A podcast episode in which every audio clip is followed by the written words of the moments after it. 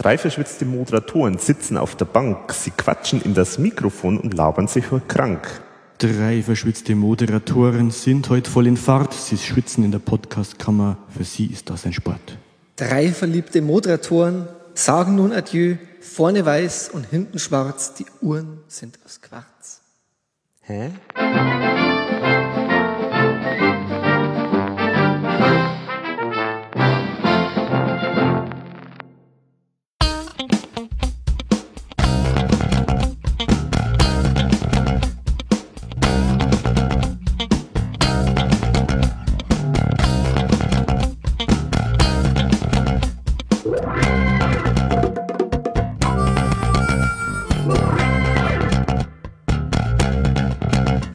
Hallo, herzlich willkommen zum ERV-Podcast Total verunsichert, Folge 25, wobei 26 nach anderer Zählweise, was ja dann wiederum passen würde zu einem Album, das wir heute besprechen, das nämlich in diesem Jahr 26 Jahre alt ist. Stimmt, ja. Und zwar Liebe, Tod und Teufel.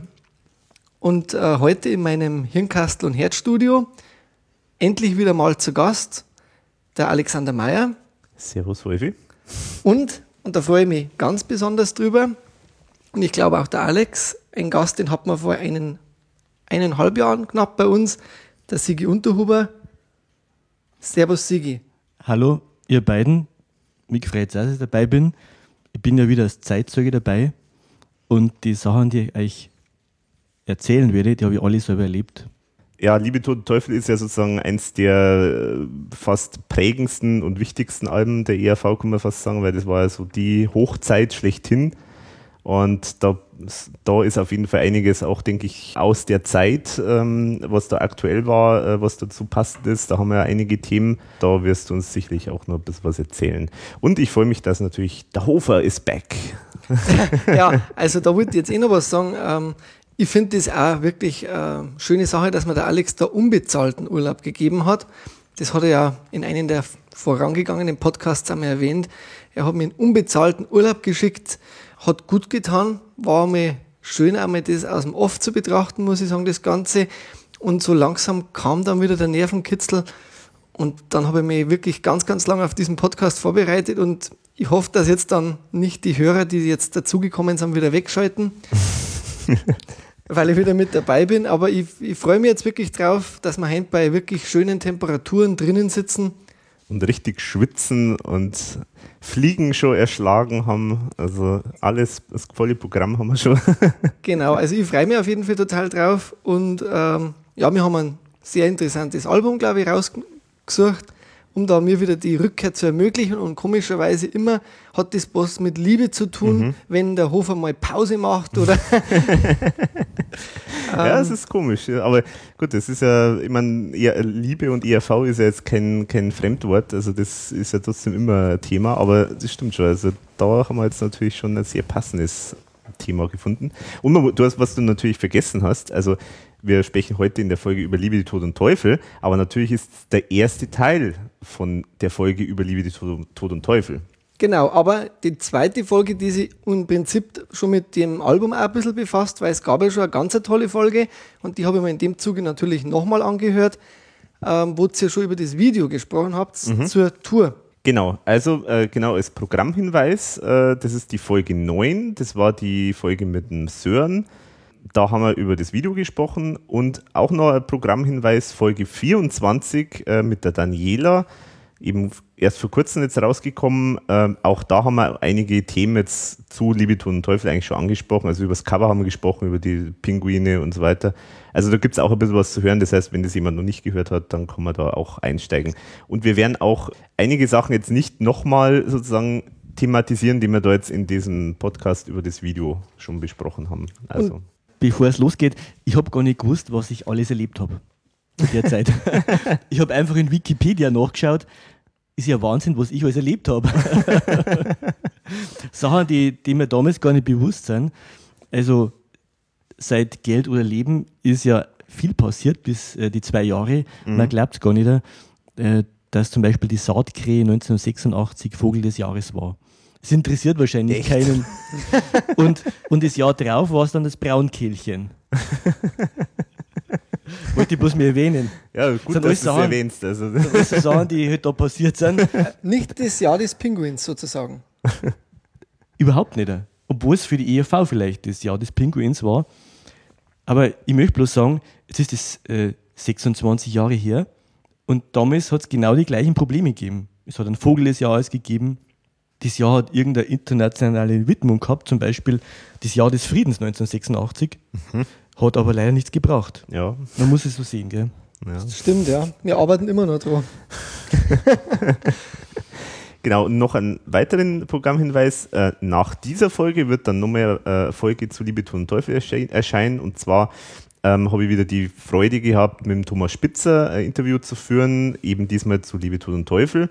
In voller Länge werden wir das dann bringen. Und ich werde jetzt heute nur so andeuten. Das heißt also, manche Sachen müssen wir euch vertrösten dann auf die nächste Folge, weil ich will sozusagen nicht alles doppelt äh, oder schon vornehmen, sondern ihr solltet das am besten aus dem Mund des Masterminds sozusagen selber hören. Aber so ein paar Sachen äh, kommen natürlich jetzt schon vor. Aber da könnt ihr euch auf jeden Fall dann schon drauf freuen, auf die nächste Folge dann. Und ich glaube, was wir jetzt auch noch unbedingt drehen wollten, war, was gibt es Neues bei der ERV? Für die, die wo quasi nicht so mitlesen im Forum oder auf der Homepage vom Alex, äh, was gibt es Neues? Genau, also äh, ist eigentlich nicht wahnsinnig viel, was was Neues gibt. Äh, Also letztes Jahr, in den letzten Jahr ist ja das alles, sind ja diese ganzen Demos alle fertig geworden für neues Studioalbum namens Pfeif drauf. Dann auch für dieses Projekt, das der Thomas Spitzer hat, äh, das Weihnachtsalbum, das es momentan noch keinen Namen hat. Diese ganzen Demos sind im letzten Jahr, Ende letzten Jahres fertig. Also fertig im Sinne von, sie sind so weit abgeschlossen gewesen, dass sie schon mal, ja, im Prinzip, ich sage mal, der Plattenfirma schon mal gezeigt worden äh, werden konnten. Und seitdem ist jetzt nicht wahnsinnig viel passiert. Das, das Letzte, was jetzt passiert ist, war eben, dass der äh, Klaus-Iver Hartinger jetzt im Studio äh, so einen ersten Testlauf gemacht hat und alle Lieder mal eingesungen hat. Und äh, außerdem hat der Für Kurt- Pfeif drauf für jetzt. Pfeif drauf in dem Fall, genau. Kurt Keinrad soll, soll das Ganze ja endproduzieren, also die Demos selber und die meisten Songs sind ja eigentlich entstanden zusammen mit Hardy, äh, das ist äh, der Soundtüftler von der Band Jerks, mit dem Thomas Spitzer ganz viel jetzt zusammengearbeitet hat. Und ähm, auch Marc Duran, das ist der Produzent vom letzten ERV-Studioalbum. Also die beiden, die waren da maßgeblich an der Entstehung der ganzen Songs beteiligt. Und die Endproduktion soll jetzt eben der Kurt Keinrad übernehmen. Und der hat jetzt sich eben auch diese ganzen Songs angenommen, hat jetzt schon mal erste Vorproduktionen gemacht, äh, versucht das aufzupolieren, hat weitere Ideen eingebracht. Also das ist jetzt, was jetzt momentan passiert ist. Äh, wie es halt jetzt weitergeht, das ist jetzt, eigentlich muss halt jetzt das Ganze dann so die Endproduktion dann passieren irgendwann mal. Äh, das heißt, äh, Klaus-Jürgen Hartinger, Thomas Spitzer, Kurt Keinrad müssen zusammen jetzt mal im Studio das Ganze zum einen endgültig singen und äh, richtig aufnehmen und dann natürlich äh, zu Ende feilen und das Ganze. Da ist jetzt aber momentan noch keine zeitliche Planung in Sicht und deswegen wahrscheinlich befürchte ich, äh, wird zumindest mit dem Pfeif drauf Album wahrscheinlich in diesem Jahr nichts mehr, so wie es ausschaut. Das ist mein Gefühl auch. Also äh, ist jetzt keine offizielle Aussage, aber das ist, denke ich, relativ unrealistisch äh, mittlerweile. Aber es gibt ja noch das Weihnachtsalbum und da ist ja schon ein bisschen Zeit und, äh, Und da scheint ja auch der, der, der ähm, Franz Kreimer schon ein bisschen auch mit in ein paar Songs involviert zu sein. Genau, der Franz Keimer äh, macht jetzt so ein paar Produktionen mit so einer Art, also er, er stellt sich anscheinend so eigene Band zusammen, also und versucht dann ein paar Songs selber aufzunehmen, also live einzuspielen, was ja für die ERV durchaus unüblich ist, also nicht so häufig vorkommt. Aber das, da kann man sich da freuen und der, äh, eins dieser Song, ein dieser Songs, den er sich da jetzt vorgenommen hat, das ist unter anderem ähm, Ihr Kinderlein Comet, das ist ja eins der uralten Songs äh, der ERV aus äh, Jahr ja, 79, oder war das? Mhm. Kann man nur hoffen, dass da der Gerd Steinbecker dann den auch nochmal singt. Das wäre natürlich schön, genau. Ja. Ähm, Das war der Sänger damals von dem Weihnachtssong. genau, also auf jeden Fall ähm, in der Richtung passiert jetzt ein bisschen was und jetzt müssen wir halt darauf hoffen und bangen, dass da jetzt einfach mal weitergeht. Aber genau. jetzt müssen wir zurückreisen in die Geschichte ins Jahr 1987, das Jahr der Saatkrähe.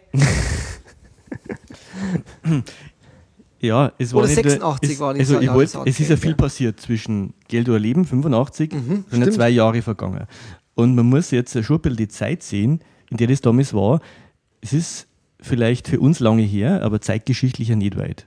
Mhm. Und damals war zum Beispiel der Michael Gorbatschow noch im Amt und er hat tatsächlich am 15. Januar 86 vorgeschlagen, äh, dem Westen alle Kernwaffen bis zum Jahr 2000 abzurüsten. Mhm. Und ich entsinne mich, dass der Obama ja auch wieder jetzt ja. im Jahr 2013 den gleichen Vorschlag gebracht hat.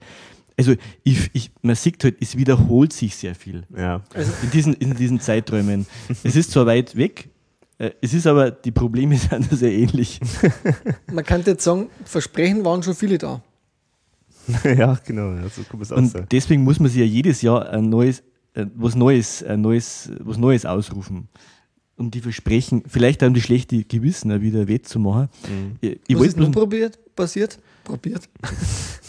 Interessant ist zum Beispiel, dass äh, die RAF, die sich aufgelöst hat, also die terroristische Vereinigung, hat am 10. Oktober 1986 tatsächlich noch mit zugeschlagen und einen deutschen Diplomaten Gerald von Braunmühl getötet.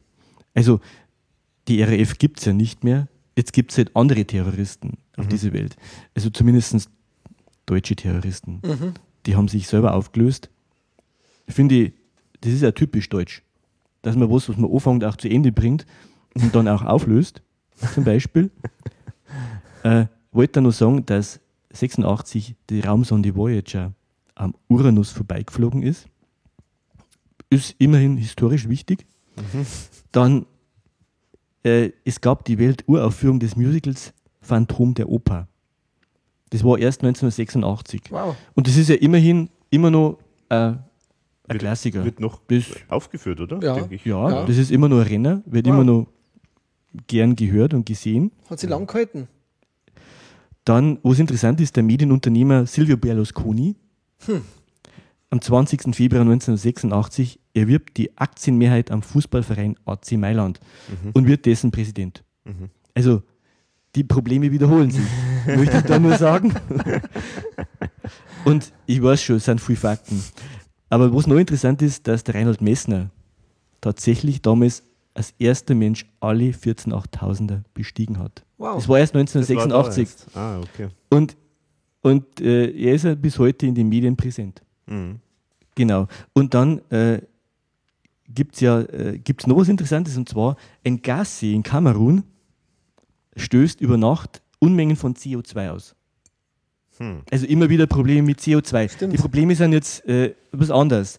Äh, das CO2 ist aus dem Gassee ausgetreten und hatte einen Umkreis von 25 Kilometer 1700 Menschen getötet durch Ersticken. Kann das sein, dass das damals einfach gar nicht so wahrgenommen worden ist, wie es heute ist?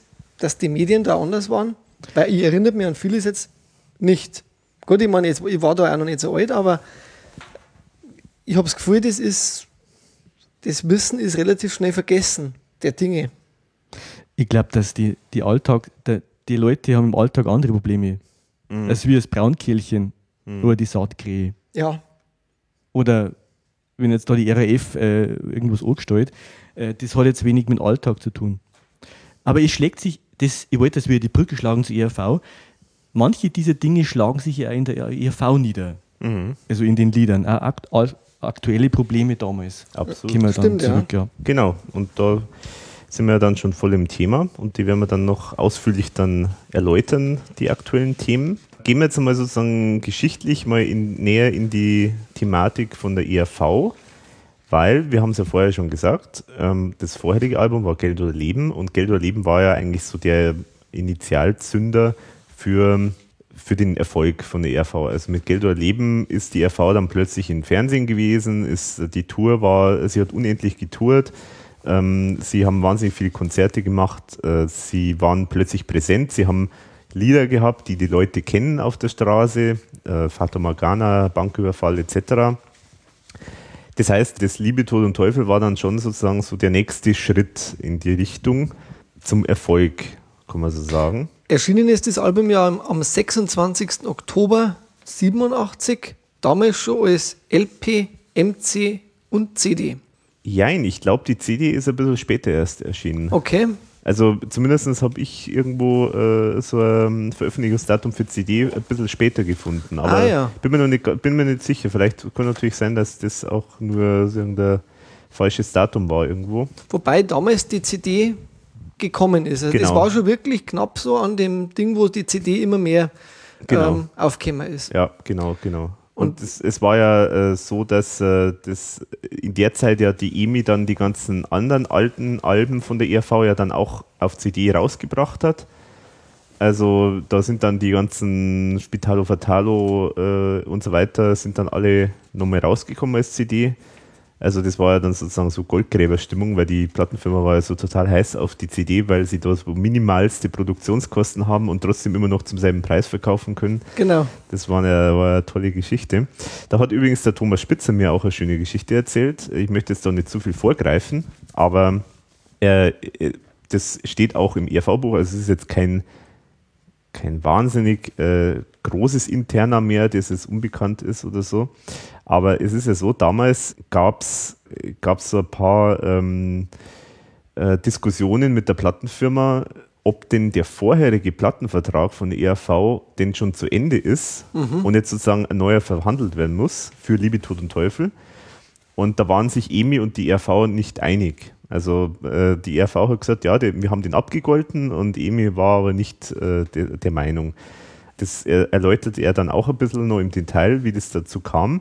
Aber faktisch ist, man hat sich dann geeinigt auf einen neuen Vertrag. Und äh, es ist tatsächlich so, dass äh, der Vertrag damals äh, offenbar der bestdotierte war von EMI überhaupt und Wow. vielleicht sogar weltweit. Paul McCartney hatte damals den Rekord von 18 Prozent an den äh, Nettoerlösen und die ERV hat 20 Prozent rausbekommen. Das ist stolz. Das ist stolz, ja. Und äh, das Interessante ist nämlich das, und jetzt komme ich wieder zu der, zum Thema CD. Äh, der Thomas Spitzer hat mir erzählt, äh, dass der Clou bei der ganzen Geschichte die CD war.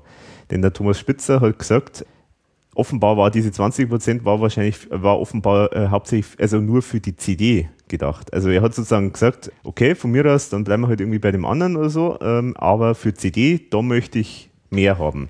Und er hat gemeint, die EMI war sich, war sich nicht sicher, ob die CD überhaupt was wird. Also die haben halt gemeint, so nach dem Motto, ja, das ist halt irgendein neues Medium, aber das verschwindet wahrscheinlich ganz schnell wieder ähm, und haben das gar nicht so für, für ernst genommen. Aber da war er natürlich dann schon äh, sehr weitsichtig in der Hinsicht ähm, und das hat sich dann eigentlich dann doch durchaus gelohnt, würde ich mal sagen. Das stimmt, ja. Weil es eigentlich bis heute nach wie vor noch das Medium ist. Ja. Für Musik, abgesehen von Downloads. Ja, Downloads kommen jetzt natürlich immer mehr und wahrscheinlich wird es immer mehr in die Richtung Downloads gehen, aber sagen wir, das physikalische Medium an sich ist ja schon noch, immer noch von vielen Leuten gewünscht. Wobei wir über eins am wenigsten bis jetzt geredet haben und das war die MC und ich war ja fünf Jahre zu der damaligen Zeit und da habe ich mit der ERV noch gar nichts am Hut gehabt, außer den Kindergartenauftritt, den ich schon mal erwähnt habe. Ich habe also die MC, ähm, habe ich irgendwann einmal, glaube ich, nach Nepomuk's Rache dann einmal bekommen, wo ich ihm langsam dann wieder Blut geleckt habe. Und die ist auch mittlerweile, äh, da gibt es ja ein paar Songs, da wo ich immer gemeint habe, das leiert. Und ich- also ich habe da bis, ich habe da bis, also ich habe die MC wirklich oft gehört. Aber das war schon am Anfang so ein gewisses Leiern. Und ich habe dann gedacht, okay, das ist ein bestimmter Fehler der MC und habe dann die CD eingelegt und habe fast mit etwas, am Anfang ein bisschen war ich traurig drüber, dass gewisse Lieder scheinbar so einen Effekt haben, der das Gefühl des Leierns Okay. drin hat. Also bei Tarzan und Jane zum Beispiel. Die, das, da gibt es irgendein Instrument oder irgendein Synthesizer und das erzeugt bei mir das Gefühl eines Leierns. Okay. Das, das war halt bei der Kassette, habe ich immer gemeint, das ist ein Fehler vom, Mhm. von, vom Band. Und das war nicht so. Und das habe ich oft gehört, also auch bei meiner Oma, äh, weil die einen Kassettenspieler gehabt hat und äh, besitzt natürlich die MC heute noch. Okay, also sozusagen eins der ersten ERV-Tonträger von dir, Schon oder? eine der ersten auf Mhm. alle Fälle, ja. Nicht die erste, aber eine der ersten. Und wirklich rauf und runter dann auch gehört. Aber dafür schaut es eigentlich noch sehr gut aus. Wie alles bei mir, da habe ich immer gut drauf aufgepasst. Ja, man merkt schon, da bist du schon sehr, äh, sehr sorgfältig. Und die Perspektive des Motivs auf der MC ist nicht anders wie der auf der LP oder der CD, weil da habt ihr letztes Mal auch drüber geredet und das ist mir ehrlich gesagt noch gar nicht so aufgefallen, dass das Schiff, also von den Proportionen anscheinend ja eigentlich weiter vorne sein müsste. Aber ich, ich vermute fast, das ist Absicht. Ja, ich weiß nicht, bin mir nicht sicher. Also, also es ist ja so, ähm, ich habe äh, das Glück gehabt, äh, einige, also einige aus dem Notizblock vom Thomas Spitzer, einige oder wahrscheinlich alle Zeichnungen, die es gegeben hat, äh, zu dem Album zu sehen. Ein Teil davon werde ich dann auch noch veröffentlichen Oh. äh, nach der Folge. Ich habe dieses Schiff nirgendwo gefunden. Ich habe es jetzt leider versäumt nachzufragen mit dem Schiff, was das auf sich hat, aber ich bin mir gar nicht ganz sicher. Also es ist auch so, es scheint, es scheint so zu sein, dass dieses äh, Cover zusammengebaut ist aus mehreren Einzelmotiven. Und vielleicht hat da irgendjemand das dann vielleicht ein bisschen übersehen, dass, dass da äh, die Perspektive nicht so ganz stimmt. Also ich glaube, ich, ich schätze mal, das kommt jetzt nicht vom Thomas Spitzer so in der Form, sondern das ist eher so zusammengebastelt gewesen. Ist das nicht vielleicht die Titanic?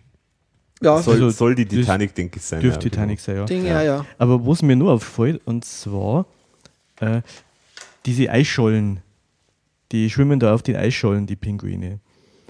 Und Eisschollen schmelzen ja. Mhm. Und interessant ist, dass beim Text äh, immer das gesungen wird, zum Beispiel Marmor, Stein und Eisen schmilzt. Mhm. Also bei, bei der ERV bricht der Eis, Eisen nicht, sondern es schmilzt. Ja. Schmilzt genauso wie die, wie die Eisschollen da. Und das finde ich ein bezeichnendes Bild für die Liebe. Also, was schmilzt, ist vielleicht unwiederbringlicher, als wenn es bricht. Weil was bricht, kann man vielleicht ja nochmal schmieden, gell? Gut, Ja. was schmilzt, muss man komplett neu, also neu gießen dann. Komplett neu, vielleicht komplett neu anfangen. Und die Schmelzen finde ich ein interessantes Bild. Das ist mir bloß da aufgefallen mit diesen Eisschollen, weil die, die wirklich ja unwiederbringlich dann sich auflösen dann. Ja, Und da ja. musst du wieder neue Eisscholle so. Ja. Und auch schön, was ja die Daniela schon erwähnt hat ähm, in der letzten Folge, was mir auch bisher gar nicht aufgefallen ist, dass ja sozusagen, wenn man jetzt das vorherige, äh, vordere Cover anschaut, dann ist da so ein ganz bibbernder und, und schmachtender Pinguin-Mann, der die Seehunddame sozusagen anschmachtet und sie hat auch irgendwie so das Herz offen, also so, sie ist voll Feuer und Flamme sozusagen. Und wenn man dann aber die Rückseite sieht, da dann plötzlich dann äh, ist halt irgendwie so, dass dann eigentlich plötzlich der Pinguin sozusagen der, ähm, der Teu- Teufels äh, äh, Hörner aufhat und nicht sozusagen direkt zur Sache geht. Und das sind definitiv Haiflossen. Äh, die, wo da Ja, außen genau, die da rumschwimmen. außen rumschwimmen, genau. Ja. Und das Schiff ist bereits untergegangen. Genau, so ist Das ist, das ist, das ist schon Mhm. immer da. Und sie sind bloß noch auf einer Eisscholle. Also es gibt keine Möglichkeit mehr zu fliehen. Also sie müssen untergehen zusammen, oder? Sie, sie schaffen es irgendwie an Land. Die Rückseite habe ich zum Beispiel bei der MC gar nicht gehabt. Ja, das, das ist schade. Das ist, Das ist also schade, ja. Das nur ist schade. die Vorderseiten. Aber was mir nur auffällt, auf der Vorderseite hat sie nur das Herz. Das balanciert sie auf der Nase. Mhm. Auf der Rückseite fehlt das Herz bereits. Mhm. Ja, Es oder ist nicht mehr da. das da oben, diese Brezen, die was auf dem Kopf hat. Ja, die, diese Ah, die hat sie da ja drauf. selber hat sie ja noch drauf. Genau. Gell? Aber das Herz ist nicht mehr da. Mhm. Also das fällt, fällt bloß auf. Gell? Wo ist das Herz gekommen? Das hat er verschluckt vielleicht, weil er Zunge heraus Ja, die rote Zunge, ja. Er trägt das Herz auf der Zunge, gell? Ja. Genau. Ja. Ja, sie hat es ja vielleicht schon geschafft. Vielleicht äh, bedeutet das ja einfach. So nach dem Motto. Das Herz ist vergeben. Das Herz ja, ist vergeben, Genau. ja, genau. Das Herz ist vergeben. Und, und dann mutiert er natürlich nimmer, also ist er plötzlich nimmer so der Brave, sondern dann wird er zum Tier sozusagen. Und wir. Was ich auch interessant finde, so in, in, in der Zeit von dem Album, da hat ja der ähm, Thomas Spitzer auch noch für, einen- für Mike Krüger, für dieses Album Unvergängliches Muster, äh, Songs gemacht und hat auch den, den Karl Peyer, seine Solo-LP gemeinsam mit, mit Nino Holm, ja auch noch mit, mit Texten und Melodien versorgt. Also wie kompakt eigentlich da dieses Jahr auch gewesen ist. Ja, ja, da ist echt viel passiert in dem Jahr, das stimmt. Generell kann man auch noch sagen, also äh, das Album war lange Zeit dann das erfolgreichste österreichische Album aller Zeiten. Also Auszeichnungen waren, äh, fünf, also anscheinend 5 Millionen Platten insgesamt verkauft. In Österreich ist dann der Ehrenpinguin in Gold erster Klasse am rot-weiß-roten Band verliehen worden Wow. von der Plattenfirma. Okay. Und zwar sechsfach Platin. Die Single Küss, Küss die Hand, schöne Frau war Gold und äh, in der Schweiz interessanterweise zweimal Platin, was ja ganz selten ist bei der ERV, weil in der Schweiz ja die jetzt nicht so erfolgreich meistens ist. Das Ganze ist verliehen worden, da haben sie extra große Party geschmissen, die EMI. Da, das waren die Zeiten noch, wo die EMI sozusagen Partys für die ERV geschmissen hat. Und, äh, und das war ein Riesending. Und zwar, da hat der Gotthard Rieger, was der Moderator von Ö3 war, also vom österreichischen äh, Radio, da Programm moderiert. Otto Walkes hat die Laudatio gehalten. Und äh, der Text von dieser Laudatio war von Gerd Steinbecker. Also Wow. das war ein Riesending, was die da abgezogen haben. Das wär, würde mich mal interessieren, was der da gesagt hat. Also, oder vielleicht gibt es da vielleicht sogar irgendwelche Aufnahmen davon. Das wäre echt super, wenn es da irgendwas gäbe. Mhm. Da kenne ich nichts. Ne? Mhm. In Deutschland hat es einmal Gold übrigens geholt, das Album. Okay, was ja auch durchaus für Deutschland ja schon echt viel ist. Äh, Du hast damals, glaube ich, für Gold 250.000 verkaufen müssen oder, oder 500.000 sogar. Äh, na, 500.000 glaube ich war immer schon Pla Ich glaube, 250.000 war, glaube ich, Gold das, oder so. Das also sein, ja, genau. genau. Ist Und- also schon beachtlich. Auch. Und äh, übrigens der Rekord vorher, also das Rekordalbum vorher, war das Album Adios Amor von Andy Borg, um das nur zu Da erwähnen. bin ich ja froh, dass, er, dass dann der überholt worden ist. Wie lang war das, das erfolgreichste Album? Haben wir das auch noch irgendwo? Das habe ich versucht rauszukriegen, aber äh, ich habe es leider nicht rausbekommen. Aber ich, ich meine mich zu erinnern, dass sogar das gar nicht so lange her ist, dass, äh, dass die ähm, übertrumpft worden sind. Ich weiß aber jetzt leider nicht, wer der, derjenige ist, der dann die RV übertrumpft Also sie hat. waren scheinbar ziemlich lang. Müssen auf jeden Fall ziemlich lang gewesen sein, ja, genau. Ja, sie waren ja auch im Sommer, im wunderschönen Sommer im Soundmill-Studio, um das Album einzuspielen. Gell? Mhm. Diesen Teil 1. Genau, Teil 1. Und das ist natürlich eine der größten oder äh, äh, größten Mysterien überhaupt der ERV.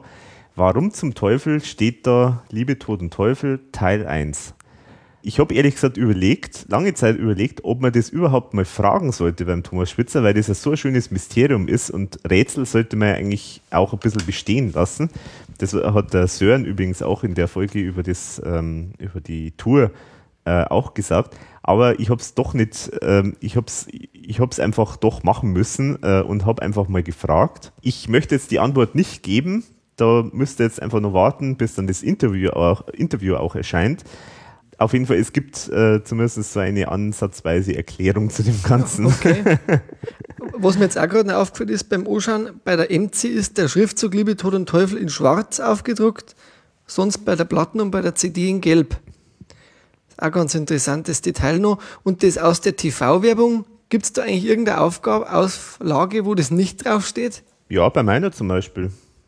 Okay, Das gut. ist halt so eine spätere Auflage, da haben sie das nicht mehr draufgeschrieben. Okay, ja, genau. gut. Also scheinbar immer bei den ersten. Ja, genau. Ich möchte nur auf den Titel hinweisen. Und zwar, ich, also ich vertrete die Ansicht, dieser Titel, der bedeutet sehr viel. Da steckt was dahinter. Kann gar nicht anders sein. Liebe, Tod und Teufel. Äh, das Weltbild der ERV ist wohl so, dass zuerst die Liebe kommt und zwangsläufig, also es gibt keine andere Möglichkeit, endet Liebe auswegslos im Tod. Also es kann, es ist, es ist eindeutig so. Das es endet im Tod. Aber der Tod ist nicht das Ende. Und nach dem Tod, da kommt der Teufel. Und das ist interessant, weil es kommt weder der liebe Gott noch das Paradies. Also die Liebe führt automatisch zum Tod und führt zum Teufel. Und ich frage mich, warum ist das so? Und ich glaube, meine, also meine Theorie ist die, dass der Teufel einfach interessanter ist für die EV. Der ist einfach interessant. Also wenn du jetzt einen lieben, mit lieben Gott reden würdest, der wäre für die EV uninteressant. Und der Teufel ist einfach interessanter. Und deswegen Liebe, Tod und Teufel. Und äh, also meine Theorie ist das, dass das natürlich nur Teil 1 sein kann, weil das jetzt wird es erst interessant, wenn der Teufel ins Spiel kommt. Also der, Genau, da ja. kommt dann, da, da geht es ja dann weiter. Ja. Also Genau, Stimmt, das, ja. war, das war eigentlich auch meine, also meine- Theorie, weil das Thema natürlich so breit ist, also ich meine, breiter geht's ja gar nicht. Also Liebe, Tod und Teufel, das ist quasi das ganze Leben, wenn man so will. Das war eigentlich auch immer meine Theorie, äh, dass deswegen muss es ja Teil 1 sein, weil sonst wäre es ja schon vorbei. Also dann kannst du nichts mehr über das Leben erzählen, wenn es nur ein einziges Album dazu gäbe. Deswegen muss es Teil 1 sein. Ja, ich glaube, ist auch gar nicht so, äh, so unabwegig. Also Was mir übrigens am Cover auch sehr gut gefällt, ist wieder, dass diese Verunsicherung wieder im, im Rampenlicht steht und das Ja. erste Allgemeine quasi nur in Klammern. Also äh, wieder ganz zentriert auf dieses Verunsicherungsthema. Also da gibt es ja ein paar Interviews dann auch vom Thomas, wo er auch das wieder anspricht. Aber da komme ich dann bei den einzelnen Songs teilweise dann nochmal drauf, weil ich da ein paar ganz schöne Interviews gefunden habe. Genau, und das Thema Liebe, Tod und Teufel, das, da werden wir jetzt dann gleich auch noch bei dem, bei dem Titelsong da auch noch dazu kommen. Da gibt es auch eine tolle Umsetzung dann live. Ähm, was ich auch wahnsinnig schön finde, ist einfach also dieses Inlet von der LP, also diese, mhm. die generell diese Zeichnungen, das finde ich einfach auch wieder unglaublich toll, dass man da auch wieder diese Comics hat, dass man mhm. die, die, äh, die Songs äh, drin hat. Und, und einfach da merkst, ein LP ist was anderes wie eine CD, weil wenn man jetzt die CD kennt, dass man das einfach auch schön lesen kann und dass das ganz was anderes ist, gell? Genau, du kannst also hören, du hast einen Hörgenuss, aber du hast jetzt auch noch was zum Lesen. Äh, jeder, der wo äh, hört und gleichzeitig liest, hat einfach ein viel eindringlicher ist es mhm. dann. Das prägt sich viel besser ein. Mhm. Und dann hat er auch noch diese Comics, die äh, comicartige Zeichnungen, mhm. wo in Kurzform äh, sehr viel auf den Punkt bringen. Also Zeichnung, Text und Musik, also mhm. dreifach praktisch, mhm. wird das einem äh, dargeboten. Und das ist, finde ich, schon sehr eindringlich. Ja. ja, das ist ja sowieso das immer das Thema bei der ERV und ich finde es auch speziell bei dem Album ist noch extremer. Ich finde, das Album wirkt eigentlich am allerbesten dann live. Also gerade, ähm, man merkt da total äh, äh bei der Tour, ähm, da ist für jeden Song so ein richtiges Bild, ein Motiv auf der Bühne zu sehen. Da, da, da ergibt es alles plötzlich irgendwo so ein stimmiges Bild. Und das ist halt einfach die ERV. Das ist eigentlich manchmal schade, dass, äh, dass dann sowas gar nicht immer äh, so gewürdigt wird, dass sozusagen die ERV eigentlich immer so ein komplett äh, Gesamtwerk ist, weil halt viele nur die einzelnen Lieder oder so kennen.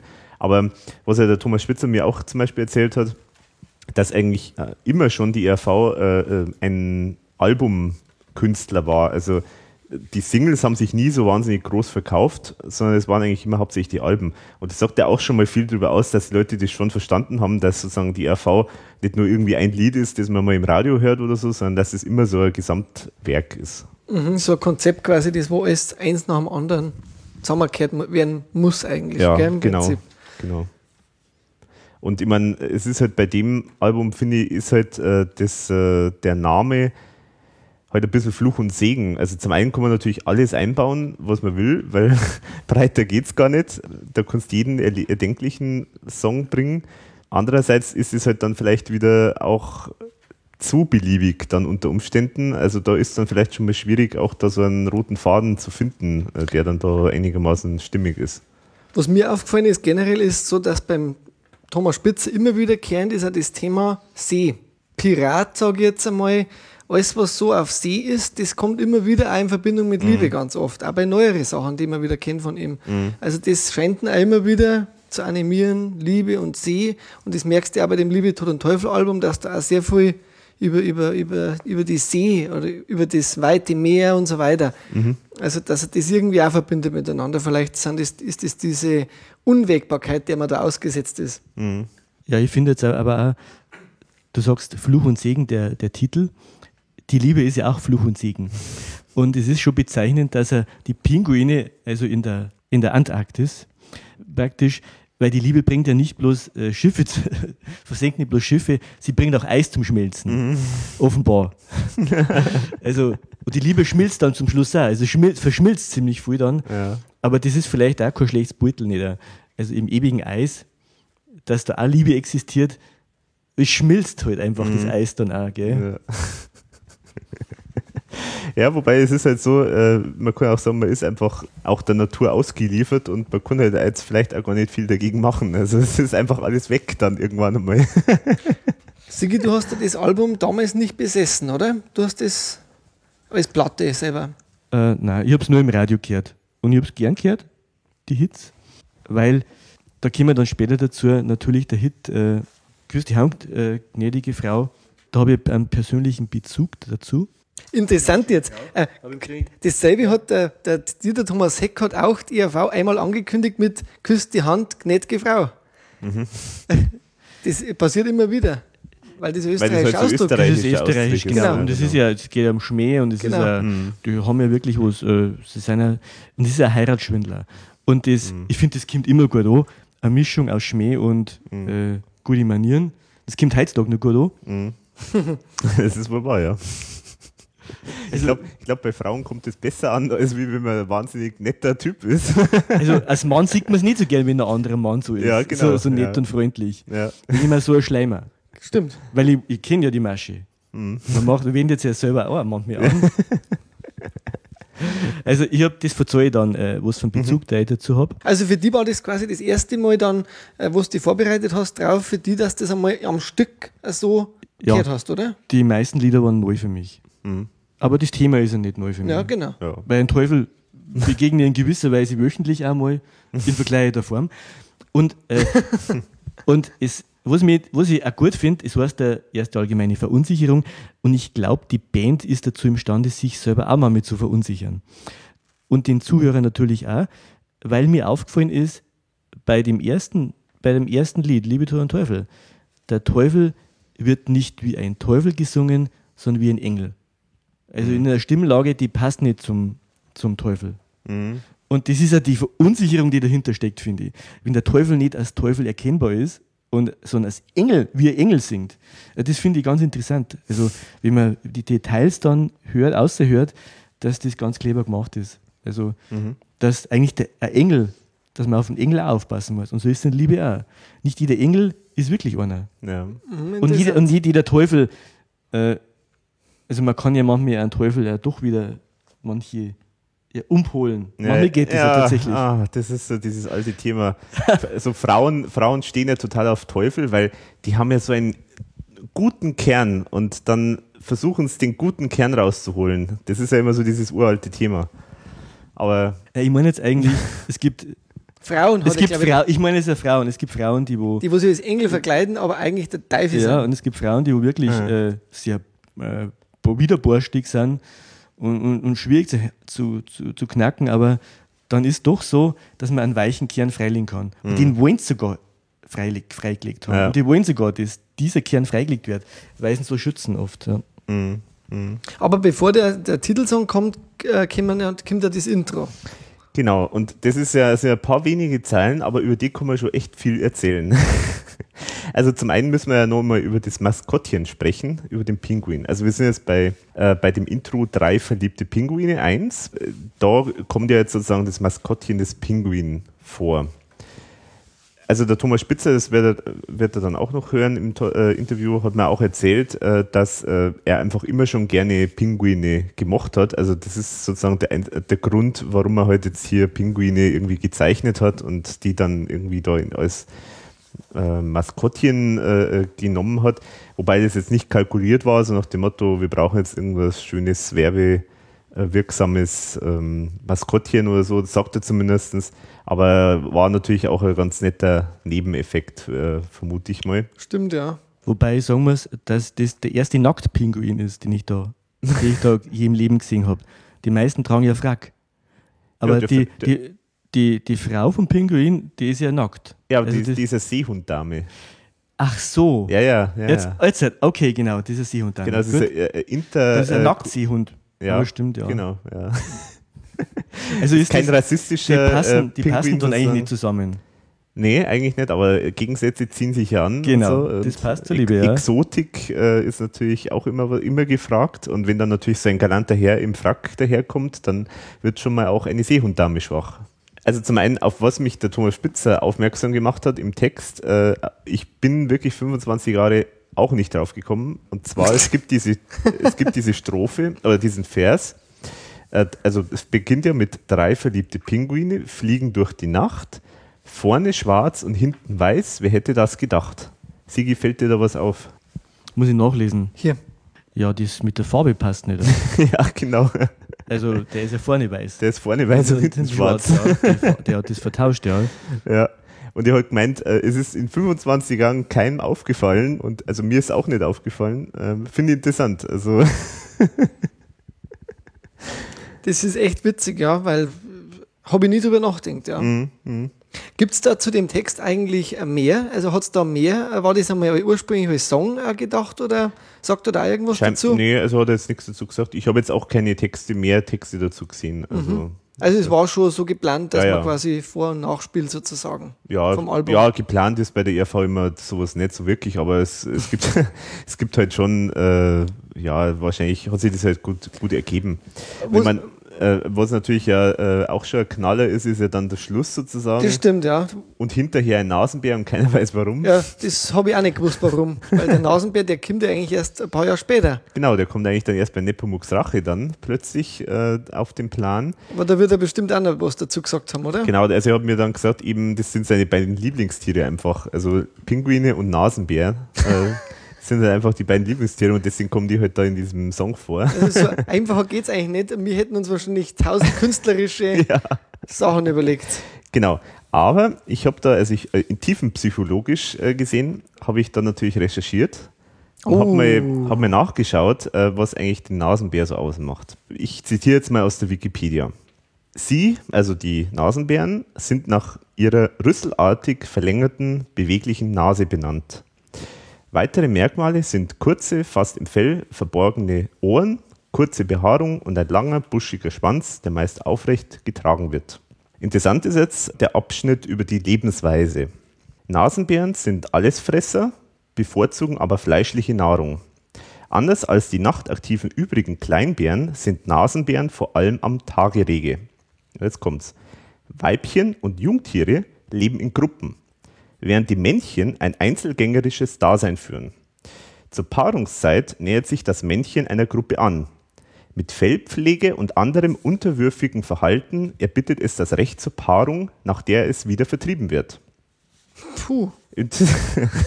Interessante Lebensweise.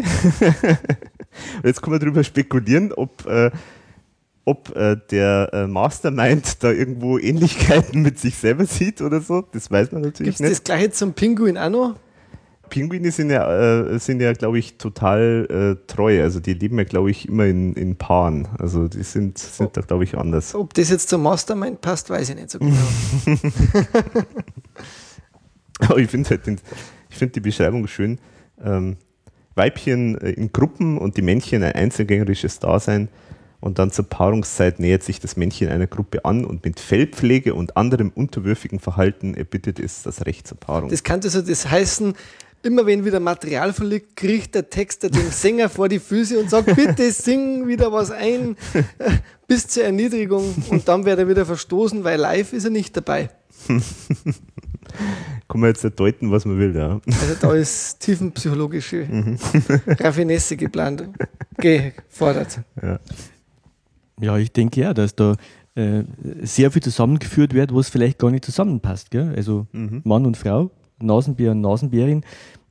Ich bin immer noch, bin wirklich nicht draufgekommen, dass das eine, Seehundfrau ist. Mhm. Ich habe das, man, man, schaut das so oberflächlich an. Mhm. Man sieht es ja nur zur Hälfte. Jetzt habe ich mir gedacht, das ist wirklich eine Pinguinfrau. Aber dass da wirklich Gegensätze zusammengeführt werden, die nicht zusammenpassen. Gell? Mhm. Das finde ich, das, ver, das verunsichert mich. Mhm. Also passend zu das, das, wenn man tiefer geht, dann merkt man erst die Gegensätze. Ja, gell, da mhm, mhm. Ich muss auch sagen, im Gegensatz zu den Johnny-Kurzstories finde ich die von den drei Pinguine einfach nur wesentlich gelungener. Also ich finde die bis heint mhm. können die eigentlich zu meinen Lieblings-Kurzstories. Ja. Äh, Wahrscheinlich haben sie es auch deswegen immer wieder irgendwie neu betextet. Ja, ja, genau. Also, meine, die sind halt so, so irgendwo ein bisschen albern oder skurril, aber halt jetzt nicht so, so ein schneller Lacher wie jetzt mit den Johnnies. Also, die, die verbrauchen sich, finde ich, aber die Pinguin-Geschichten, die passen eigentlich äh, oder sind eigentlich äh, zeitlos in der Hinsicht. Ja, und fügen sich halt im Rahmen auch total ein, finde ich. Das passt irgendwie harmonisch zusammen. Und Pinguine sind noch niedlich. Mhm. Also, meistens sind sie niedlich. Mag man, ja. Also, so einen bösen Pinguin so ein Bild hat man eigentlich nicht im Kopf, dass ein Pinguin böse wäre. Mhm. Aber Innen drin vielleicht. Äh, ist, er, ist er vielleicht, ja. Und äh, ich habe eine Dokumentation gesehen über diese Königspinguine. Das sind ja die größten Pinguine, mhm. die es gibt. Und die werden tatsächlich 1,20 Meter, 1,30 Meter groß. Mhm. Wow. Und das ist ja wie ein Kleinkind. Also mhm. wie ein Kind. Ja. Das wäre schon eine ganz schöne Größe. Wenn du dir vorstellst, der steht da erinnert. Äh, wenn wir da sitzen, dann geht der uns fast bis in Kopfhöhe. Mhm. Wahnsinn, gell? Also durchaus Fast menschliche Dimensionen. Fast menschliche Dimensionen. Mensch. Grüß ja. Gott, Herr Pinguin. ich, frage mich, ich überlege jetzt bloß die ganze Zeit, ob die beiden eigentlich ähm, sagen wir, zur Paarung kompatibel überhaupt sind, ein Seehund oder ein Pinguin. Weil ein Pinguin ist ein Vogel ähm, und ein Seehund ist, äh, ja, weiß jetzt nicht, was das genau ist, für, für Gattung, auf jeden Fall irgendeine Robbenart oder so. Also, Also würde man in dem Sinne ja fast von Sodomie sprechen, oder? bist du Sodomie? Wenn der Pinguin mit der. Also, ich kann bloß sagen, da kann nichts Gescheites rauskommen. Nein, das, Ja, also, genau. Also, ich Deswegen- glaube, das ist die Folge des Ganzen. Da kommt nichts Gescheites raus dabei. Da lau- lauern auch schon die Haie. Genau, ja. ja, aber so ist es, glaube ich, immer in der Liebe. Da, äh, man stürzt sich in irgendein Abenteuer, wo man eh schon vorher weiß, dass es nichts wird. Also der Pessimist im Sommer speziell ist wieder da. ja, also so viel kann man über wenige Zeilen sagen. Und ich finde es auch schön, dass die live dann quasi auch bis heute immer wieder mal auftauchen. Also Mhm. vor allem auch bei der Tour. Da war es ja auch das Intro dann. Da war es auch das Intro, ja, genau. Genau, ein bisschen verlängert. Und dann bei, wo haben sie es nochmal verwendet? Bei, Bei der Amore? 100 Jahre, glaube ich, Äh, oder? oder bei 100 Jahre war es. Nee, oder? Was war Amore? Bei Amore war Bei es. Amore, glaube ich, haben sie es nochmal verwendet. Genau. Ja, genau. Also an Anfang und auch an Schluss. Also haben es wieder, wieder verwendet, wo dann der Hubschrauber. Wobei sogar geplant war, wenn ich mir die Skizzen, die uns der Thomas ja dankenswerterweise über die Nora zur Verfügung gestellt hat, scheinbar sogar geplant war, dass zum Schluss der Günther, also als Abschluss dann der Günther Schönberger als Hubschrauber äh, dann nochmal äh, über die Bühne geht. Ich glaube, das ist aber so nicht, gab es Nee, dann auch nicht. nee, gell? nee, aber also da habe ich eh teilweise sehr köstlich gelacht, wel- welche Ja. Parodien da ja scheinbar schon geschrieben waren, aber dann Mhm. live nicht mehr auftauchen. Da, das wird dann für die nochmal interessant. Weil da haben wir sehr viel. Darf man das eigentlich auch verlinken dann, diese Sachen? Äh, was heißt verlinken? Also, Die, also das, die Bilder quasi ach so, dazu? ja, äh, ja, ja, ich denke schon, ja. ja Weil das, da, da ist wirklich sehr, sehr Spannendes Mhm, dabei. Genau, da sind e- echt einige schöne Sachen dabei. Und halt auch, wie du sagst, viele Ideen noch, die jetzt gar nicht umgesetzt worden sind. Aber sowieso, das ist ja immer so, dass natürlich alles nicht alles funktioniert live. Also deswegen ist es immer ganz natürlich. Das war jetzt eh schon die Stelle mit dem Hubschrauber dann vom Teil 2, der wo dann zum Von der- Schluss kommt. Gell? Genau, genau. Also, das Intro hat mir jetzt, hat mir jetzt, äh, habe ich jetzt gar nicht so drauf geachtet, muss ich sagen. Ich finde es halt äh, wieder originell, dass halt der Nasenbär dahinter ist, der gar nicht so wie passt zu den drei Mhm. Pinguine. Mhm. Äh, das ist schon wieder übers Meer, wie du gesagt hast. Ich denke mal halt, der mittlere Pinguin von den drei, der sieht vielleicht äh, vorne schwarz und hinten weiß. Ich soll ich sagen, ich sehe es jetzt aus der mittleren Sicht. Also der, der mittlere sieht vorn schwarz und der hintere sieht, der, der letzte sieht dann was, weiß ist oder so. Äh, so. Und drei, drei Pinguine, naja, zu dritt ist natürlich das ist ein flotter Dreier. Aber es passt auch irgendwie nicht zusammen. Also wenn man es genau betrachtet. Zwei, zwei, zwei war schon okay, aber drei passt nicht zusammen. Und dann kommt dann ein Nasenbär dahinterher. Dann passt es recht nicht zusammen. Also das ist ja eh- nur also eine Konstellation, die viel Toleranz verlangt. Mhm. Und schon wieder auch der Titel von dem ersten Podcast beim Sigi, gell? Dabei, der Flotte Dreier. Der flotte Dreier. Nein, das war, das war, War das die eine andere? äh, Folge mit dem, äh, mit dem Benny. ah, okay, gut. Genau. Stimmt, genau. Der erste Dreier war das, nicht der flotte Dreier. Der erste Dreier war das, genau. Ja, genau. Ja, okay, aber dann äh, so viel zum Intro. Dann gehen wir mal zu, zum Opener, zum großen Opener Oh, Liebe, ja. Tod und Teufel. Der ja irgendwo natürlich ist, wenn man jetzt sich dieses äh, Thema anschaut, dass man da natürlich irgendwie auch was äh, so als Einführung bringen muss, ähm, ist auch irgendwo nachvollziehbar. Ähm, wie der Sigi schon sagt, das ist so von Klaus Eberhardinger schon so gesungen, so, so, so, äh, so ein bisschen so, so operesk äh, ein bisschen äh, rübergebracht, also sehr, ähm, sehr getragen und äh, sehr äh, mit, einem, mit einem leichten Hauch von Irrsinn. Und es beginnt ja schon mit den Worten süßer Wahnsinn, das ja offenbar ein Synonym für die Liebe ist. Der, die Liebe ist ein süßer Wer Wahnsinn. Brotzeit macht, ist besser dran. Wer sagt das? Das ist der Spruch kommt von meinem Opa. Die Liebe ist ein süßer Wahn, wer Brotzeit macht, ist besser dran. Hm, darüber denken wir jetzt nach. Der ist aber schon über 50 Jahre verheiratet. Mhm. Also 60er, glaube ich fast schon. Okay. Aber er macht da immer nur Brotzeit. Ja, hoffentlich, ja. Und äh, ist natürlich vom, äh, äh, erzählt natürlich so die Story, äh, ja, am Anfang ist bei der Liebe immer alles schön und toll und man ist verliebt und man ist in den höchsten Wolken. Aber dann kommt halt irgendwie dann doch wieder so ein bisschen die Realität zum Vorschein und äh, wie es da heißt, dann eben, die Liebe ist der Himmel, den man vergeblich sucht. man findet meist die Hölle, das ist die Eifersucht. Und irgendwo ist da wahrscheinlich schon was Wahres dran. Aber es ist natürlich auch so eine pessimistische Sichtweise, weil, sagen wir mal so, äh, Himmel und Hölle sind ja Endpunkte.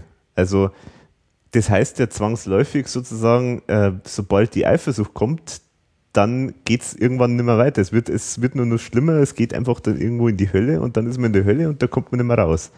Also man könnte ja auch sagen, dass, äh, ähm, Eifersucht ist die, das Fegefeuer und man hat noch die Chance, äh, dass man in den Himmel kommt, aber das wird ja hier gar nicht geöffnet, diese Möglichkeit. Also eigentlich muss wahrscheinlich alles im, im Drama enden. Ja, ich denke mir, dass es eine Tragödie ist. Ja. Und da, ich habe da endlich eine Definition gefunden von Hölle. Also bei der IAV ist die Hölle Eifersucht. Mhm. Ja. Finde ich interessant. Manche Beziehungen leiden nicht so unter Eifersucht. Es gibt ja so, so Leute. Aber Eifersucht kann absolut die Hölle sein.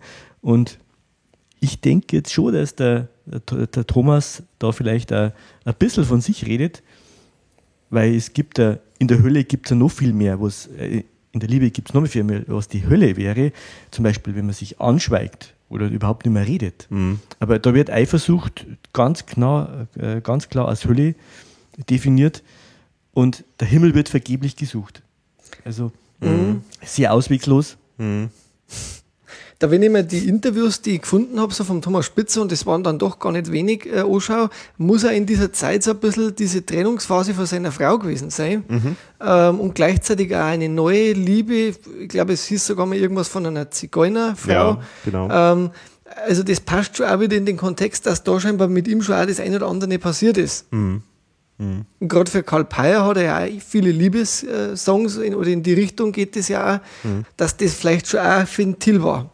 Unter Umständen. Hätte, könnte ich mir vorstellen, wenn die, weil das passt so zusammen in die Zeit. Ja, ja. Und äh, zum Beispiel, da muss ich auch wieder, habe ich lachen müssen, 20 Jahre danach, also ich habe jetzt nochmal geschaut, also 92, 93 habe ich die Kassette wahrscheinlich erworben. Da gibt es eine Textzeile, da habe ich bis heute nicht gewusst oder bis vor ein paar Tagen nicht gewusst, was ist das? Hörig ist der Ehemann, untreu ist die Waben. Ich habe immer, das habe ich nie verstanden. Dann habe ich nochmal nachgeschaut im, Österreich-Duden, die Waben ist eine alte Frau. Das war für mich das erste Mal, jetzt, jetzt hat sich das erschlossen. Ich habe das einfach immer überhört oder was weiß ich. Jetzt hat das, das hat eigentlich erst Sinn gemacht nach 20 Jahren für mich. Die Ja, Waben, die Ja. Waben ist, äh, wird in Österreich quasi für eine alte Frau. Untreu ist, hörig ist der Ehemann, untreu ist die alte Frau. Darum hat er sie auch abgemurkst und hinterm Haus vergraben. Gehört auch zu mir, es ist auch so eine Stelle, wo ich gern mag. ja. Da in dem, also die finde ich einfach vom Text her super. Mhm, mhm.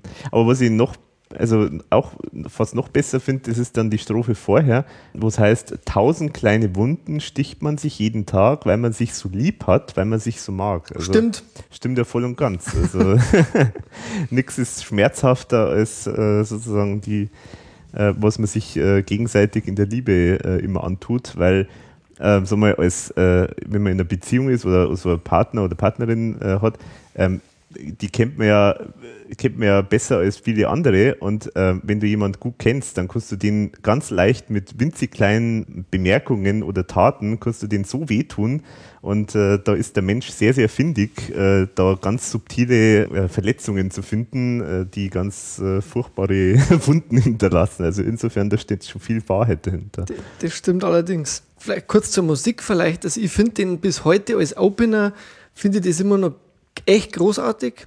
Da kommt er meines Erachtens für mich nur im Himmel ist die Hölle los noch hin.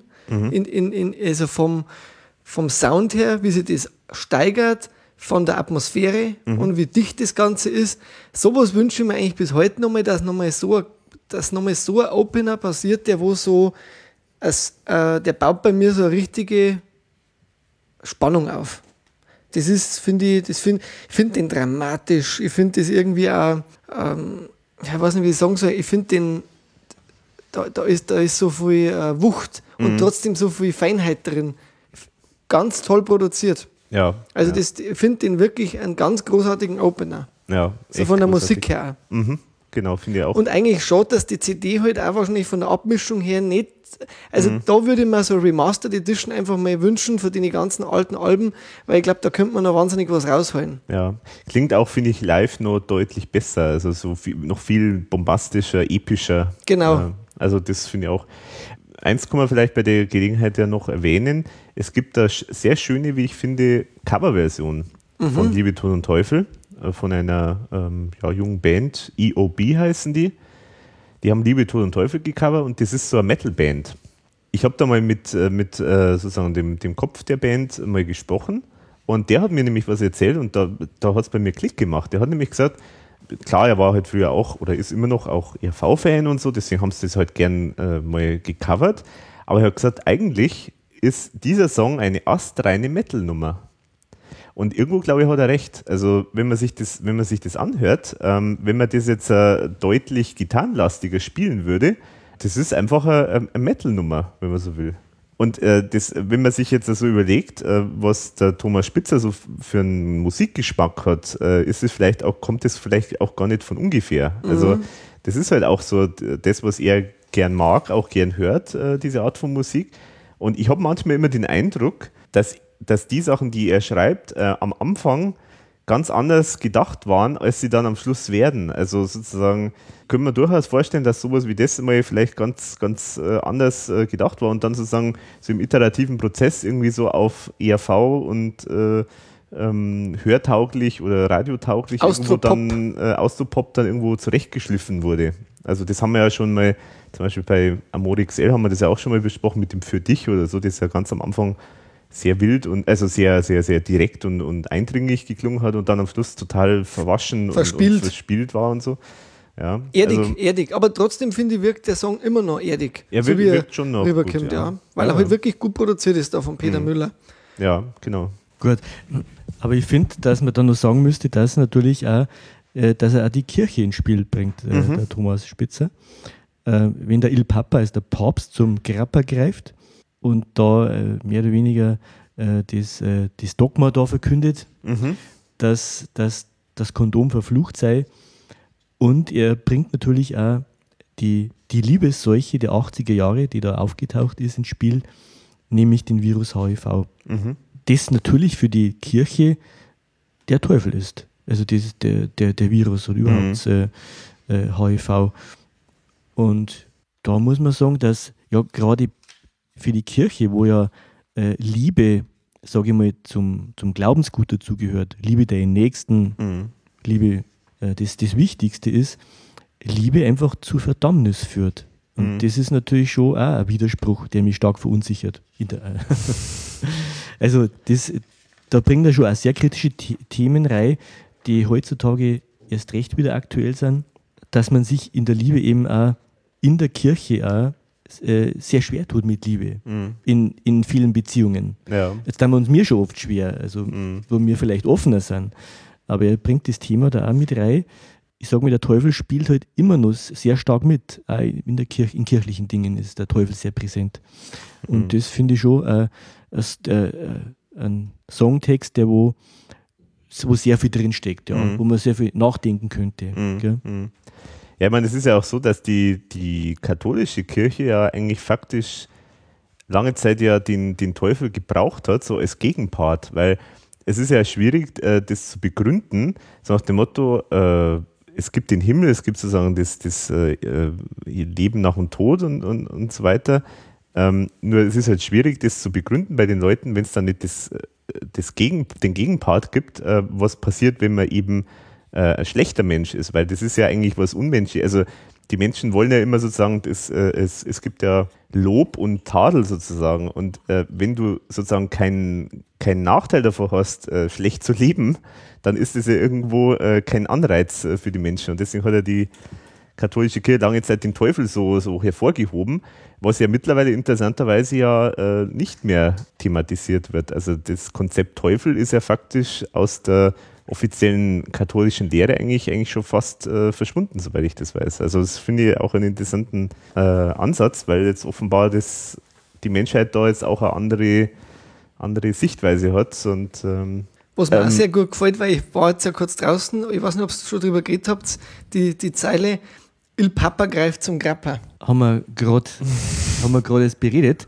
Okay. Aber es ist interessant, dass der Papst also zum, zum Alkohol greift. Also in dieser Reimzeile zum Beispiel. Und sein Glas erhebt in Rom. Genau. Und dann einfach im fernen Rom, also das schockt schon, dass er von den Dingen keine Ahnung hat, da, darüber urteilt. Ganz gemütlich. Also beurteilt das einfach, ist er selber nicht betroffen. Ja. Also man redet sich immer leicht, wenn man nicht betroffen ist äh, von, von der Liebe. Ich sag mal, wenn du natürlich Pech hast in der Liebe, dann, dann kannst nur der kann reden, der Pech hat. Äh, Der andere, der das Problem nicht hat, äh, kann ja nicht drüber reden. Mhm. Und folgend drauf eigentlich dann noch das Thema mit dem AIDS, gell? Mhm. Das Virus ist der Teufel und ist im Arsch daheim. Ich finde es ganz interessant, dass, dass, dass das Thema da in dem Song noch vorkommt, weil es eigentlich ehrlich gesagt ein bisschen gebogen ist. Also, also äh, der Übergang irgendwie von vom Liebe, Tod und Teufel dann zu Kirche, das ist schon irgendwo so, ich weiß nicht, so, so, so, so ein kleiner, so Ja. eine kleine Ecke, die da drin ist. Ähm, Vielleicht ist aber auch für ihn der, der, die Kirche der Teufel. hm. Die ja eigentlich, weil er die Leute was sagt, was, was letztlich vielleicht, ähm, wie man weiß, dass die Kirche, die besitzt ja auch Kondomfabriken. Die Kirche besitzt ihm- hat mir mal jemand gesagt, dass die scheinbar auch also aktienmäßig da beteiligt wäre. Ich habe es nicht nachgeprüft, aber es hat mir mal jemand gesagt. Ähm, vielleicht war das damals schon ein Thema, dass, man quasi, dass er quasi sagt, also irgendwie ersetzt doch selber diejenigen, aber so, so nach dem Motto Wein trinken und, und Wasser predigen. Jetzt muss ich mir eine Frage stellen, weil, wenn wir schon über die Kirche reden, in die Kirche wird ja so viel von Liebe geredet. Aber gibt es denn dann auch kirchliche Eifersucht? Also, ich glaube jetzt, halt, wenn Liebe über alles gehoben wird, dann muss es in der Kirche eine Art äh, Eifersucht auch geben. Vielleicht ist die Kirche eifersüchtig äh, auf äh, Leute, die, die jetzt ihre Liebe frei ausleben, weil sie nicht also ihre Kirche lieben. Also die Kirche ist auf alle eifersüchtig, die nicht in ihr sind oder so. Also wo Liebe ist, gibt es einfach Eifersucht. Und oder man möchte und da drückt sie vielleicht auch aus, dass manche, manche Bevölkerungsgruppen nicht geliebt werden von der Kirche, wo sie doch die Liebe predigt. Gell? Ja, ja. Und, und im Gegenteil sogar äh, diese Form also extrem ausgeschlossen wird. Und ich, ich möchte fast sagen, das ist eine Form von Abtreibung. Äh, das habe ich schon mal woanders gesagt. Ja, genau. Das ist eine Form von Abtreibung, wenn man jetzt seine Kinder, die man jetzt gern hätte in der Kirche, entfernt. Das ist auch eine Art von Abtreibung. Und Abtreibung ist ja auch verboten in der Kirche. Also auf jeden Fall sieht man, wo, auf was man da alles kommt, wenn man sich das Lied Ja. äh, genauer anhört dann oder, oder genauer analysiert. Aber was ich unbedingt noch erwähnen muss, jetzt kommen wir mal zum Thema Live. Und zwar, ich finde, das Bild ist grandios. Also ich habe das, lang- ich hab das bis vor kurzem nicht gewusst, dass das live so gemacht wurde. Aber der Thomas Spitzer hat sich anscheinend selber gar nicht mehr so hundertprozentig erinnert. Aber ich habe einen Konzertbericht äh, gefunden, wo, das, Oh. wo das geschildert wurde. Und zwar Schön. ein wunderbares Bild. Und zwar hat das Konzert damit begonnen, also gut, am Anfang kommen halt die Pinguine, aber dann hat es damit begonnen, dass quasi äh, Liebe, Tod und Teufel gegeneinander kämpfen. Also quasi da ist der Sensenmann auf der Bühne, also der Tod sozusagen, dann ist der Teufel auf der Bühne, In Form vom Klaus dann in schon? Form von Klaus, der sieht man ja dann im Video, dass er eben so Hörnchen aufhat und so. Und dann gibt es ein aufreizendes Mädel und die symbolisiert die Liebe. War das der Günther wahrscheinlich, oder? Das weiß ich nicht, aber ist es zu vermuten. War ja ja, normal genau. immer die Frau. Der Tod äh, wird vertrieben vom Teufel. Der Teufel bekommt auf die Hörner von dem aufreizenden Mädel. Das heißt, die Liebe hat quasi über Tod und Teufel gesiegt. Und so beginnt quasi das Konzert. Ah ja, das finde ich ja interessant. Das ist ein wunderbares Bild und Thomas Spitzer hat auch gesagt, also das sollte sich die Menschheit einfach mal äh, sozusagen mal hinter die Hörner schreiben.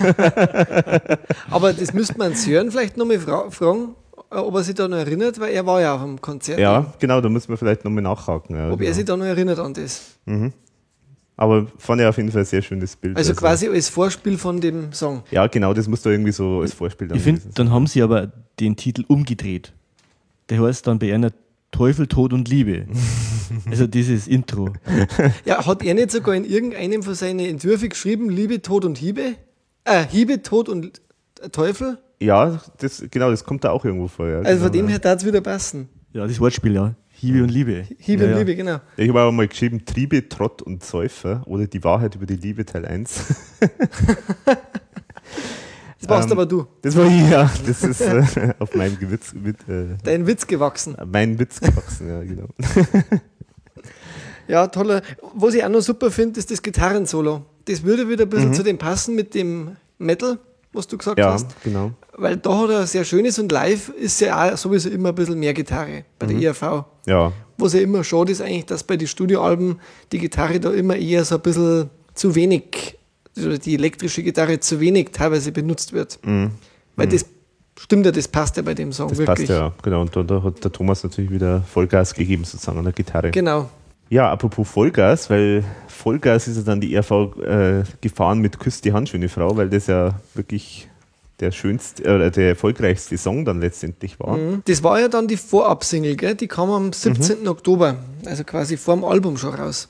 Hat man also schon vielleicht ein bisschen gewusst, das kann was sein, oder? Ja, genau. Also das denke ich, das ist auch relativ offensichtlich. Da gibt es ja auch vom Klaus Eberhardinger so eine Aussage, die immer wieder gern sagt, eben, dass er damals auch schon angeblich eben äh, sozusagen auf den Knien gelegen ist, wie er das Lied gehört hat, so nach dem Motto, Mensch, das ist ja ein Knaller. Und der Thomas Spitzer wollte es aber eigentlich auch wie immer halt eigentlich nicht so, also der hat es nicht so toll gefunden, aber das ist halt oft so, dass äh, er halt gerade die Sachen, die dann wirklich so massentauglich sind, ähm, eigentlich gar nicht so äh, unterstützenswert findet.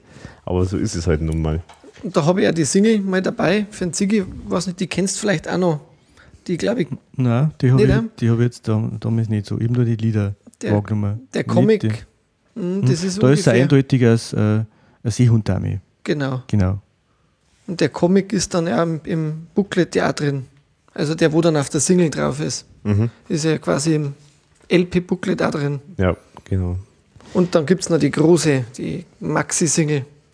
Die natürlich toll ausschaut dann mit dem Comic. Das ist stimmt, ja. Eine tolle Geschichte. Genau. Ja, inhaltlich die schön, äh, möchte ich die, gern die Beschreibung zitieren von der ERV selber über das Lied, weil ich die so schön finde. Da kommen wir später drauf, noch mit bei Burli und so weiter. Äh, da hat einmal die ERV so eine Stellungnahme gegeben und da haben sie beschrieben, um was es geht in dem Lied. Und das möchte ich jetzt mal kurz vortragen. Nämlich es ist ein Lied, in dem die möglichen Begleitumstände eines Seitensprungs des verheirateten Ehemanns insbesondere für die verführte Geliebte aufgezeigt werden. Das ist doch eine schöne Beschreibung. Das stimmt, ja. Ja, ich finde, ich habe mir das mal aufgeschrieben, was das, was das für Song ist.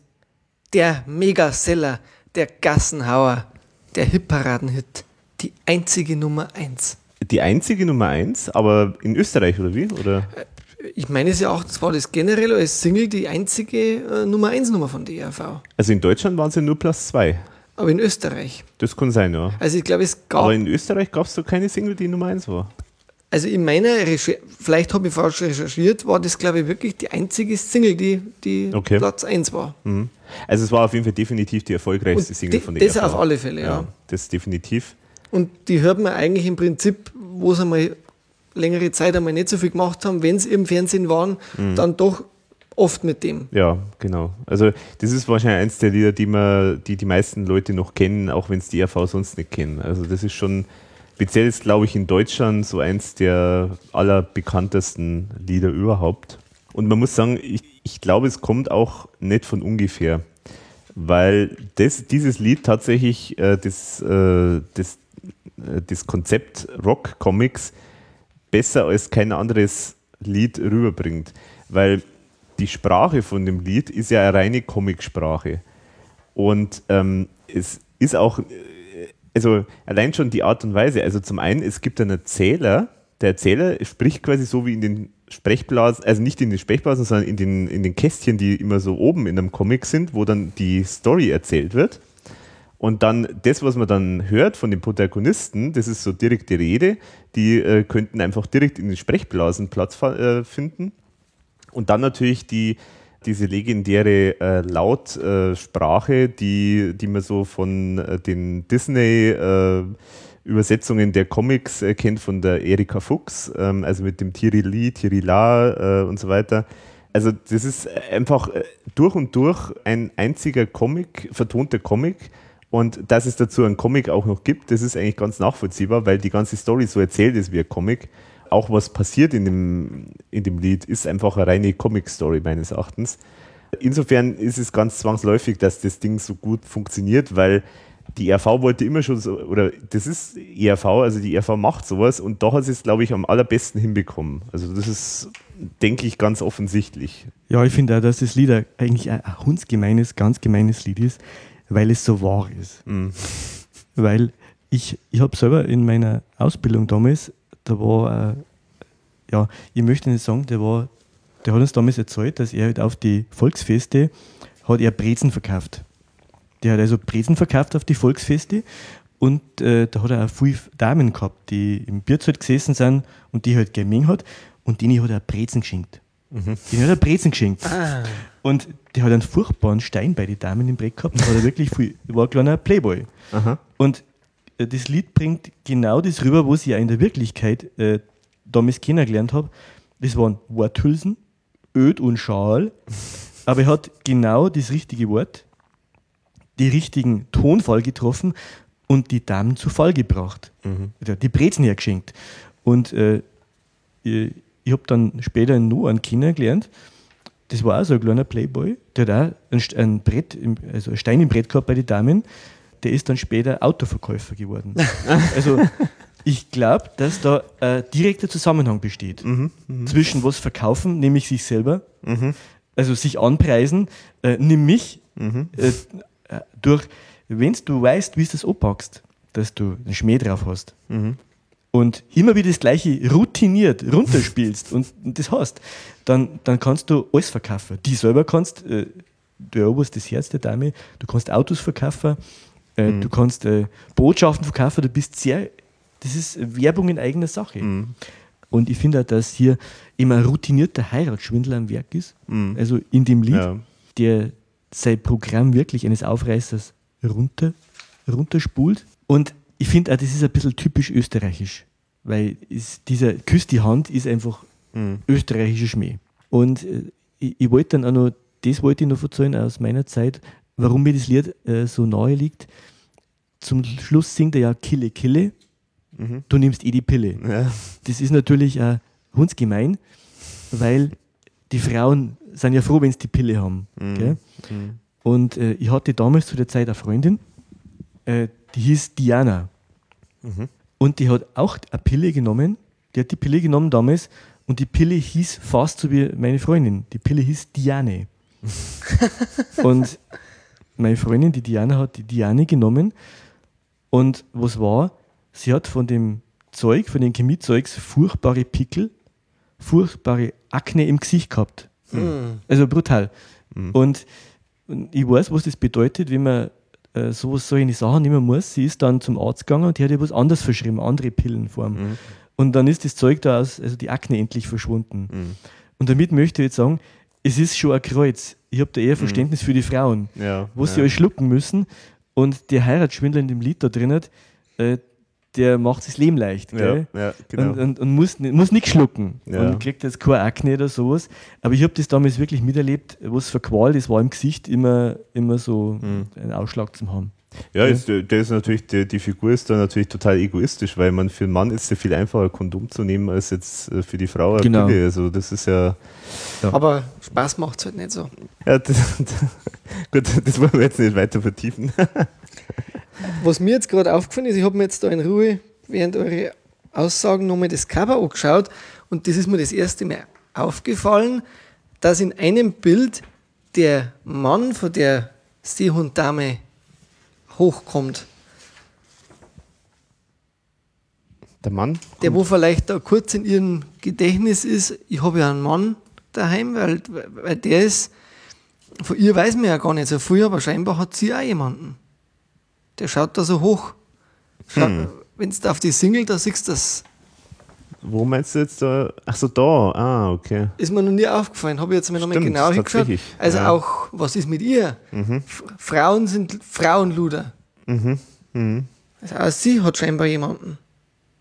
Oder, oder da sie die auch für sie interessieren vielleicht.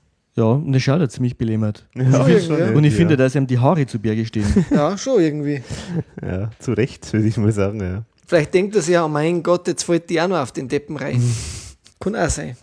Also irgendwas. Ja, merkt den die nicht, dass es ein Pinguin ist, gell? Genau. Und Ja. Eigentlich ein Arsch. ja, Der würde jetzt einmal schnell mit heimnehmen und dann war's es. Hm. Das ja. könnte auch sein, ja. Ich, ich, ich, ich, darf es dir ehrlich meinen. So dieser typische, der dann eigentlich nicht interessiert ist, äh, interessant ist. ja, genau. Das könnte auch sein, ja. Also ich, ist mir jetzt das erste Mal aufgefallen. Man muss sich Sachen öfter anschauen, genauer, Ich gell? finde auch schön den, die Aus, den Ausspruch von ihr, wie er sagt, Fummel, Fummel, Gille, Gille, du nimmst eh die Pille. Und dann der Ausspruch von ihm, äh, von ihr, Frülps. Ja, Ist auch schön. das stimmt, ja. Aber so generell zum Song. ich finde, dass der Klaus den ersten super singt. Ja. ja. Also das ist einfach genial. Also ich das, sag mal, ich vermute mal, er tut sich nicht so schwer, sich in die Rolle einzufinden. Also er macht das, er macht das ganz charmant und er singt das wirklich säuselnd und genau Ton, den Ton treffend. Also das Mhm. passt, finde ich einfach ganz gut. Ja, und äh, live haben sie es ja auch schön rübergebracht dann auch. Und, Wie als äh, Comic eigentlich im Prinzip. Genau wie der auch. Comic, ja. Und was mir eigentlich auch nach wie vor so gut gefällt, finde ich auch diese Sounds, die wo da immer wieder Mhm. dabei sind. Also erstens einmal dieses Flop, Flop, Genau. das finde ich halt auch in so einem, war vorher noch nicht da und gab es auch danach in der Form in keinem Mhm. Song, den ich kenne. Und auch generell die, die, die Effekte, die dann teilweise mit drin sind. Ich Mhm. finde, das ist irgendwie ein rundes Thema. Wobei ich bin mir immer noch nicht sicher, ist jetzt die unzensierte Maxi-Version ursprünglich die Albumversion gewesen oder war die einfach generell für die Maxi gemacht?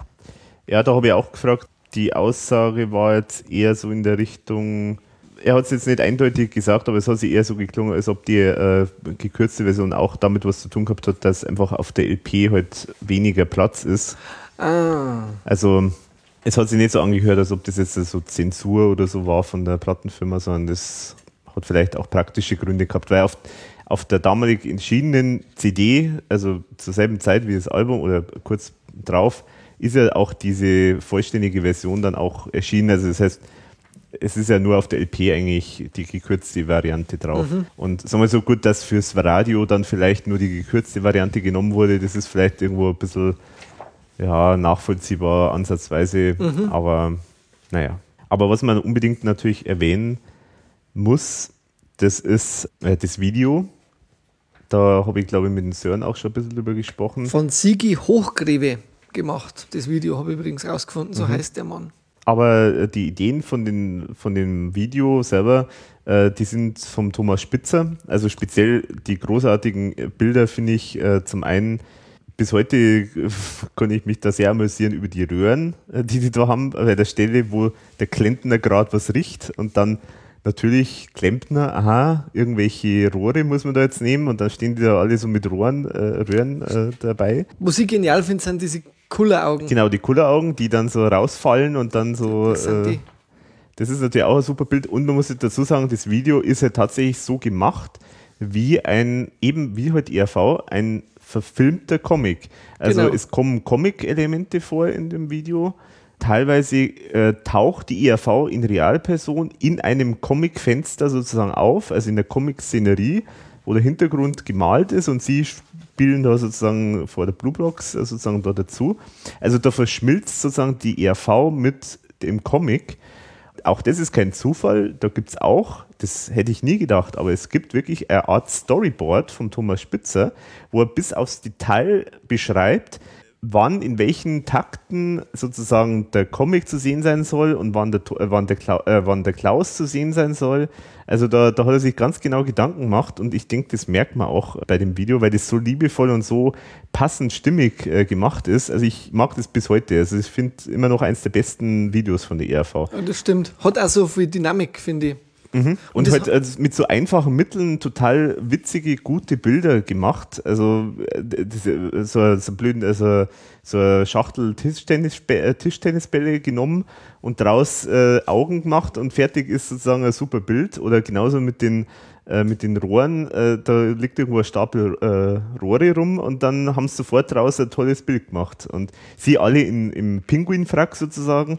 Also es ist einfach echt äh, wirklich ein grandioses Video, finde ich. Also Ja, ich das heute richtig, gerne ja. anschauen. Mhm, das stimmt.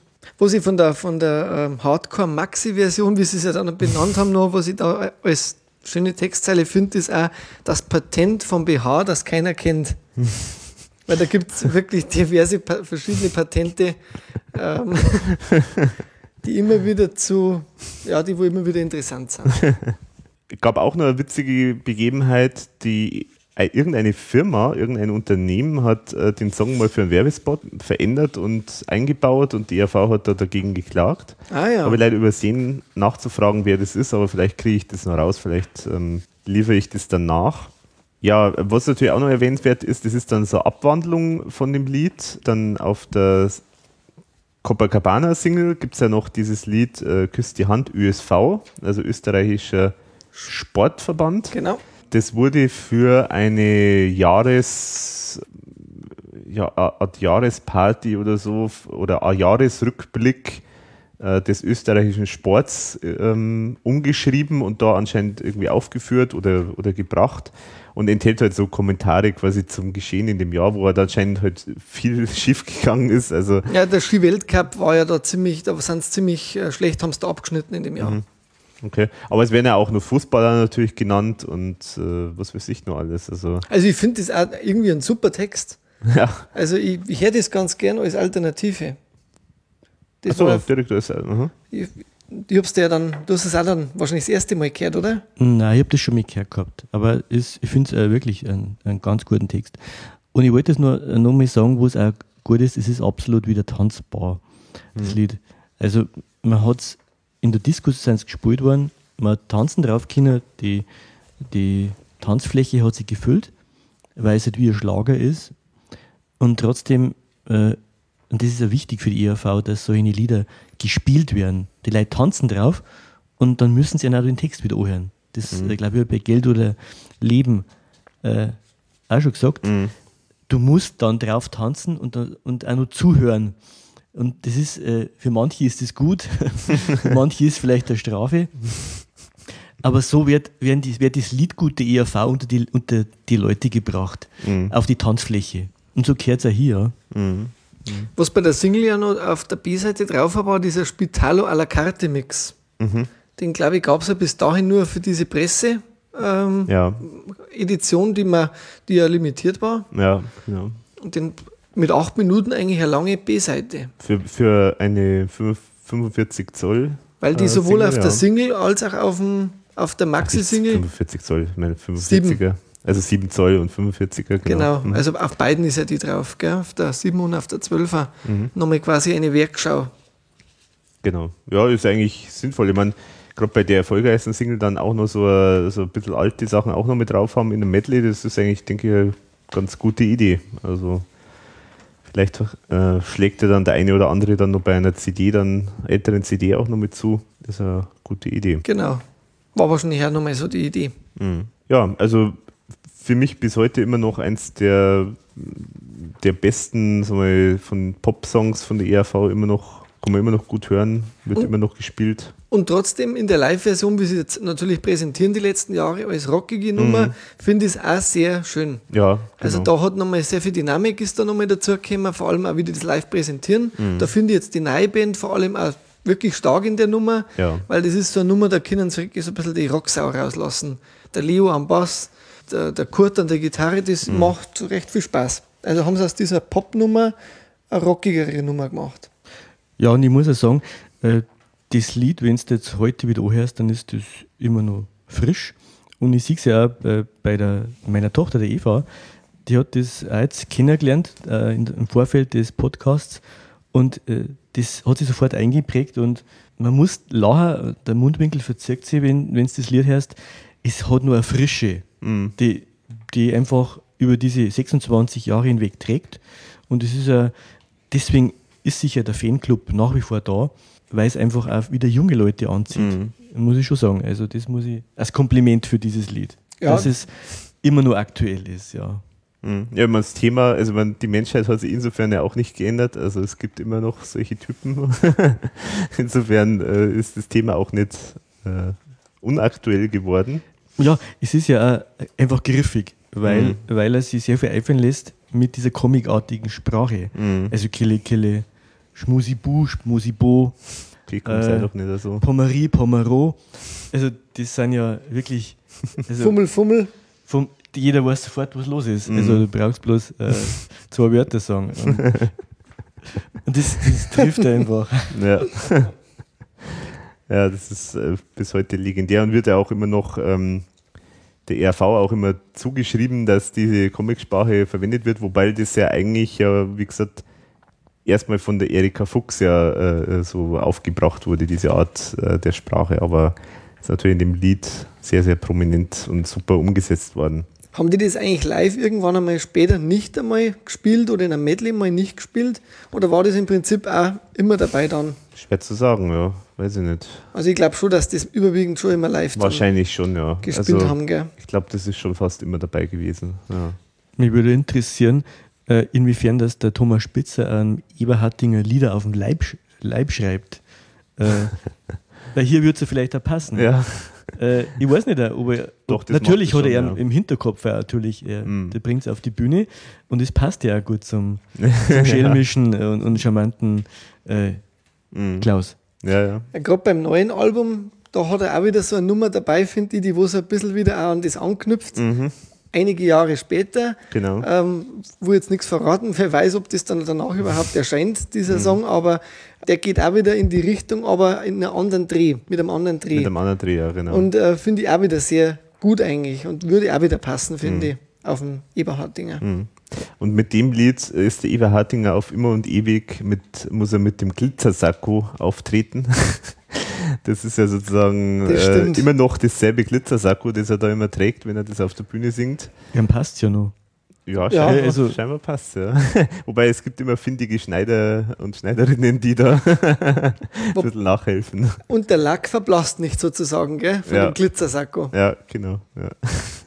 Wobei das auch wirklich ein schönes Beutel ist, finde ich. Mhm. Da gehört es einfach dazu. Und muss man natürlich jetzt noch vielleicht erwähnen, dass der Günther natürlich damals als, äh, als Helga aufgetreten ist, was Genau. natürlich auch ein legendäres Bild ist. Also heute spielt ja die Frau wirklich eine Frau, gell? Am Kurt Keinrad seine Frau. Ja, wobei es teilweise schon auch immer Roadie manchmal gemacht hat. Also es ist unterschiedlich. Bevor sie dabei war, ja. Ja, genau.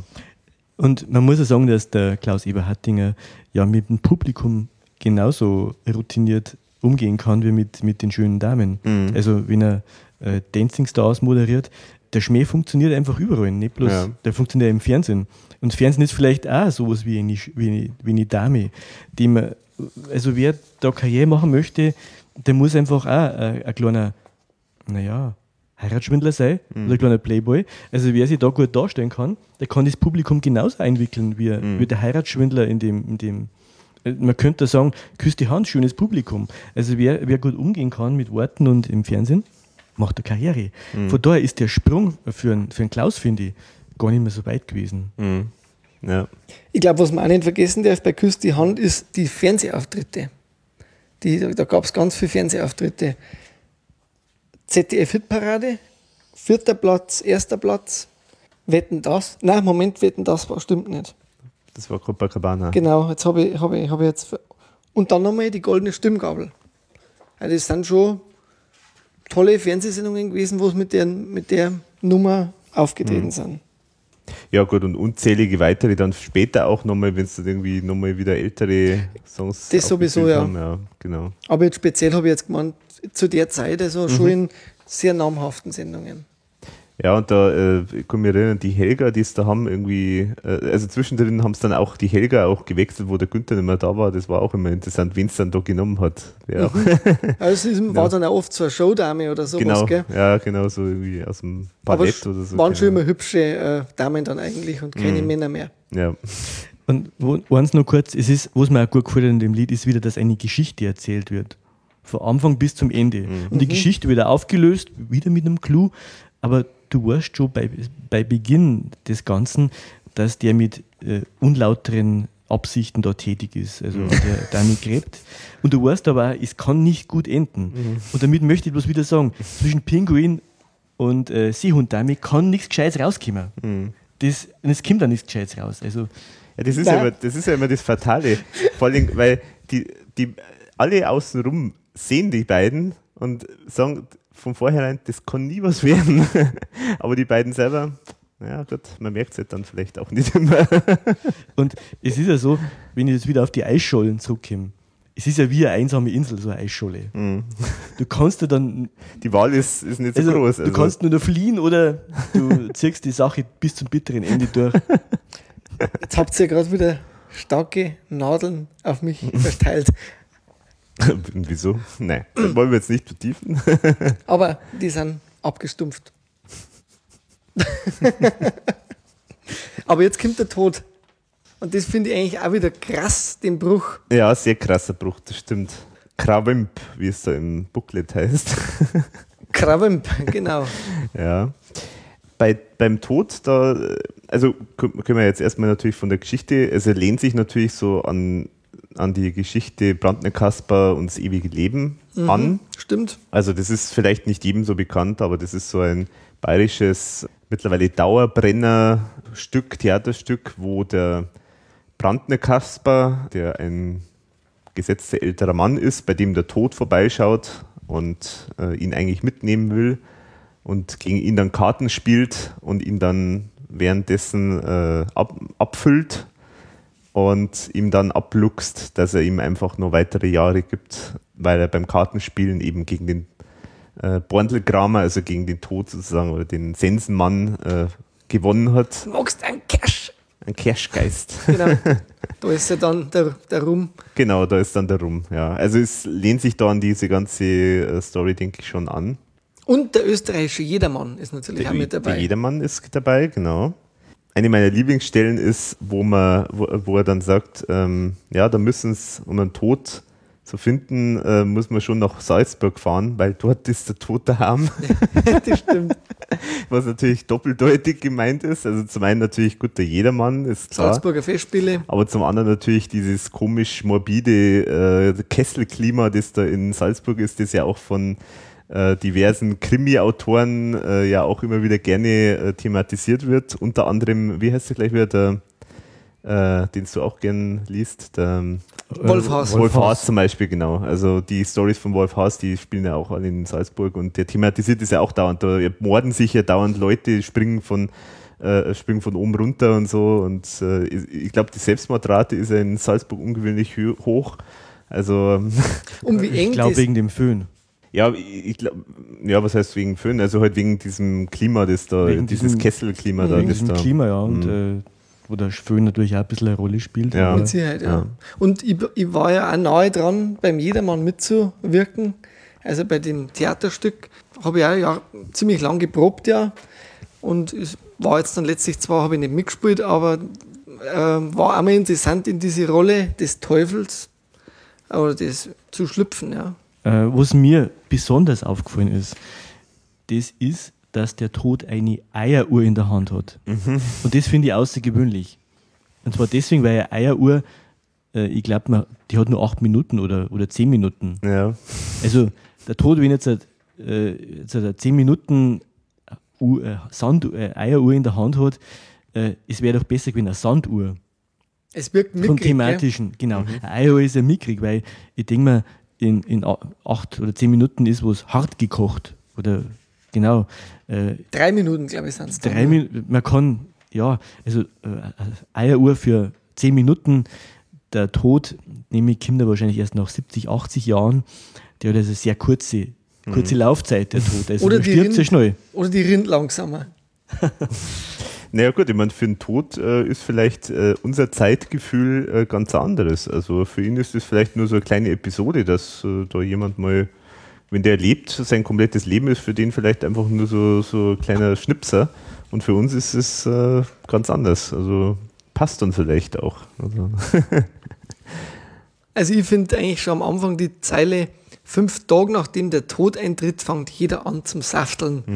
Also die gefällt mir schon sehr gut und das, ich habe immer das Pudel im Kopf, wie da diese Säfte aus den Leichen ähm, rauslaufen und es ist irgendwie, also da merkt man ja, jetzt sind wir wieder in einem düsteren Thema. Es geht wieder morbide ja, zu, es morbide, geht ja, wieder genau. ähm, typisch österreichisch, schwarzhumorig, ganze Sache. Ja, und beim Tod ist halt jeder dann irgendwo gleich. Also äh, ob man jetzt reich ist oder arm oder was weiß ich, äh, Tod kommt, äh, kommt zu jedem.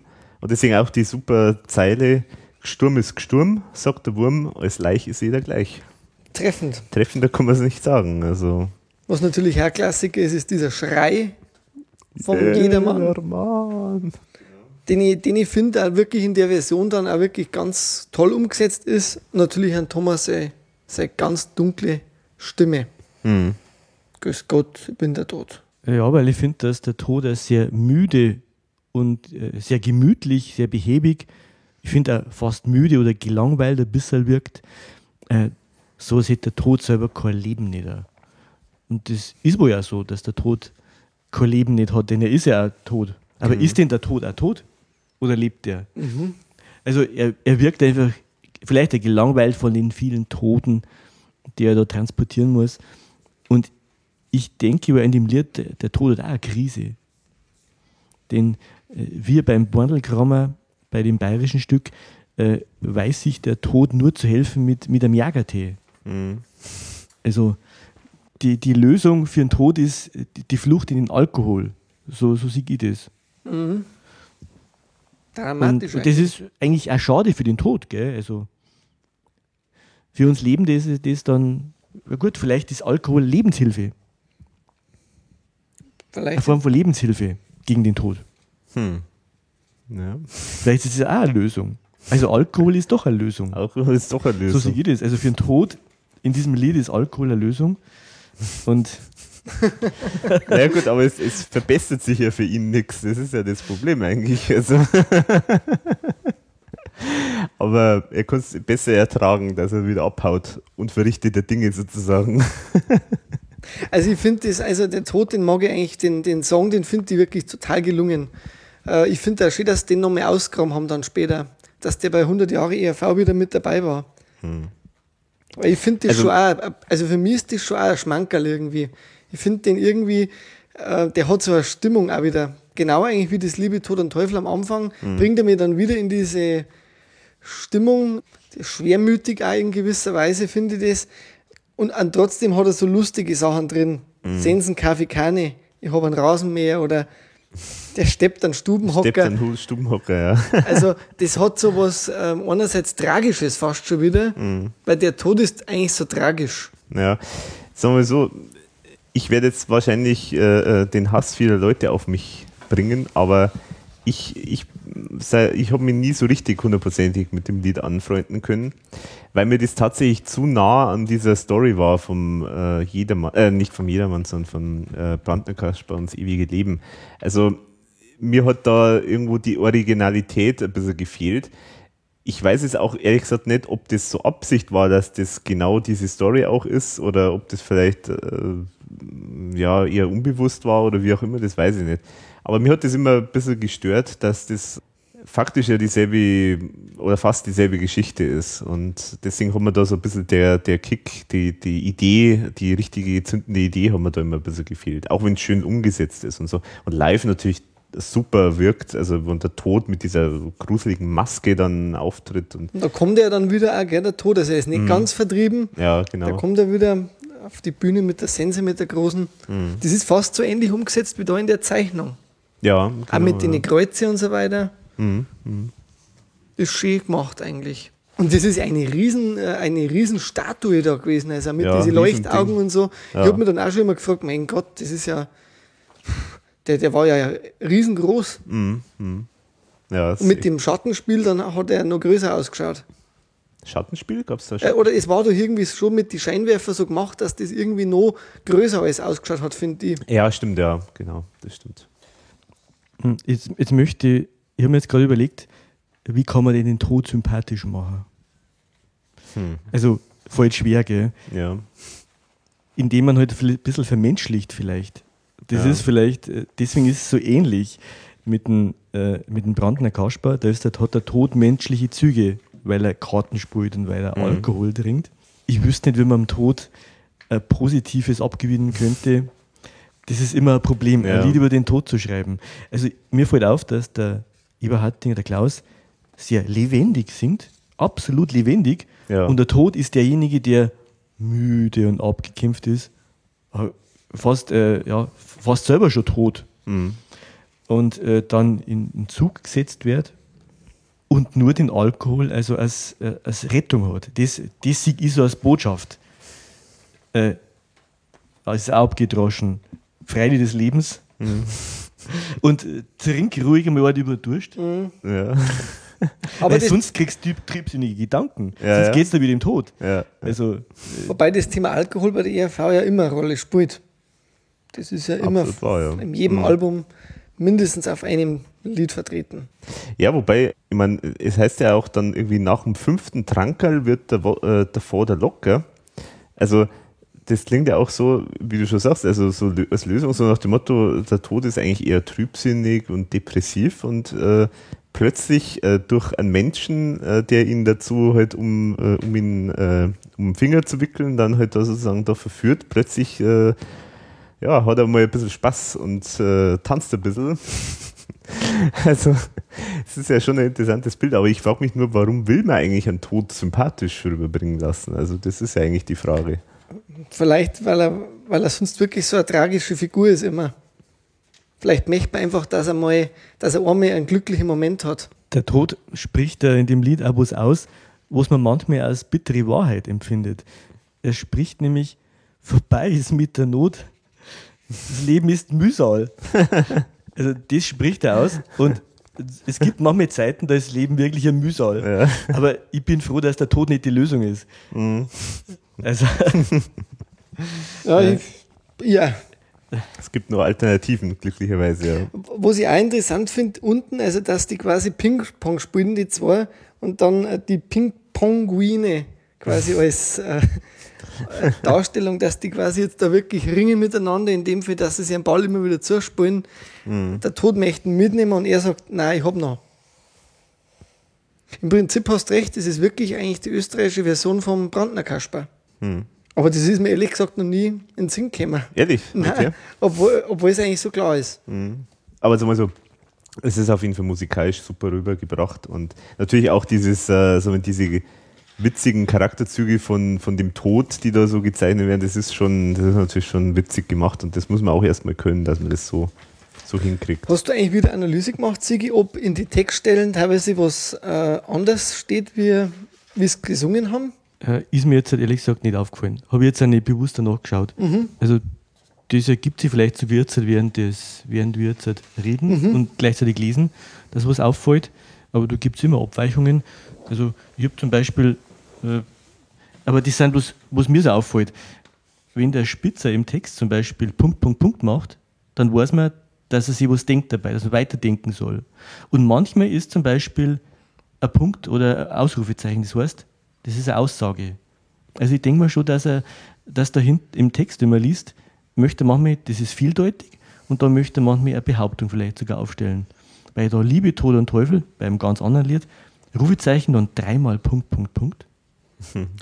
Also, und dann bloß Punkt, Punkt, Punkt. Also äh, ganz unterschiedlich, mag nichts bedeuten, aber ich denke mir dann doch, dass man äh, zwischen die Zeilen, wenn man dann liest, versucht, äh, dann hat er, möchte er schon was zum Ausdruck bringen.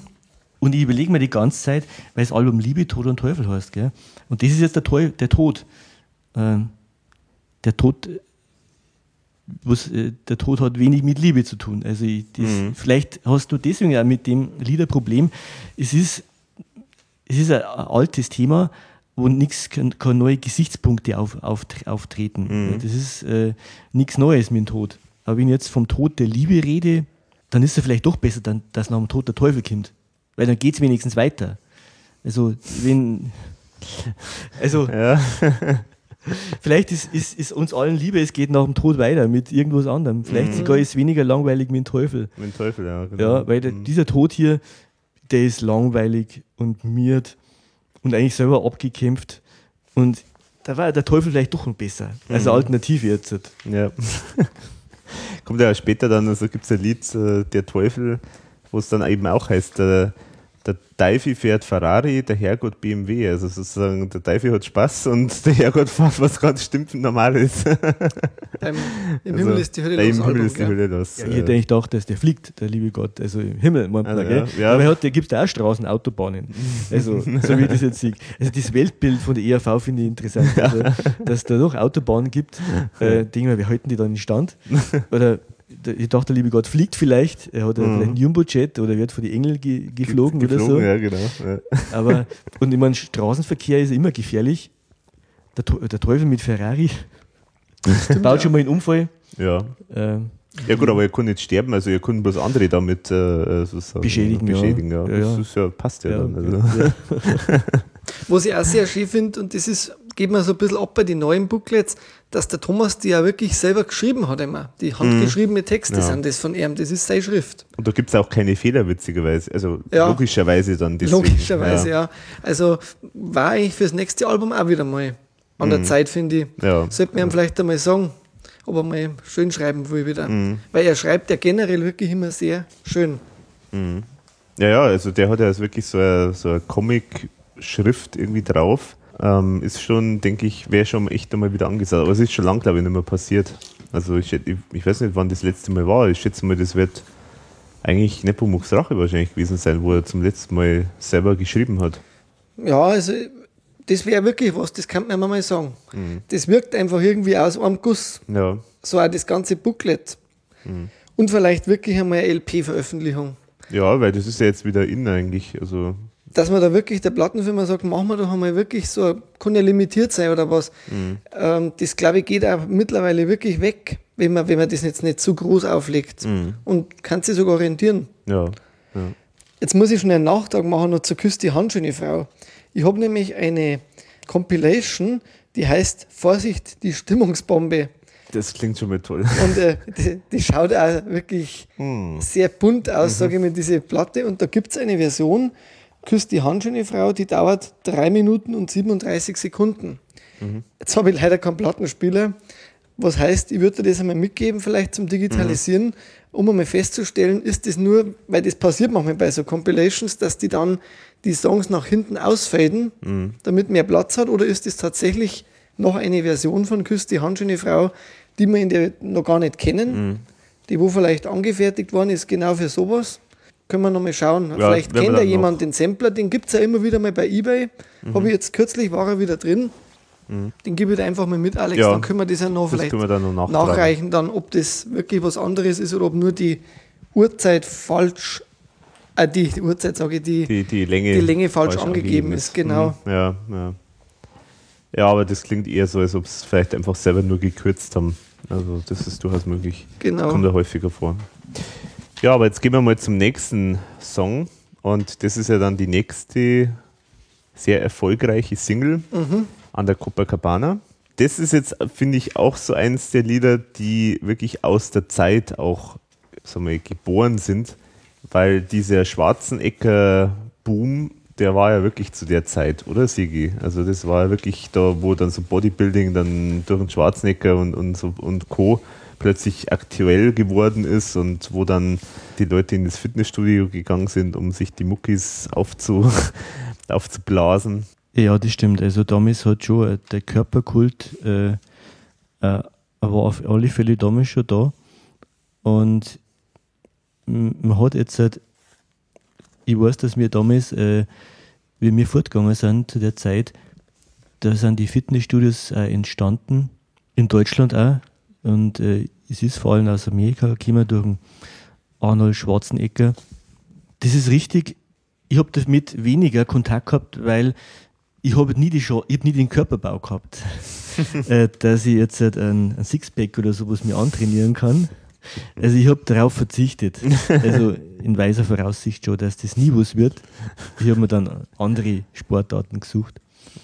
Aber mich hat das mit dem Fitness äh, dann doch interessiert und jetzt habe ich noch mal recherchiert, weil es nämlich so ist, warum es so viele Fitnessstudios gibt, hat einen noch einen weiteren Grund. Denn Bodybuilder, äh, die professionell sein wollen oder Geld damit verdienen, äh, haben, es gibt also im Bodybuilding wenig Preisgelder, wenn man jetzt halt professionell ist.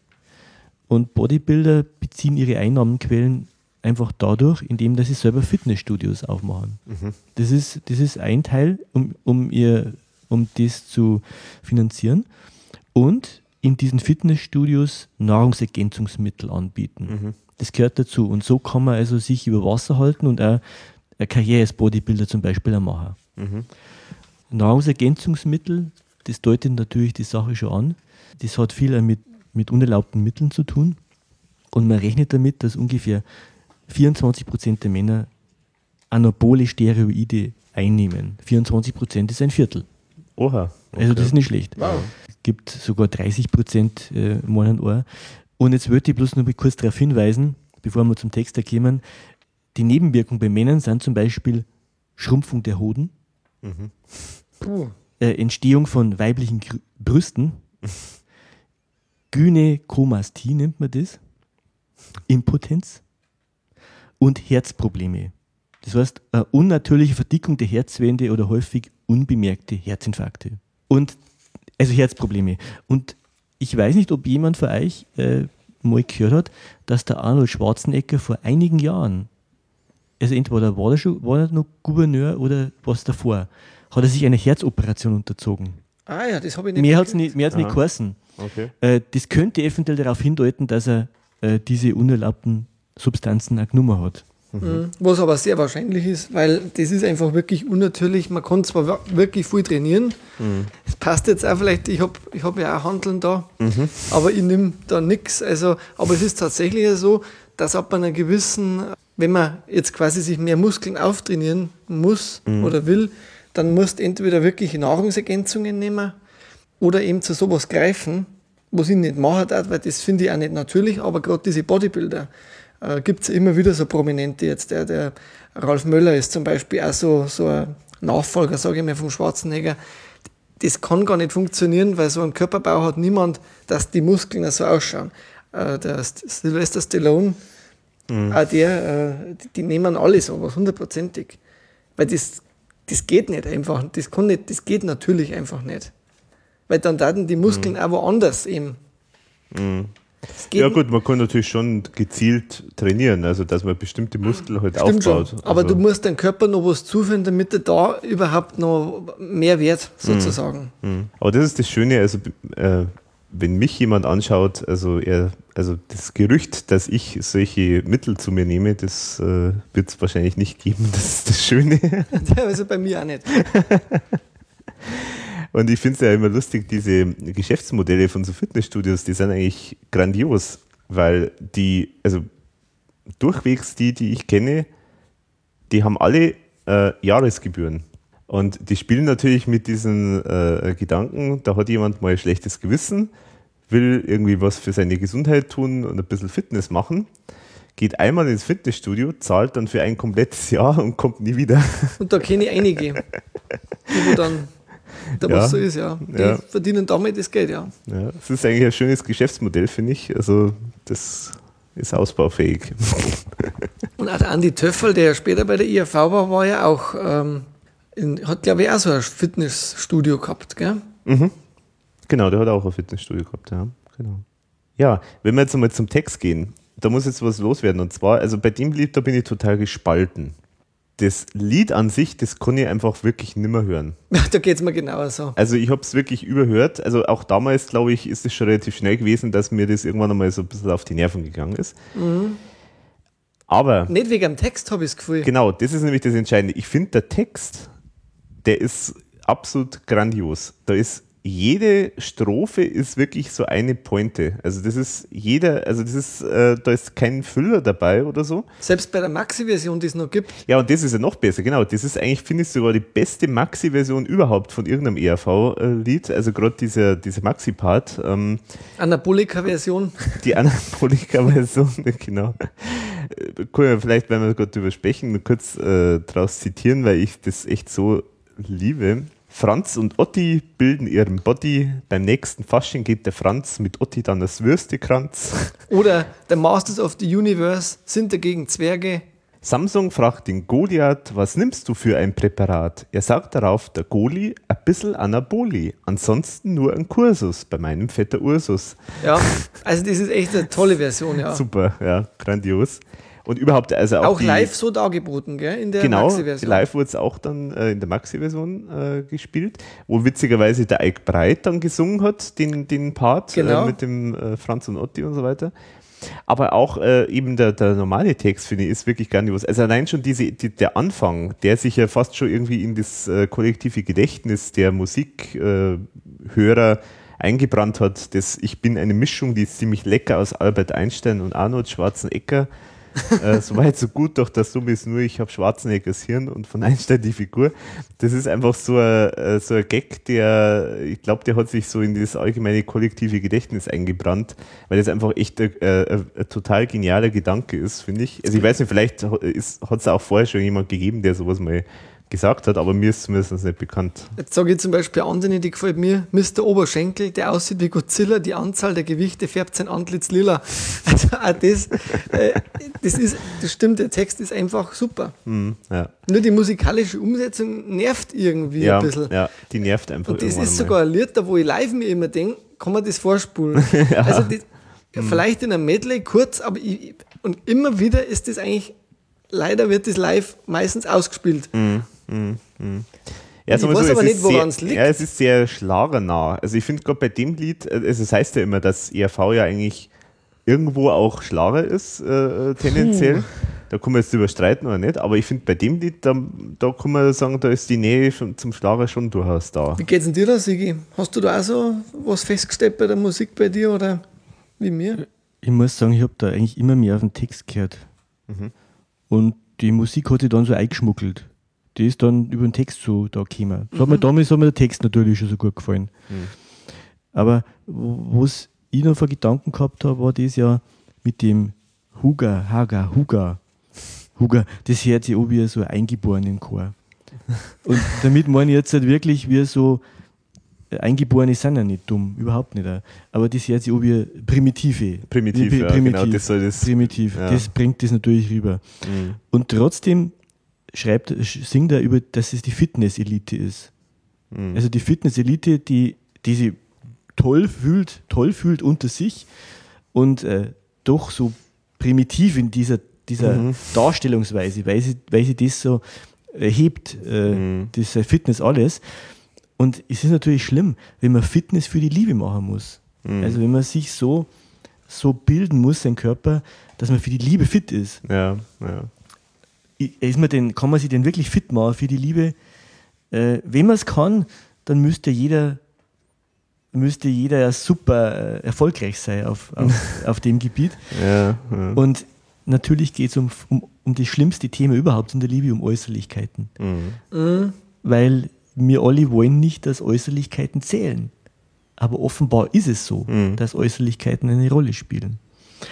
Und mir ist dann so bewusst worden, wenn es schon um Liebe geht und Äußerlichkeiten, das Bodybuilding ist eine Form von Selbstbefriedigung. Mhm. Und das möchte ich jetzt kurz mal erklären, weil du magst es nur mit dir selber. es ist Selbstbefriedigung. Und dann, ja, ja. und dann, dann zeigst du ja nur in der Öffentlichkeit und dann ist wieder Selbstbefriedigung, weil es geht nur darum, sich darzustellen und gut dazustehen. Mhm. Äh, aber es ist eine Form von Selbstbefriedigung. Und draufgekommen bin ich deswegen, es ist ganz blöd, ich habe nämlich immer verstanden im Text, wie Onen der Zerstörer. Stimmt das? Onan. Onan, Onan der Onan. Zerstörer. Ja, genau. Genau. Ich habe es richtig verstanden. Conan war natürlich. Normal ist Conan gemeint. Mhm, aber Onan ist natürlich. Ja, und klar, Onan ist natürlich Anspielung auf Selbstbefriedigung. Ja, genau. Ja. Und jetzt habe ich natürlich nachgeschaut, was, was Conan der Film Conan, der war kennt jeder mhm. und mhm. der Zerstörer. Erste große Erfolg ja. von Schwarzenegger. Genau. genau. Und das Genre ist der des Barbarenfilms. Mhm. Conan ist ein Conan ist ein Film, der zum Barbarenfilm gehört, zum Genre. Mhm. Das passt da wieder zum Bodybuilding. Es ist eine Form von Bar Barbarei. Ja. Ja, und auch der Film, der, der, äh, der lebt ja quasi nur von den Muskeln vom Schwarzenegger. Der, der hat ja null Story mhm. oder so. Das ist mhm. ja faktisch nur, dass er die ganze Zeit äh, oberkörperfrei durch die Gegend laufen kann. Ja. Das ist eigentlich der Inhalt von dem Film. Mhm. Also es passt insofern genau also, ins Bild. Es ist eine Form, primi vielleicht primitiv, wenn man auf sowas abfährt. Und da möchte ich nur sagen, und ich bin auch auf das Ohnen, Ohnen zuerst gekommen. Und dann ist mir, halt, dann ist mir das Wortspiel eingefallen, äh, nicht Conan, sondern Konanieren. Konanieren ist praktisch ein Wortspiel mit, ja, ihr wisst schon, was ich meine. Ja, genau. genau. Ja. Und das finde ich recht faszinierend, wenn man das so sieht. was, was Bodybuilding auch sein könnte. Vor allem nach dem, was du vorher zitiert hast. Was das ja sorgt dafür. Kleine Hoden und so weiter. Ja. Eigentlich, eigentlich spielt es der Liebe entgegen, wenn's du, wenn sich die Hoden verkleinern beim Mann zum Beispiel. genau. Das bewirkt das Gegenteil, obwohl sie ja äh, geliebt werden wollen. Und letztlich ja auch wirklich die Moral von der Geschichte. Und die ist ja wieder traurig, weil er macht alles für die Angebetete und das ist nicht das Richtige. Genau. Weil danach steht er vor der Tür und sie hat den Spargeltatz an. Genau. Also, da kann ich jetzt natürlich auch wieder sagen, die Frau ein ewiges Mysterium, Genau, so ist es ja. aber vielleicht einfach nicht das tun, was die Frau will und du kommst zum Ziel.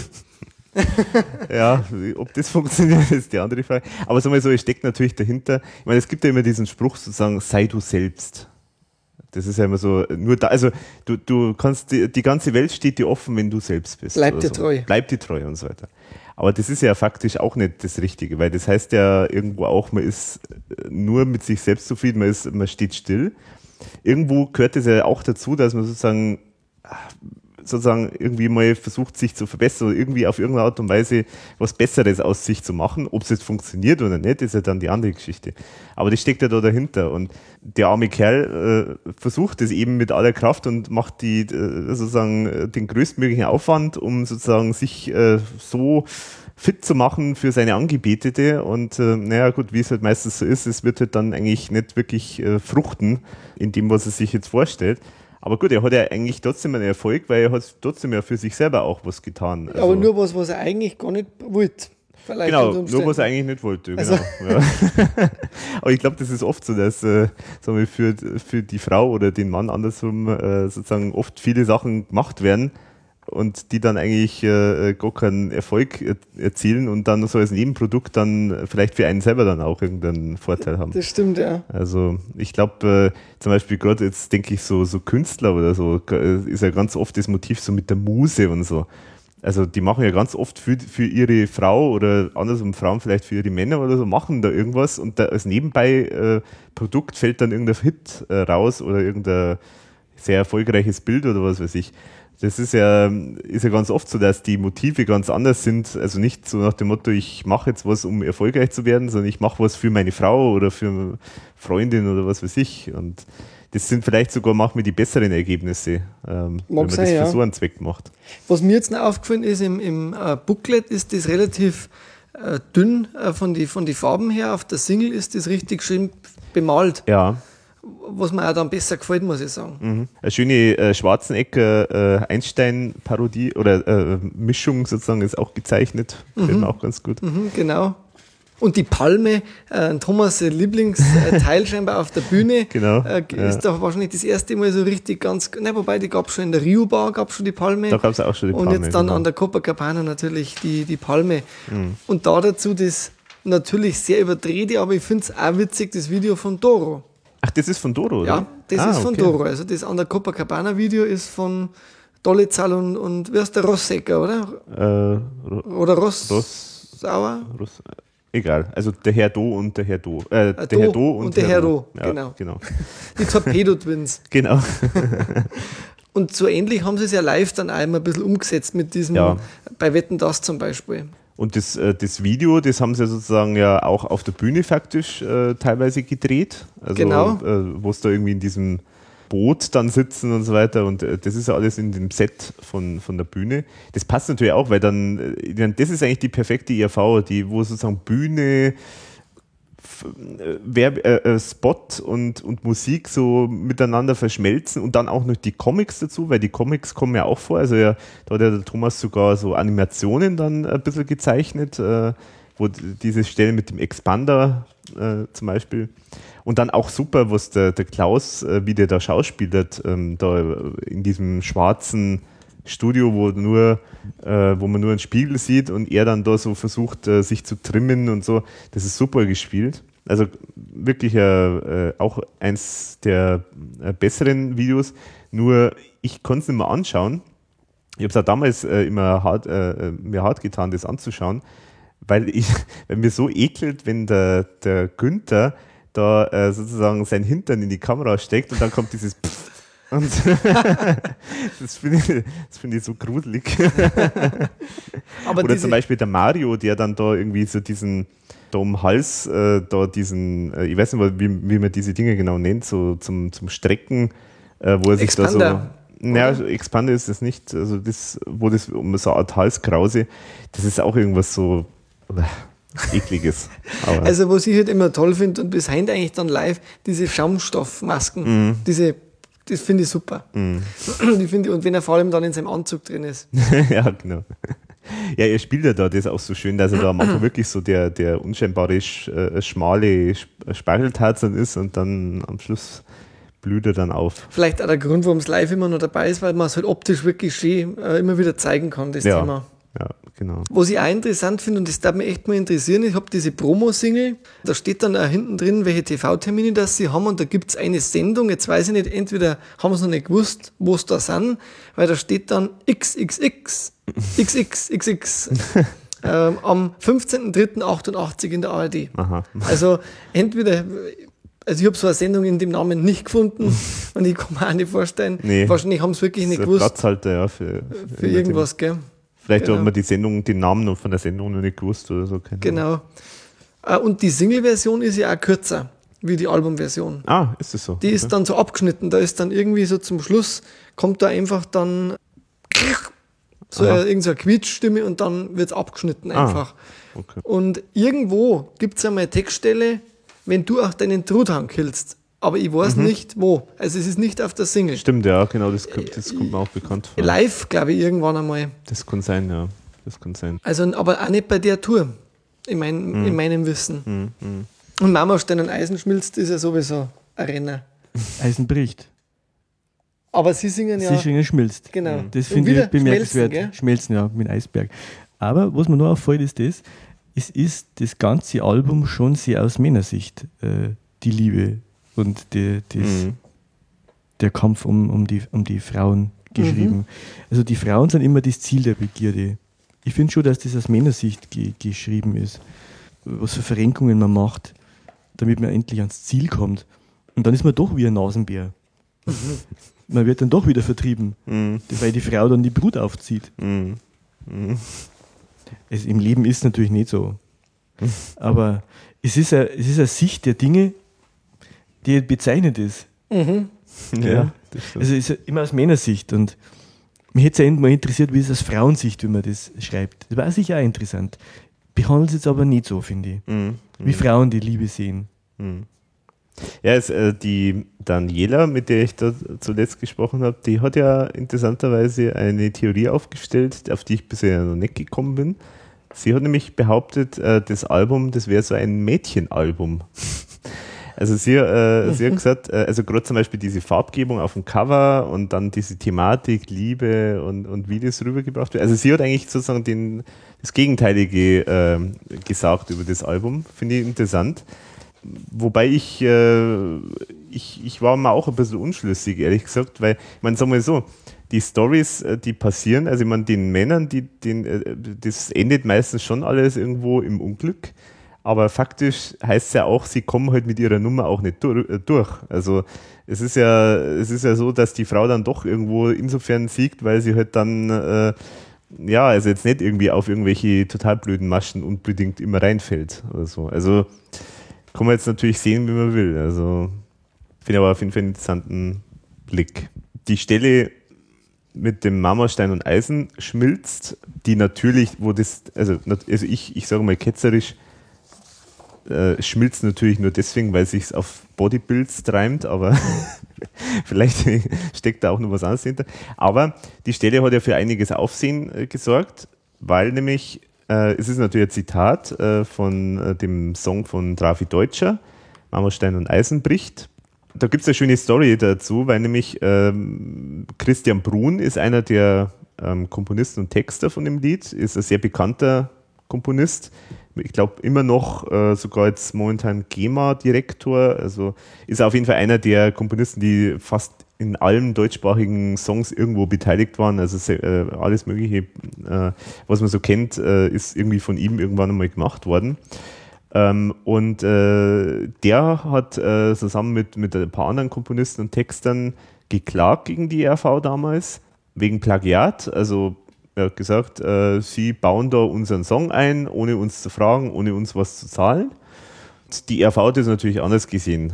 Die hat halt gesagt, das ist äh, ein eindeutig erkennbares Zitat, es sind nur ein paar Takte. Der Thomas Spitzer hat mir das dann auch erzählt, äh, wie das da damals gelaufen ist. Er hat nämlich den Trafi Deutscher irgendwann einmal so beim Bier mal gefragt, ob er denn was dagegen hätte, wenn er in den Song halt diese Stelle einbaut. Und der Trafi Deutscher hat gesagt, nee, ist kein Problem und so weiter. Er, Trafi Deutscher war anscheinend auch irgendwie ERV-affin, also hat das zumindest gemacht, was die ERV macht. Dem Thomas Spitzer war aber nicht bekannt, dass der David Deutscher selber eigentlich überhaupt nicht als Komponist und Texter beteiligt ist an dem Song. Das heißt, er hat eigentlich gar nichts zu sagen gehabt, faktisch. Und Passt, oder? Zur ERV wieder.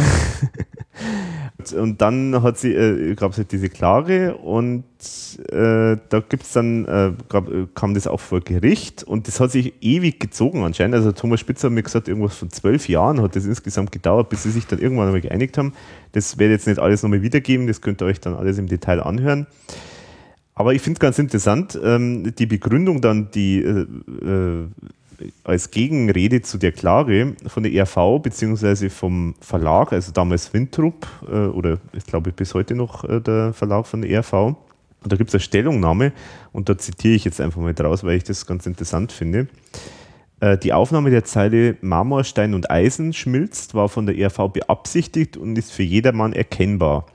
Es handelt sich hierbei um ein klassisches Musikzitat nach 51 Nummer 3 Urheberrechtsgesetz. Die von den Klägern angesprochene identische Struktur ist nicht dem Lied entnommen. Das Harmonieschema CFGC, Tonika, Subdominante, Dominante Tonika, ist allgemein gut. Das Lied Copacabana hat einen völlig anderen Grundcharakter, der vor allem durch den südamerikanischen Rumba-Rhythmus geprägt ist. Das Lied Der Kläger steht im Viervierteltakt. Äh, zu der Textzeile Marmorstein und Eisenbrich gibt es noch anzumerken, und das ist, jetzt wird es interessant, gibt es noch anzumerken, dass bereits Johannes Brahms im Jahre 1864 den aus dem Wendischen stammenden Text Ewig, in Klammern von ewiger Liebe, vertont hat. Und dann kommt da jetzt ein Zitat draus, äh, spricht das Mägdelein, Mägdelein spricht, unsere Liebe, sie trennet sich nicht, fest ist der Stahl und das Eisen gar sehr, unsere Liebe ist fester noch mehr. Eisen und Stahl, man schmiedet sie um, unsere Liebe, wer wandelt sie um, Eisen und Stahl, sie können zergehen, unsere Liebe, unsere Lieb muss ewig, ewig bestehen. Der Kläger hat nur noch das Marmor eingefügt, den Text jedoch im Übrigen nicht schöpferisch umgestaltet. Also sie beziehen sich sozusagen drauf, sie sagen, das ist eigentlich, die haben auch wiederum selber ein Zitat eigentlich gemacht oder sie haben eigentlich selber sich angelehnt an einen bestehenden Text und der ist so alt, dass da keine Urheberrechte mehr gibt. Wo war das drin, dieses äh, Interview? Das ist ja interessant. Ähm, das ist äh, aus der Musik, äh, na wie heißt der? Express oder nee, Express? Nee, diese Musik äh, Branchen, dieses Branchenmagazin, das fällt mir wieder der Name nicht ein. Ja, egal. Ähm, Musikmarkt, Musikmarkt, glaube ich, ja. So wirklich interessant. Ja, und auf jeden Fall äh, könnt ihr euch dann anhören, wie sich dann das Ganze dann aufgelöst hat ähm, und was dann daraus, daraus geworden ist, sozusagen. Dann kommen wir zu Yes, that's Jazz. yes, that's Jazz. Also das verstehe ich ehrlich gesagt bis heute nicht. Ich kapiere es einfach nicht. Ja, ist wahrscheinlich irgendwie nur so eine Idee, so eine fixe Idee irgendwie gewesen, keine Ahnung. Das ist Zwischennummer. Also das war ja dann auf dem 100 Jahre Album auch nochmal drauf. Ja, genau. da habe ich es nicht verstanden, ehrlich gesagt, aber es war wahrscheinlich wirklich nur ein Lückenfüller. Mm, ja. Vor allem ein Lückenfüller, der sehr kurz ist. Also 17 Sekunden. Das finde ich lustig, dass man dann für ein 100-Jahre-Album, wo halt wirklich so viele Songs drauf sind, dass man da halt dann auch noch so ein Teil rausnimmt, das so kurz ist, dass eh wurscht ist, ob das jetzt drauf ist oder nicht. Also. Und vor allem das, wo vielleicht damals schon niemand verstanden hat, aber vielleicht ist das halt auch wieder ERV. Ja, ja. Aber mehr gibt es, glaube ich, dazu nicht zu sagen. Jetzt sind wir auf Seite B, oder? Jetzt sind wir auf Seite B und jetzt hätte ich beinahe gesagt, apropos Lückenfüller. äh, weil jetzt geht es ja weiter mit Tarzan und Jane. Sag nichts falsch. ja, dann erzähl mal, erzähl mal. Was, was hältst du davon? Mir gefällt das, weil ich finde, das ist eigentlich die einzige Nummer auf dem Album, da wo richtig Rock dabei ist. Also ich finde, dass das, wenn man sich das anhört, die Nummer rockt. Und das ist auch live so, wenn man sich das Video anschaut. Ich finde, das geht ab. Ich finde den, den Sound irgendwie gut. Ist zwar eine dieser Leiernummern, die ich gesagt habe, aber trotzdem, mir gefällt das. Ich finde das, und der Text ist sowieso einfach lustig. Das hat jetzt eigentlich nicht viel Ernsthaftigkeit drin. Das ist einfach eine lustige Blödelnummer. Und ich finde das einfach gehört auch zu der ERV. Mir gefällt das. Und die, die Zeichnungen, die im Booklet drin sind, die sind Zeichnungen auch sind toll. super lustig. Ja. Ja. und, und auch wirklich sehr detailliert. Da merkt man auch, der Nino Holm hat da auch mitgearbeitet, weil das ist einer, Mhm. der auch oft so diese Detailzeichnungen noch ein bisschen verfeinert. Mhm. Die der Thomas ja wahrscheinlich teilweise auch macht, aber da merkt man, da haben sie zusammen super gearbeitet Mhm. in dem Booklet. Also mir gefällt's. Ich finde es von der Musik her und vom Text her einfach passend. Mhm. Und zum Thema Liebe passt ja sowieso. Sowieso, ja. Das ist so mein Fazit von dem, von dem Lied. Ja, also sagen wir so, was, was mich ein bisschen stört an dem Lied ist, mh, ich meine, Nonsenslieder gibt es ja immer bei der ERV und da habe ich auch grundsätzlich nichts dagegen, aber dann muss halt der Text total irgendwo originell sein, raffiniert oder besonders äh, pointiert oder wie auch immer. Aber das finde ich, das fehlt halt einfach bei dem Lied. Also es ist halt irgendwie so diese Idee, ja, der, ähm, im, im Dschungel treibt halt jedes Tier irgendwie auf irgendeine Art und Weise. Aber viel mehr ist es ja eigentlich nicht. Also es ist halt nur irgendwie so, ja, am, und es meint der Nasenbär, am besten wäre es kreuz und quer, doch beim Stachelschwein riefen alle Tiere nein. Gut, also es ist halt, ähm, ich finde es jetzt nur halt ein Witz darauf aufzubauen, äh, besonders schlüpfrig zu sein, ist jetzt echt die billigste Nummer, die man sich vorstellen kann. Was mir gefällt, ist tatsächlich, dass es live echt super klingt und dass es live super rübergebracht werden kann. Also es ist vielleicht eher so eine Nummer, die live besser wirkt als äh, auf der Platte. Und natürlich die legendäre äh, Darbietung vom Günther sozusagen als Tarzan, der sich da so über die Bühne schwingt und dann, Genial. und dann am Schluss zeigt, was keiner sehen wollte, aber der Herrgott ihm trotzdem gegeben hat. Das ist natürlich äh, legendär, aber ansonsten finde ich das Ding eher, ehrlich gesagt, so ein, äh, so ein Lückenfüller. Was ich auch interessant finde, jetzt habe ich das gemacht, was der Sieger letztes Mal äh, geschaut hat. In der Textstelle im Booklet steht in Klammern noch, der Trieb, sein Getränk, der Stolz, den Nasenbären ins Unterholz. Das wird nicht Das gesungen. wird nicht gesungen, ja, das stimmt. Und wieder der Nasenbär, weil der hat nämlich, Der Nasenbär verfolgt, ja, verfolgt ihn. wie, wie gefällt es dir, Sigi? Also ich habe den einen Vorteil, ich, ich habe nicht so viel Informationen wie ihr. Und das ist, das heißt, ich weiß nicht, wie es beabsichtigt war. Aber deswegen bin ich ein bisschen frei in meiner, meine Gedanken, meine Assoziationen. Also das mit dem Urheberrecht und schmilzt, das mag wohl auch ein Grund sein, aber ich, mag- ich denke halt einfach frei. Ich weiß jetzt nicht, was die Vorgeschichte ist. Ich denke bei dem Lied, da geht es um das Durcheinander der Liebe. Ganz klar. Und die Tiere sprechen. Sprechen für die Menschen. Und was, ich habe schon was gefunden für mich, und zwar, ich habe den ersten Dschungeljodler meines Lebens überhaupt gehört. Einen fantastischen Dschungeljodler, das Oh, kenne ich nur ja. in die Alpen. Oder, oder vom, äh, was, was es gibt, also Maria und Margot Hellwig. Aber der Dschungeljodler war schon mal wert, das, das Lied anzuhören. Und dann, was ich finde, das Lied, es ist ganz klar ein Prumpftlied. Das ist Ja, das ist auch ein Prumpftlied. Und es, es macht ganz deutlich die Prumpfzeit. Äh, Und das passt einfach zur Liebe. Und das, und äh, da herrscht einfach Prumpft und deswegen ist es durcheinander. Und jedes Tier darf mit jedem, obwohl es nicht zusammenpasst. Und deswegen passt es zusammen, wenn, wenn jetzt der Pinguin mit der, äh, mit der Dame da das macht. Also, ja. das für, bi- sinnbildlich das Lied für mich. Und äh, so gesehen finde ich es gar nicht so schlecht. Es ist vieldeutig in seiner Einfachheit. So sehe ich sie. Prumpftlied. Prumpflied, ja, das stimmt, das ist eine gute Beschreibung, ja.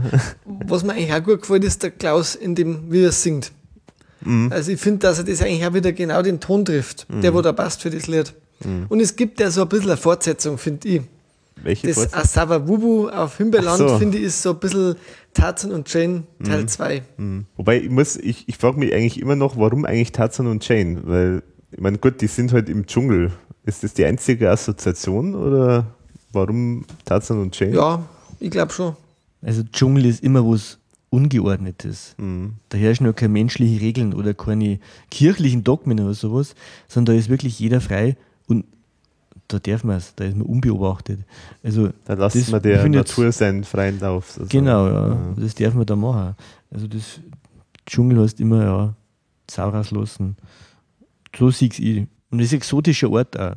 Also ich glaube, dass er die Ort, das ist ein guter Ort, finde ich jetzt für sowas, für so Orgie. Der Dschungel. Dschungelorgie. Also genau. besser wird es in der Wüste, Mhm. bei Fata Morgana oder sowas. Aber Dschungel ist ja, steckt voller Saft, voller Leben, sage ich mal. Da wächst alles, da ist warm. Also stell dir vor, das ist, also Orgie kannst du jetzt halt in der, in der Antarktis nicht machen. Da friert er gleich alles ein. Also da ist nur der Platz wobei für einen Pinguin. Wobei da, da, da gibt es ja Grund, möglichst nah beieinander zu sein, um sich zu wärmen. Genau, aber nicht alle Tiere haben Fell. Wo ist er nackt? Und äh, Dschungel ist halt auch was, da kann man, kann man den Pelz schon mal beiseite legen. Und äh, die Pointe ist ja sozusagen von dem Lied, ähm, Tatsu und Jen haben sich lange nicht mehr gesehen. Komm, wir gehen. Nein, wird man, wann wird man je verstehen, Tatsu und Jen haben sich lange nicht mehr gesehen? Tja, hm. Ich glaube, das ist einfach ein Lied, das wo man, da, wo, da hat der Sigi vielleicht schon recht, da wo der Durcheinander, Liebesdurcheinander, Kuddelmuddel, Flotter Dreier oder irgend sowas. äh, ja, Ja, drei verliebte Pinguine und hinterher ein Nasenbär. Das ist auch, einfach so, Äh, so, so, so Orgie, ja, das ist eine, eine Orgie im Dschungel. genau, Dschungelorgie. Und da gehört es auch hin, da, da darf es auch sein. Im Dschungel. Da Quasi. versteht sich jeder. Jetzt alles, also alles hat seinen Platz. Swingerclub im Dschungel, ja. Genau, da hat er seinen Platz. Also da sagt keiner was, wenn es dort ist. Das ist genau, das ist ein Swingerclub, ein öffentlicher. Manchmal kommt es aber in, in der Realität oder im echten Leben eher wie ein Dschungel vor als andersrum. Der Dschungel, ich glaube, der Dschungel ist, glaube ich, spießiger als das echte Leben, befürchte ich manchmal. Ich dachte das gern live nochmal ähm, mit einer rockigeren, mit der rockigen Besetzung, wie sie es jetzt machen, nochmal sehen. Es muss ja nicht unbedingt äh, wieder jemand da nackt äh, sich entblößen auf der Bühne, was ja, das wissen ja die meisten wahrscheinlich sowieso, beim ersten Mal tatsächlich ein Fehler war von dem Kostüm, dass es so scheinbar diese Tarzanhose vom Schönberger versehentlich aufgegangen ist. Leider aber da so gelacht haben, dass es dann später so, so gemacht haben, dass die Hosen halt wirklich aufgeht. Was wirklich durchaus eine Kunst ist, das so hinzukriegen, weil ich habe es mir extra nochmal im Detail angeschaut. Und äh, ähm, man sieht wirklich nicht, dass da irgendwie er jetzt äh, irgendwo zupft oder so, sondern äh, irgendwie, ich weiß nicht, wie sie das hinbekommen haben, irgendwie haben sie da anscheinend da sowas, keine Ahnung, vielleicht haben sie eine Schnur irgendwo gehabt oder so, aber man sieht nicht, dass er jetzt da extra irgendwie das runterfallen lässt, sondern es fällt wirklich scheinbar runter. Das finde ich echt, äh, haben es clever gelöst. Und ich meine, gleich wieder aufs Publikum eingegangen, war eine Brille. Genau. Und dann machen Und dann wir mit. Machen machen wir mit, ja, genau. Ja. Aber dafür kommt jetzt natürlich die nächste Nummer, wenn, wenn wir nichts mehr haben. Da hat der Thomas dann was sehr Interessantes dazu gesagt. Aber das sage ich dann, wenn, Mhm. wenn, wenn wir soweit sind. Ja, wir sprechen von Burli, das ja dann die dritte Single war Genau.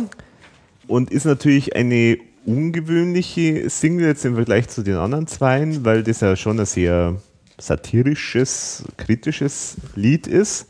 Auch die Single sticht da jetzt schon mal optisch ganz hervor. Es ist kein Comic drauf, es ist nur Typografie. Hat er übrigens auch dann erzählt im Interview, wie das da wahrscheinlich gelaufen ist. Er hat sich nicht mehr so hundertprozentig erinnert, aber äh, er hat äh, gesagt, das ist so eher so nebenbei anscheinend recht schnell alles äh, passiert. Aber ich finde da gerade bei so schnellen Ideen, da kommen auch mir ganz interessante Sachen dabei raus. Also, was ich persönlich wieder festgestellt habe bei der Single, man hat jetzt die Verbindung zum Album überhaupt nicht mehr gefunden. Mhm. Merkt man total wieder der Verunsicherung. Es ist Genau. wieder ganz reduziert. Ja. Es ist wieder so ein bisschen in die Richtung von den alten Singles, die es gemacht haben. Sehr reduziert, sehr, sehr knapp. Und was der Thomas Spitzer damals gesagt hat in einem Interview zur Richtungskorrektur bei der ERV, und, äh, interessant, weil das ja immer wieder kommt bei ihm, das Album ist inhaltlich und formal radikal.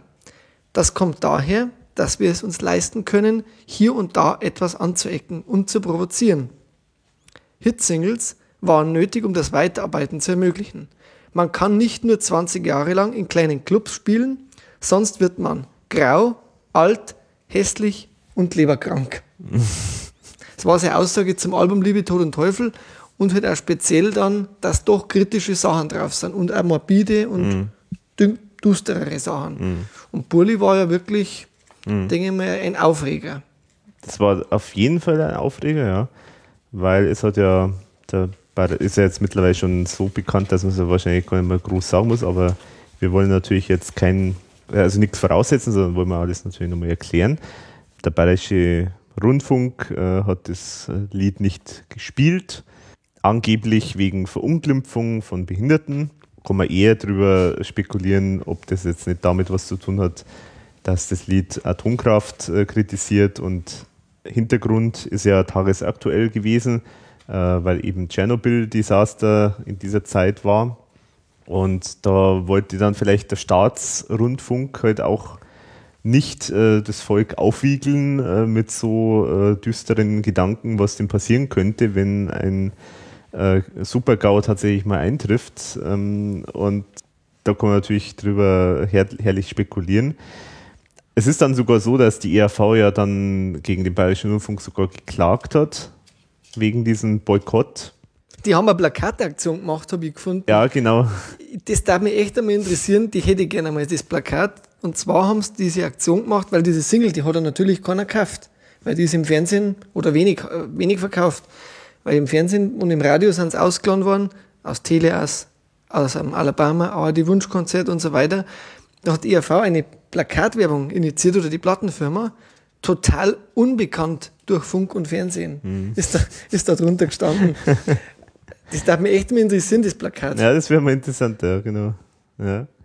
Also ich kann mal vielleicht, also wie gesagt, ähm, die RV hat dann geklagt gegen Bayerischen Rundfunk, es war Klage eingereicht am und für die Faktenfans am 31.05.1988. Ich, ich zitiere vielleicht einmal aus der elfseitigen Begründung, also sie haben elf Seiten geschrieben, die RV, äh, warum sie dagegen klagen. Ähm, und ich finde es so schön, weil das einfach so viel auf den Punkt bringt. Und da erzählen sie auch von anderen Songs von der RV. Die, also ich zitiere jetzt, die Musikgruppe ERV ist bekannt für frech bis böswitzige Texte. Den Texten ist zu eigen, dass hinter dem vordergründigen Witz eine tiefergehende Aussage steht. Erwähnt sei der zurzeit an jeder Ecke mitgesungene Hit Küss die Hand, schöne Frau, in dem die möglichen Begleitumstände eines, äh, eines Seitensprungs des verheirateten Ehemanns, insbesondere für die verführte Geliebte, aufgezeigt werden.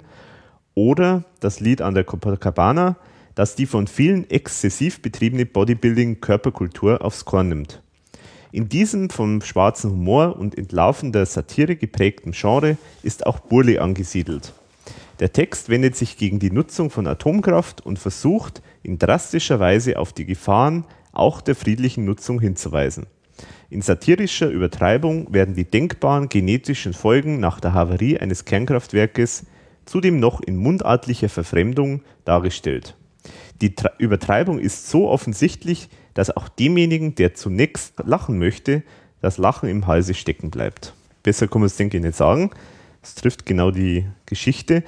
Da gab es dann auch so eine Geschichte, dass, äh, also die RV hat dann immer gesagt, ja, es hat sich eigentlich kein, kein Verband, äh, von, der irgendwas mit äh, Menschen mit Behinderung zu tun hat, äh, keinen von den Verbänden äh, sich eigentlich gefunden hat, äh, der jetzt sagt, äh, wir fühlen uns jetzt da irgendwie verunglimpft durch das Lied oder so.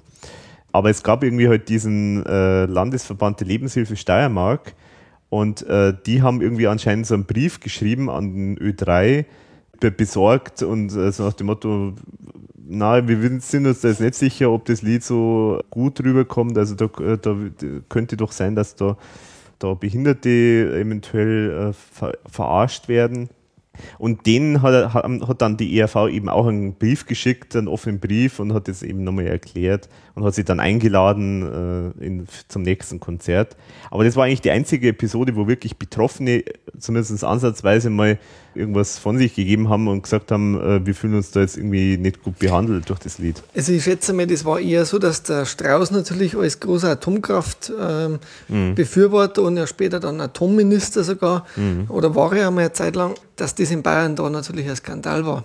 Und dass man wahrscheinlich politisch da Druck eher ausgeübt hat auf mhm. diese Sendeanstalten, sage ich mal, ja. die ja dann doch im Staat weitestgehend irgendwie doch verbunden waren, weil man das auch nicht vorstellen kann. Ja. Das war mit Sicherheit eben das Thema Atomkraft eher, Genau. die, Ja, und das dann- wo da gestört hat. Dann war ja die, die große Wiederaufbereitungsanlage in Wackersdorf ein großes Thema, das ja Proteste ohnegleichen eigentlich verursacht hat. Ähm, riesengroße Dauerdemonstrationen, Belagerungen etc. Also das war ja so ein richtiger Kriegsschauplatz mitten in Deutschland, kann man fast sagen. ERV hat sich da ja auch beteiligt immer an so an Genau. dieser Wackersdorf-Geschichte da.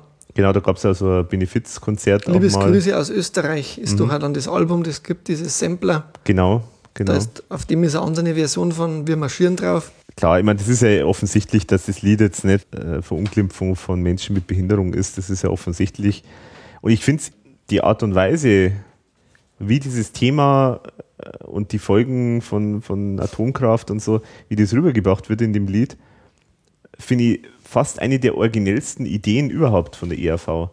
Weil das kann man auf viele Art und Weise rüberbringen. Aber da wird ja quasi äh, fast eine kindliche äh, Geschichte erzählt, äh, richtig kindlich gespielt oder gesungen und, und kindlich klingend, Ja. einem total simplen Casio-Rhythmus im Hintergrund. Und es ist sogar eine Liebesgeschichte, die sogar in, ausnahmsweise mal äh, einigermaßen gut endet. Und trotzdem wird da sofort, also ist die Message jedem, der das hört, eigentlich, denke ich, bewusst oder unbewusst eigentlich sofort klar. Und das finde ich, das ist eine Kunst. Also sowas zu schaffen, dass man, dass man so ein Thema so verpackt, dass jedem eigentlich dann klar ist, was man damit aussagen will, aber es trotzdem nicht mit einem erhobenen Zeige, Zeigefinger daherkommt. Und das äh, finde ich, deswegen ist Burli wirklich so eins der originellsten ähm, oder tollsten Ideen überhaupt, äh, was es von ERV gibt. Ja, also ich, hab, ich bin wieder anders rangegangen. Also mir hat das gefallen, dass er zuerst halt die Idylle so schildert, dass halt der, der Herr Anton da Idylle hat aus Gartenzwergen und Sellerie und dann bricht halt die Katastrophe ein und da ist so der Musikeinschlag. Ich weiß nicht, ob euch das aufgefallen ist, ich weiß nicht, ob das Synthesizer ist, der macht immer so einen komischen, ironischen Einschlag. Das hört sich wie Husten. Ja, Das, ich weiß nicht, das, das, das passt manchmal nicht so, aber ich finde das irgendwie ironisch, dieser Musikeinschlag da, wenn er das so macht. Und dann singt er auch noch ein Kinderchor, wie ein Kinderlied. Und, aber der Bulli wird immer süß geschildert. Also das ist überhaupt nichts gegen Behinderte, sondern der Bulli ist süß und wird trotz allem geliebt. Also das, muss, das muss man schon sagen. Also das- ich finde das auch, der wird da absolut positiv geschildert. Es ist ironisch gemeint. Ich kann jetzt auch nicht viel, auch nicht mehr dazu sagen. Also mir hat es jetzt halt, mir hat's immer gut gefallen. Schön zum Hören. Es ist eine, eine nette Melodie. Ich habe eher Mitleid mit Bulli. Und das ist vielleicht das, was, indem man Mitleid mit Bulli hat, bringt man vielleicht zum Ausdruck, dass es mir selber auch so ge gehen könnte. Viele sterben ja auch. Die meisten Missgebildeten, also von, jetzt von Tschernobyl oder sowas, die sterben sang- und klanglos. Der Bulli hat das Glück weiterzuleben. Das Leben des Mahnmal. Und er findet tatsächlich eine. Und er hat sogar Vorteile gegenüber anderen Männern. ja. Und also das wäre sogar, das kommt im, im wirklichen Leben nicht vor. Aber im Lied ist, hat er durch dieses Unglück tatsächliche Vorteile. Und die Amalia erst recht. Die freut sich sogar drüber. Also es wäre ein positives Ende. ja, es ist Das ist wieder gegen Strich gebürstet. Ja, das genau. ist nicht negativ, sondern so äh, ist es halt auch gut rübergebracht. Positiv und äh, mit Vorteilen. Genau, es ist so, so lieb, liebevoll halt auch äh, beschrieben dann letztendlich. Also weil es halt einfach, ja, diese, ich meine, zum einen ist es irgendwo lustig, wenn man sich die, also die, die, so wie es beschrieben ist, aber zum anderen ist es eigentlich, es hat, ja, witzig, äh, seltsamerweise hat es eigentlich ein gutes Ende im Vergleich zu allen anderen Liedern. also So ein Happy End. Happy End. Genau, ja. Happy End der Liebe. Genau. Also da finden die zwei, die gar keine andere Chance nicht haben, wenn sie einen sonst finden Mhm. oder wer sonst sonst zusammenkommen, vielleicht eben das Happy End, weil es zwei Benachteiligte sind. Mhm. Aus unserer Sicht. Das, ich glaube, dass, dass da einfach die, die Vorliebe vielleicht für Außenseiter ein bisschen da ist. Nicht Mhm. für die, die wo immer mitlaufen wollen, wie beim Bodybuilding. Mhm. Der Bulli hätte nie die Chance, an die Copacabana spazieren Ja. zu gehen. Ja. Aber der, der Bulli ist halt echt vielleicht und muss Mhm. nicht verstehen. Und äh, ist was Besonderes, ja, wie es wie es heißt. Also für mich, äh, ich muss auch sagen, ich finde das eine Perle von der ERV. Also das gehört für mich schon zu die ganz, ganz, ganz großen Top-Nummern auch, weil die inhaltlich und musikalisch so verpackt sind, dass man es einfach durch, die, durch diese süße Melodie, die es eigentlich im Hintergrund hat, mhm. ähm, und der Text so beißend ist, das ist eigentlich genau das, was ERV ausmacht. Es ist im Prinzip wieder ein Comic, äh, es, ist, es, ist, es, hat ein, es hat alles, was ein ERV-Lied braucht. Mhm. Äh, es trifft im Kern und es ist trotzdem so nett. Es, es bietet sich so an, eigentlich im Prinzip. Was ich so krank finde, eigentlich, wenn man dann das schaut, wo die ausgeladen worden sind, mit dem Song waren die dann in der Sommer-Hitparade mhm. vom ZDF später. Also, das passt ja irgendwie auch gar nicht zusammen, mhm. dass man zuerst aus so vielen Sendungen ausgeladen wird und dann in einer, so einer großen Sendung eigentlich wieder dabei ist, mhm. weil wahrscheinlich eben da mehr Drama drumherum gemacht worden ist am Anfang, wie es vielleicht war. Mhm. Ja, genau. Aber vom, vom Text her ist das ja auch bedenklich, findet der Oberarzt, dass er nicht schreit und auch nicht furzt. Oder seit der Bub als Nachttischlamperl strahlt. Das, ich finde, das sind einfach ganz schöne Textzeilen drin. Und auch wieder so ein Lied, das äh, in der Maxi-Version super, super zusätzliche Strophen hat. Stimmt die ja live dann auch, ähm, die live dann auch, auch wieder dabei waren. Genau, also die haben mir immer schon früher auch wahnsinnig gern, also wahnsinnig toll gefallen. Also liebe Kinder, gebt gut Acht, jetzt wird Energie gemacht. Das Atom, das ist ein Hund, winzig klein und kugelrund. Und wenn man spaltet seinen Kern, dann können wir alle Radio hören. Das ist einfach super. Und auch diese Bulle Puppe, die es dann da gibt auf dem mhm. Tourvideo, die da die Hände eigentlich auch gerne mal wieder singen, wenn sie den Song spielen. Weil die Stimmt, schaut ja. echt super aus und die hat bestimmt wahrscheinlich hat der Nino wieder gebastelt. Schaut ja, zumindest so nach, seine oder, Frau. oder zusammen auch irgendwie alle, aber das schaut mhm. schon wieder so nach seiner Richtung aus, ja. Mhm, genau. Ja. Also diese Burli-Puppe. Ja, und bei Burli ist ja live ein großes äh, ein großes Drama bei dir. Ja, ich wollte gerade sagen, jetzt kommt mein Lieblingsthema, weil mhm. jedes Mal frage ich immer wieder, weil es gibt nämlich diesen Zeitungsbericht, jetzt äh, zitiere ich auch kurz. Also alle lachen über ERV aus der Bravo von 88. Und wenn man das schaut, da sieht man Ike Breit in so einer, ja, wie wenn er da irgendwie sowas um den Kopf drum hat, so einen blauen äh, Helm, äh, außerirdischen Helm und da steht drin, es gab eine Raumschiff-Entensteiß-Parodie. Und wir haben dann wirklich schon mehrfach bei der IAVler nachgefragt und haben gesagt, was war denn das? Weil das ist auf dem Tourvideo nicht dabei und es ist niemand, der die Show gesehen hat, kann sich erinnern daran. Der Ike Breit hat sich leider auch wieder nicht erinnern können und auch der Thomas nicht. Aber der Alex hat was aufgetan. Ja, also da muss man jetzt ein bisschen ausholen, weil es ist ganz schwer zu rekonstruieren, die ganze Geschichte. Aber es ist so, offenbar so von der Story gewesen, dass auf der Bühne, also vor Burli, auf der Bühne sozusagen ein Raumschiff landet, also wie auch immer die das dann umgesetzt haben. Wahrscheinlich ist es nicht ein Raumschiff gelandet, sondern irgendwie äh, steigen halt ein paar mit äh, eben diesen Astronauten-ähnlichen Outfits halt aus. Genau. Ich habe auch eine Zeichnung gefunden vom Thomas, wo er äh, also eine Spock-Maske hat. Ich weiß nicht, ob es die live wirklich dann gegeben hat. Vielleicht sind es da nicht dazugekommen. Ja, und es ist offenbar so, dass, der, dass da mehrere aussteigen da aus diesem Raumschiff, unter anderem auch der Burli. Der erste Satz, den er dann sagt, ist, äh, wenn er aussteigt, dann jammert er und sagt, äh, jetzt ist er auch noch auf dieser Erde gelandet und dann auch noch in Passau, beziehungsweise in München und so weiter. Also je nachdem, wo halt gerade das Konzert ist, was natürlich schon mal der erste Lacher ist. Und ich habe dann auch an Thomas Spitzer gefragt, wie das da war. Er hat sich jetzt auch nicht mehr so wahnsinnig erinnern können. Also es scheint nichts so Bleibendes äh, gewesen zu sein. Aber er hat tatsächlich eben auch gesagt, ja, das, also er hat ja gemeint, so nach dem Motto, ja, da haben wir wahrscheinlich mit einem, so dass sich das dramaturgische Gebälk biegt bis zum geht nicht mehr, haben wir da versucht, irgendwie so äh, eine Story draus zu machen. Und es war wahrscheinlich anscheinend so gedacht, dass äh, irgendwie das äh, in die Zukunft also, dass man sozusagen in die, äh, äh, sie, äh, sie kommen mit diesem Raumschiff in die Zukunft. Und zwar, ich habe da einen Text auch gesehen vom Thomas Spitzer, Fahrt in die Zukunft ins Jahr 2020. Also wäre jetzt gar nicht mehr so weit entfernt eigentlich. Auf dem Planet der Glühwürmchen heißt so, in der Mutanten-Ära. Und äh, das war anscheinend so die Idee, dass sozusagen die äh, äh, man halt, äh, äh, sie sind da jetzt in dieser, in, in, auf der Erde, wo sozusagen äh, die alle im Atomzeitalter lange Zeit waren und dann eine Kavallerie nach der anderen und dann plötzlich alle halt zu Mutanten irgendwie geworden sind. Irgendwie sowas in der Richtung. Und irgendwie haben es da anscheinend auch einen Captain Kirk und einen Spock irgendwie eingebaut. Keine Ahnung. Und da gibt es auch dann den Satz, der anscheinend in der Moderation für die Moderation gedacht war. Ob er dann wirklich gekommen ist, weiß ich nicht, aber ist da in den Notizen zum Beispiel drin. Da heißt es nämlich, äh, die Fantasie der Natur kennt keine Grenzen wenn man die Natur zerstört, kennt ihre Fantasie keine Grenzen. Und sozusagen, ja, also die ganzen Mutanten alle irgendwie durch die äh, Havarie dann entsprechend ähm, mutiert, genauso eben wie der Burli.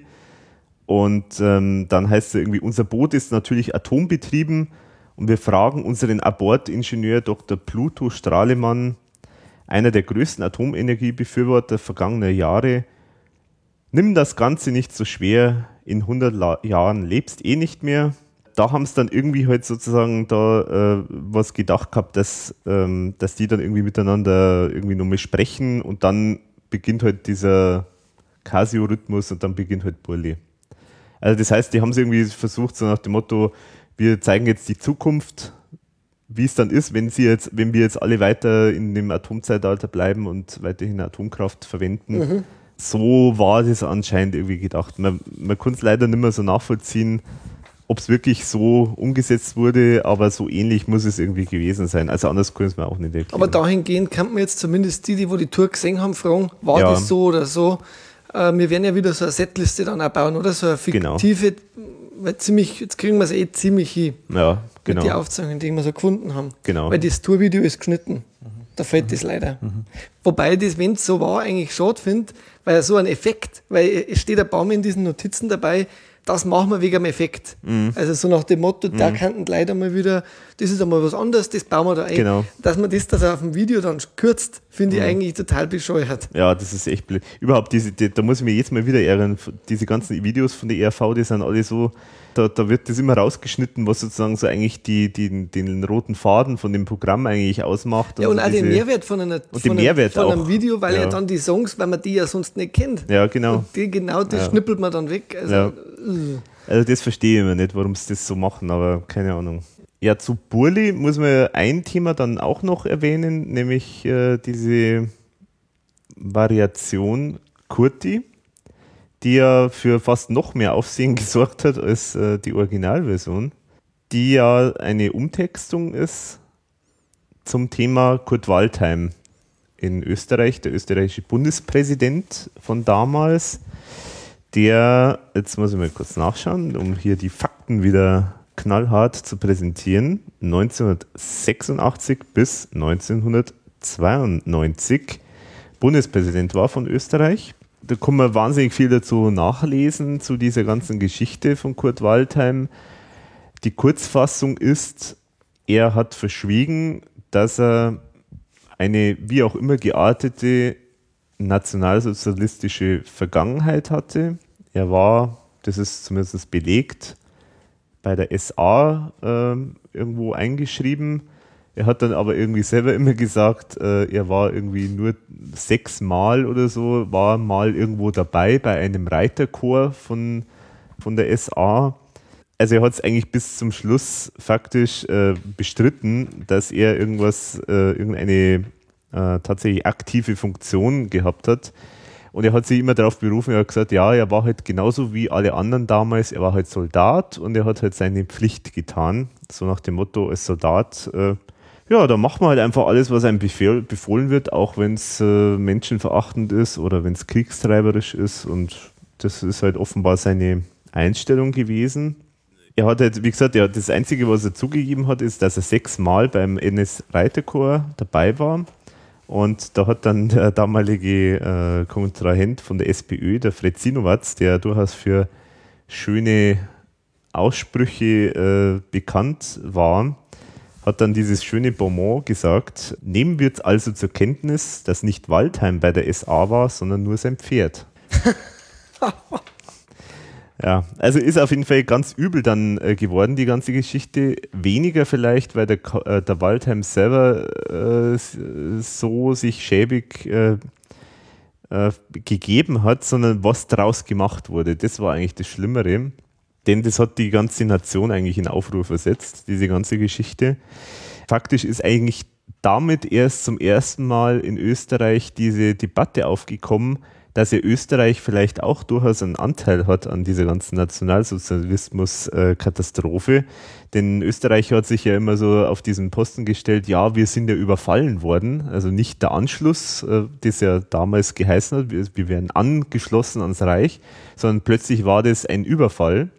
Und wir wussten ja gar nicht, wie uns geschieht und wir wollten da gar nicht mitmachen. Faktisch war es aber so, dass Österreich ja da äh, sozusagen Hitler ja mit, mit, mit wehenden Fahnen äh, freudig empfangen hat. Und erst dann durch diese ganze Affäre ist dann eigentlich erst dieses Thema aufgekommen und es hat dann tatsächlich dazu geführt, dass dann eben zum Beispiel sich äh, äh eine Debatte entwickelt hat über die Entschädigung äh, von äh, Kriegsopfern, von speziell auch Juden.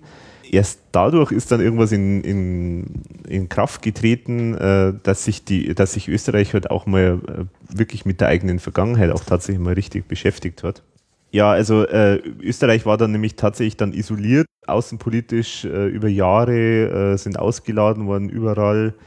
Und das Schlimme war, war halt dann das, dass die Politiker dann wiederum im Wahlkampf, also wo sich der Waldheim dann nochmal zur zweiten Legislatur, ja, wie sagt man da, ja, ja zweiten Amtsperiode, Amtsperiode ja. dann äh, beworben hat. Da ist dann richtig schmutzig geworden. Da hat es dann echt so Wahlkampfaussagen gegeben, wo man sich denkt, das kann gar nicht sein, dass sowas überhaupt äh, jemand sagen würde. Hm, jetzt muss ich mal kurz schauen, ob ich das äh, genau der Michael Graff, der damalige Generalsekretär der ÖVP, also das ist die Partei, sozusagen die konservative Partei in Österreich, die, bei der der Waldheim auch war. Also dieser Michael Graff als Generalsekretär hat mit folgenden Worten Partei für seinen Kandidaten, also für Kurt, Kurt Waldheim, ergriffen. Und zwar er sagt, Zitat, solange nicht erwiesen ist, dass er, in Klammern, also Kurt Waldheim, eigenhändig sechs Juden erwürgt, erwürgt hat, gibt es kein Problem. Da fehlen einem die Worte, muss ich sagen. Also, und sowas wirklich in, in der öffentlichen Presse und also da aus heutiger Sicht überhaupt nicht nachvollziehbar ich habe das ja damals nicht bewusst wahrgenommen. Also ich konnte das alles nur von damals, äh, sozusagen aus dem heutigen Blickwinkel sehen, aber aus dem heutigen Blickwinkel ist das eigentlich, die, die, ist das eigentlich unvorstellbar, was da abgelaufen ist. Ja, faktisch hat halt die ERV in diesem Kurti-Song eben das thematisiert, dass er sich ja gar nicht mehr erinnern kann und äh, den Bundespingo. Genau, der Bundespingo ist äh, genannt worden dann. Und auch die Maske ist wieder genial. Genau, und äh, hat für Riesenaufsehen gesorgt dann das Ganze äh, auf der Tour. Also, soweit ich weiß, ist es hauptsächlich in Österreich und äh, Bayern, Süddeutschland gespielt worden. Ich weiß jetzt, könnte sein, dass im Norden manchmal die Nummer rausgelassen wurde, weil die dann vielleicht da gar nichts mit dem Waldheim anfangen können oder so. Aber er hat für Riesenaufsehen gesorgt, äh, weil es haben sich dann Staatsbürger, treue Staatsbürger aus Österreich, haben sich dann dazu gemüßigt gefühlt, Anzeige zu erstatten gegen die ERV wegen Verunglimpfung unseres geliebten Staatsoberhauptes. Kurt Waldheim selber hat das aber nie zugelassen, also es gab faktisch keine Anzeige, also weil er das nicht verfolgt hat. Also er hat das vielleicht auch selber eingesehen, dass das vielleicht eher kontraproduktiv ist. Aber es hat halt für Riesenwirbel gesorgt. Was ich auch ganz interessant finde, angekündigt worden ist ja jetzt dann das durch den Captain Klaus Klabuster, das war ja so ein bisschen diese Rahmenfigur, mhm. immer wieder mal in dem Live-Programm. Wir ankern auf der Insel der Öligen. Beim größten Pinguin-Treffen äh, und dann in Richtung Opernball halt mhm. quasi. Da hat man dann so, so haben die, war der Dreh quasi live dann wieder, äh, wie es da auf diesen äh, Kurti da mhm. gekommen sind dann. Mhm. Und natürlich dann die geniale Parodie noch von Falco. Genau. Der ja auch ein Freund vom Spitzer war. Der auch ein Freund vom Spitzer war, genau. Und halt äh, auf die Idee muss man auch erstmal kommen, dass man das so, so äh, einbaut, weil das passt ja wirklich perfekt. Also dieses Wann man gehen muss, äh, als äh, auch schon allein vom, vom textlichen Rhythmus passt das super zu Rock Me Amadeus, wann man gehen muss. Also es ist ziemlich äh, genialer Geistesblitz, muss man schon sagen. Hat mich auch ganz lang verwirrt, ähm, dieser Kurti in Klammern Abtrittsmix, weil ich immer lang gesucht habe, gibt es dann einen anderen. Ach so. Aber nur, es war halt im Prinzip einmal Kurti und genau. einmal, wann man gehen muss, zusammen. Ja, genau, wobei das Abtrittsmittel das äh, war halt wahrscheinlich auch darauf Der bezogen, Gag, ja. dass halt, äh, sie wollen halt damit sagen, eigentlich er soll abtreten. Genau, also, ja. genau. Genau, sie wollen es halt nicht, wollten es halt nicht direkt sagen, aber faktisch war das natürlich das Thema. Sigi, kannst du dich eigentlich an diese ganze Waldheim-Affäre erinnern? Ja, ich kann mich, kann mich schon erinnern. Und äh, ich weiß ja, dass der Kurt Waldheim, er hat tatsächlich auch vom Auftreten her ziemlich militärischen, geraden Eindruck gemacht. Er ist vom Auftreten her wie Offizier auftreten. Also Mhm. habe ich damals, als, als, als, damals schon gedacht, äh, das Auftreten war durchaus wie, ein- wie ein Offizier.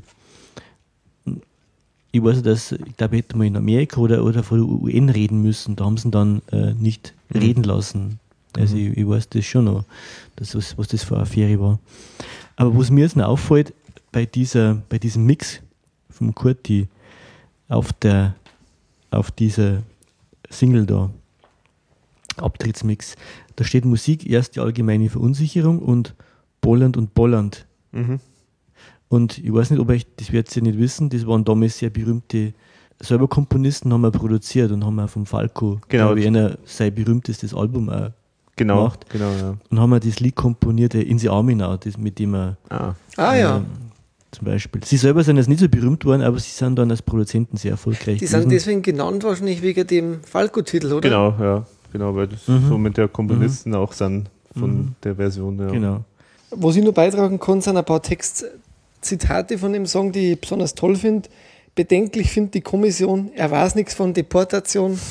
Oder weil ein echter Patriot verlässt sein Volk nicht in der Not. Ja, live wird da auch noch der schöne Satz, was ja clevere, cleverer Dreh ist, wird da der schöne Satz gesagt. Wie ein echter Kapitän geht er, verlässt er als letzter das sinkende Schiff. Das passt ja auch gut. Also, Genau. Und äh, vor allen Dingen auch schön, der Kurti ist ein Wunder, der Kurti ist ein Held, denn durch ihn kennt uns die ganze Welt.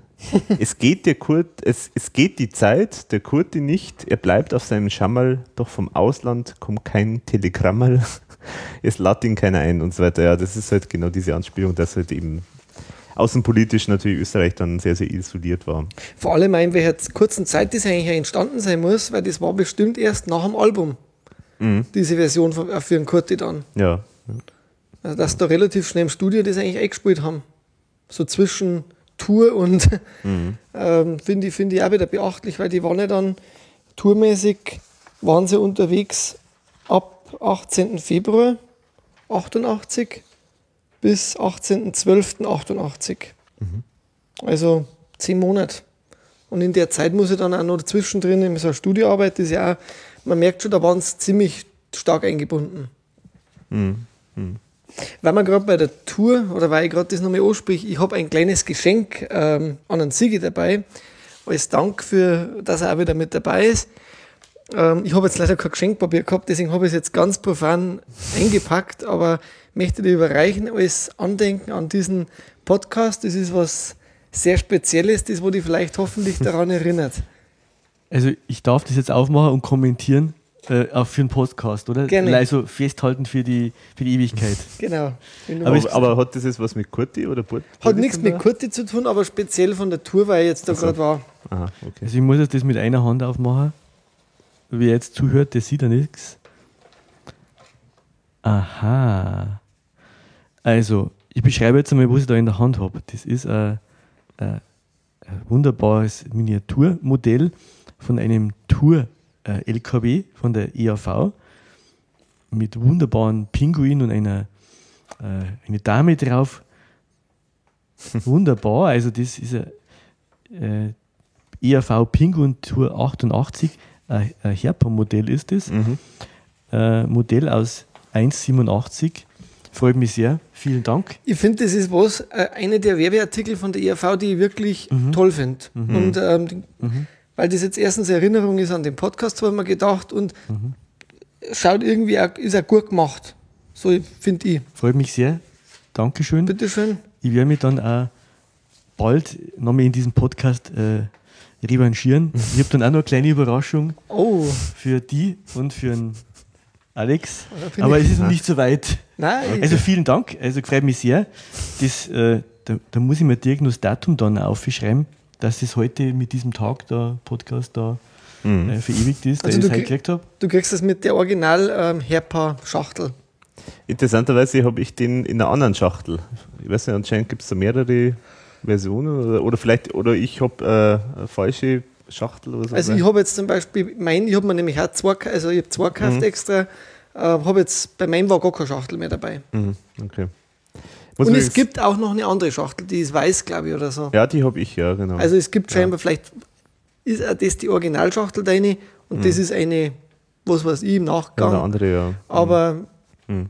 Ding Aber auf jeden Fall. Finde ich finde ich übrigens ganz interessant, dass das auch äh, der LKW, also das sind ja quasi die Miniaturen von den echten LKWs, die die ERV auch tatsächlich benutzt hat. Die hat ja zwei LKWs gehabt, die auch wieder so ein was. riesen Aufwand, ja, die, sie- die ihn selber gehört haben. Mhm. Also die haben es selber und dann sozusagen in, wenn sie es nicht gebraucht haben, haben sie es dann irgendwie halt vermietet oder so. Mhm. Ähm, aber was ich ganz interessant finde, ist, äh, der Thomas Spitzer hat die auch komplett designt. Also Echt? das- Ja, ja. Also da gibt es ja die Originalskizzen auch äh, davon, die schauen gen exakt genauso aus wie der LKW. Also, Wow. Also- er denkt halt wirklich an alles. Also, ja, also ich muss sagen, ich arbeite hier meine, meine ganze Vergangenheit auf damit, weil wieder mit, wo ich alles versäumt habe, wo ich alles nicht mitgemacht habe, aber durch euch jetzt ja jetzt wieder Ja. äh, nachhole. Ja, siehst du. Also wie auch immer wir da jetzt den Dreh zu Nepperbahn finden, aber wahrscheinlich werden wir es jetzt nicht schaffen. Also wir kommen jetzt zum Lied auf der Nepperbahn. Und da tue ich mir jetzt ein bisschen hart, einfach ehrlich gesagt, da jetzt was wahnsinnig Tolles zu finden, weil das äh, irgendwie eher ein bisschen eine maue Nummer finde. So abgesehen von ein paar Stellen ist da eigentlich recht wenig besonders Originelles, finde ich, dabei. Also die Musik ist relativ unoriginell, ein bisschen nervig, vielleicht sogar ziemlich einfach gehalten. Und beim Text ist jetzt auch nicht wahnsinnig viel Spannendes dabei. Geht mir eigentlich genauso. Hm. Äh, ich finde die Melodie halt irgendwie total fad, wie wenn man irgendwie auf die Schnelle noch eine Nummer gebraucht Ja. hat, äh, die nicht mehr ausgefeilt ist, weil die anderen, die sind so ausgefeilt eigentlich und, und das ist irgendwie so ein bisschen einfallslos. Hm. Der, die Anfang, die, die Möben finde ich noch ganz lustig. Mein Text noch mal ganz kurz, was ich mir noch aufgeschrieben habe. Und den Rülpser irgendwie komischerweise finde ich fast am lustigsten. Aber der Text ist ganz nett und diese Versatzstücke dann halt an diese, an den Song von Hans Albers auf der Reeperbahn nachts um halb zehn. Aber ansonsten finde ich den einfach irgendwie überflüssig. Ja, ja eigentlich Aber- echt äh, Lückenfüller. Das einzige Schöne ist eigentlich im Prinzip wirklich die, die Zeichnungen wieder im Booklet drin, dass er live gespielt worden ist und da war, ich kenne da ein Foto, da wo dieser Rocker, dieser, und ich glaube sogar, das war dieser Fahrer, der, der Ah, sogar ja. die LKWs gefahren hat, der dann da ähm, diesen Rocker Der da den spielt. Rocker spielt, ja. Aber der, der äh, mit der Eisenwurz massiert. genau, aber an welcher Stelle das jetzt im Live-Programm war, da bin ich mir jetzt auch nicht ganz sicher. Habe ich auch nicht rausbekommen, das ist komisch, ja. ja. Aber das hätte mich interessiert, weil das vielleicht schon so eine Nummer ist, kann man sich vorstellen, die, die wirkt äh, live vielleicht ganz gut. Hätte mich jetzt auch interessiert. Ich meine, ja. der Klaus singt ganz, ganz raffiniert oder ganz nett, also finde ich ganz, ganz gut. Und ein paar schöne Textstellen sind dabei, also in der Herbert Street mit erregtem Blut, also in Anspielung auf die Herbertstraße, die so die Prostitutionsstraße ist, da in St. Pauli. Oder auf der Reeperbahn nachts um halb elf, in der Piepshow heißt es Do It Yourself. Ist auch ganz gute Stelle. Aber ansonsten, naja. Schau ich gerade nochmal in die Aufzeichnungen vom Thomas, was er da, ob es da irgendwo drinstehen hat. Nee, ich glaube Aber auch da, ich glaub nicht, nee. ich finde es nicht. Aber gespielt ist wann. Also ich finde, ich find, ein bisschen was kann ich dem Lied abgewinnen und zwar, ich meine, es geht hier um die käufliche Liebe. Gehe jetzt grundsätzlich, da ist ein Mann auf der Suche nach Liebe, es geht um die käufliche Liebe. Und so wie es äh, das Lied vom Thomas Spitzer dargestellt ist, steckt doch dahinter äh, eine romantische Vorstellung der Liebe. Denn er sagt ja, die käufliche Liebe endet auch im Schmutz und im Schweinischen und sogar in der Infizierung. Und ich glaube, der, der Texter und Schreiber dieses Liedes sehen sich doch nach der romantischen Liebe. Also möchte nicht Liebe kaufen müssen. Und jeder wünscht sich die romantische Liebe. Bloß, wie wir ja schon seit Anbeginn von, von, die, von diesem Album merken, die romantische Liebe ist, haut auch nicht hin. Aber ist klar, äh, um das Ganze abzurunden, gehört die käufliche Liebe auch dazu. Und nicht, nicht umsonst heißt der Nepperbahn. Es heißt, es geht einfach wirklich ums Gold und nicht um die Liebe. Mhm. Also, was im Endeffekt rauskommt. Du kannst das nicht kaufen. Vielleicht ist es die Essenz, ja. Wobei das Resümee ja auch schön ist, äh, das muss ich echt zugeben. Okay, aber irgendwie war es trotzdem schön. also relativiert das natürlich auch wieder ein bisschen. Also so, ja, also es ist eigentlich ein total schreckliches Erlebnis irgendwo oder ziemlich äh, ähm, lächerliches Erlebnis, so, so wird es eigentlich beschrieben. Also es ist ja eigentlich so, äh, er wird verprügelt und dann irgendwie, äh, dann da landet er dann da bei irgendeiner und zahlt der Haufen Geld und dann infiziert er sich und so. Es ist ja eigentlich alles total frustrierend oder so, aber irgendwie sagt er am Schluss dann doch, es war ja gar nicht einmal, es war eine nette Erfahrung, so sinngemäß und. aber das, wenn ich sagen darf, solche Leute kennt man doch, viel, ja. die wo trotzdem sagen, mein Ski war's. Ja. Also wenn man sich gegenseitig äh, die Köpfe eingeschlagen hat oder im, im, auf der Wiesen Oktoberfest mhm. besoffen vom Biertisch gestürzt ist, Ski war's doch. Und es ja. offenbart halt aber auch die Dummheit des Ganzen, ja. weil wenn jetzt der AIDS infiziert heimgeht, natürlich war es Ski. Mhm. Aber die, die, die, die Freude war, ist sehr kurz im sehr Endeffekt. Kurz, ja. ja. Es ist sehr kurzfristig Und, gedacht. Äh, ja. Ski ist vieles, genau. Aber mhm. die, die Risiken, die manchmal drinstehen, das ist der Lacher zum Schluss. Mhm. Aber gut, den, ich kann auch kurz drüber lachen, aber ich weiß, wie diese Leute dann im Endeffekt ihr Leben lang jammern. Ja. Und die jammern gern dann. Was ich generell vielleicht noch sagen kann, passt jetzt aber zu vielen Songs, dass ich einen Klaus generell in die Songs, ich finde, dass der da eine totale Vielfalt von Stimmen hat. Mhm. Und das merkst du auf dem ganzen Album und auch da bei dem Lied. Ja. Also da ist die Stimme Eberhard-Dinger, die ist halt wirklich total gewinnbringend für diesen ganzen, mhm. für das ganze Album. Ja, ja, ja. Weil er sehr vielseitig da eben singt. Und speziell jetzt da beim nächsten Lied, das jetzt kommt, weil das ist ja für mich, das mhm. geht ja los wie eine STS-Nummer. Der Sandlerkönig Eberhard. Und das ist natürlich schon so eine der Nummern, die bis heute ja zum einen immer noch live gespielt werden und zum anderen auch deswegen live gespielt werden, weil sie halt immer noch sehr beliebt sind auch wenn es jetzt kein Single-Hit war. Aber diejenigen, die halt damals das Album sich gekauft haben, die erinnern sich da sehr, sehr gern dran und muss man halt auch sagen, zu Recht. Das ist natürlich eine herzzerreißende, äh, tragische Liebesgeschichte von diesem Edelpenner, den Eberhard, der sich da hoffnungslos verliebt in seine Angebetete, die ihn aber dann links liegen lässt und live sieht man dann auch, das ist so ein, so ein schmieriger Typ, der mit dem Geld wedelt, den, äh, den sie sich dann schnappt anstatt ihm, den der Thomas spielt. Und ja, und äh, fällt dann in die Gosse. Anders Anders Demo gespielt, ja. Großartige großartig, Pantomime. Ja, pan als Pantomime, ja, großartig gespielt. Und ja, dann war er plötzlich der Einzige vom Südbahnhof, der statt Fusel Glühweinsoff ist natürlich schon eine sehr herzzerreißende Geschichte. Ich habe mal geschrieben, das ist die Bittersweet Symphony vom Edelpenner, also in Anspielung auf den jetzt vielleicht nicht mehr so bekannten, aber einen der schönsten Songs, äh, den ich so kenne. Natürlich spielt da auch wieder der Alkohol eine Rolle, wie so immer bei der ERV, weil er verfällt in der Gosse natürlich durch den Alkohol. Und zwar, wie es live so schön heißt, durch den Dämon-Alkohol, mhm. der dann da kommt. Genau. Bei Dämon Alkohol. Mhm. Ja, und äh, da äh, am Schluss äh, so, so, kommt dann so ein scheinbares, erstmal ein scheinbares Happy End. Äh, nämlich er findet die Julia wieder und die ist auch in die Gosse gekommen. Nur dann feiern es und saufen sich quasi zu Tode, so wenn man so will. Was natürlich ein sehr tragisches Ende hat, weil eigentlich haben sie sich jetzt gefunden, aber in im Überschwang der Freude haben sie sozusagen den Tod geküsst. Und so ist es halt vielleicht auch manchmal. Romeo und Julia in der Gosse. Ja, genau. Wobei die, die Anspielung zum Beispiel mit der Romeo und Julia, das, äh, das, da, da grübel ich immer noch. Weil eigentlich Romeo und Julia ist eigentlich eine andere Geschichte, dass da irgendwie so verfeindete Familien gibt und so, die dann von den Eltern äh, boykottiert werden und die sich nicht treffen dürfen und so weiter. Also, ich meine, Romeo und Julia ist da sicherlich so als Synonym gemeint für das große Liebespaar, aber so, so thematisch, geschichtlich passt es eigentlich gar nicht so richtig irgendwo. Das stimmt, ja. Ich, mir fällt es ganz schwer, dass man da was zitiert aus dem Song, weil der ist wirklich total dicht. Mhm. Und da hat es ja angeblich auch wahnsinnig viel Text ja. gegeben.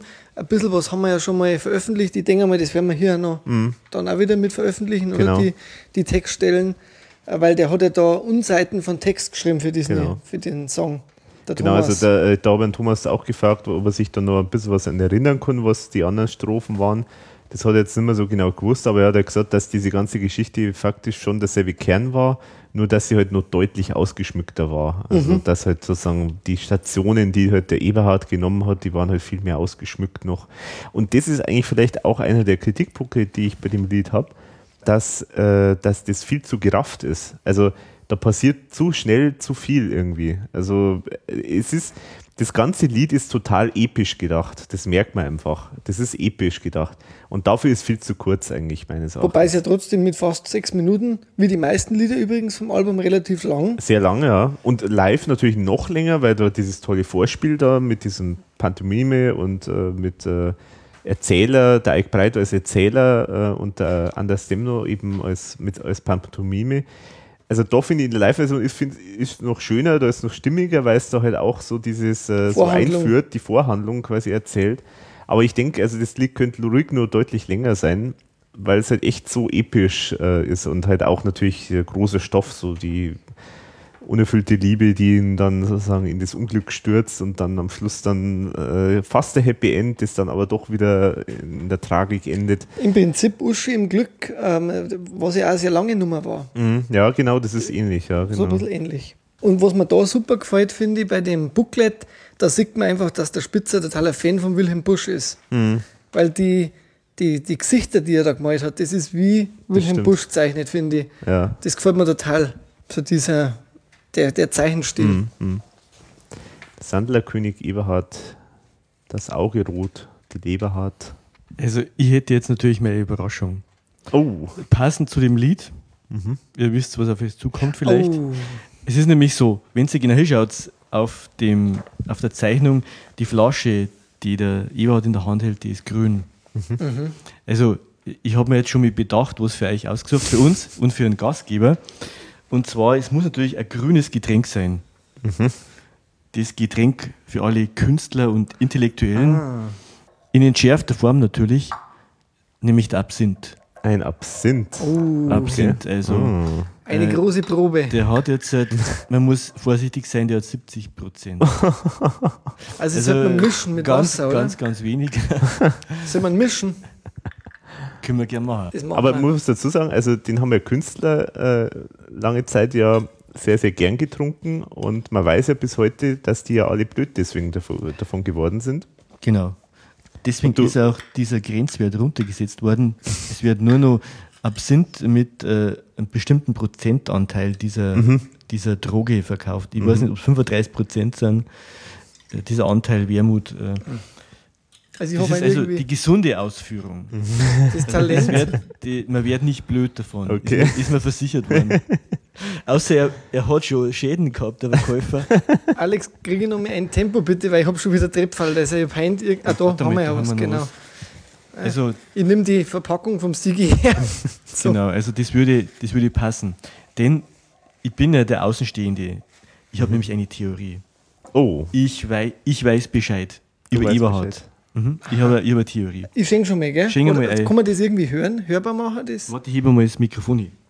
warte mal, ich mache mal ein Foto. Warte, stopp, stopp, stopp. Jetzt mache ich mal den zweiten. Den zweiten. Und jetzt den dritten. Also ich finde, es hat eine sehr schöne Farbe. Für alle, die mithören. Es ist hellgrün und es riecht, es, es entwickelt ja schon einen Duft. Also es riecht schon recht gut. Also wir haben es jetzt gemischt mit, mit Fachinger Wasser. Ja, wir haben es jetzt seit. Mhm. Die Flasche ist Das schon. ist eine tolle Flasche, muss ich auch sagen. tolle Flasche. Grüne Fee, Absinth, Ja. 70 Prozent. Ja, 0,04 das Liter. Ist, ähm, Und wir haben jetzt vielleicht entnommen, ja. das gebe ich jedem einfach einmal. Jetzt müssen wir natürlich. Der Dämon Alkohol. Jetzt haben wir natürlich Jetzt Plastikgläser, die werden wir jetzt nicht Ah, hörbar haben. Plastikgläser ist blöd, ja. Aber Aber, Aber das ist sicher. Prost. Prost. Prost. Dann auf einen Sandlerkönig.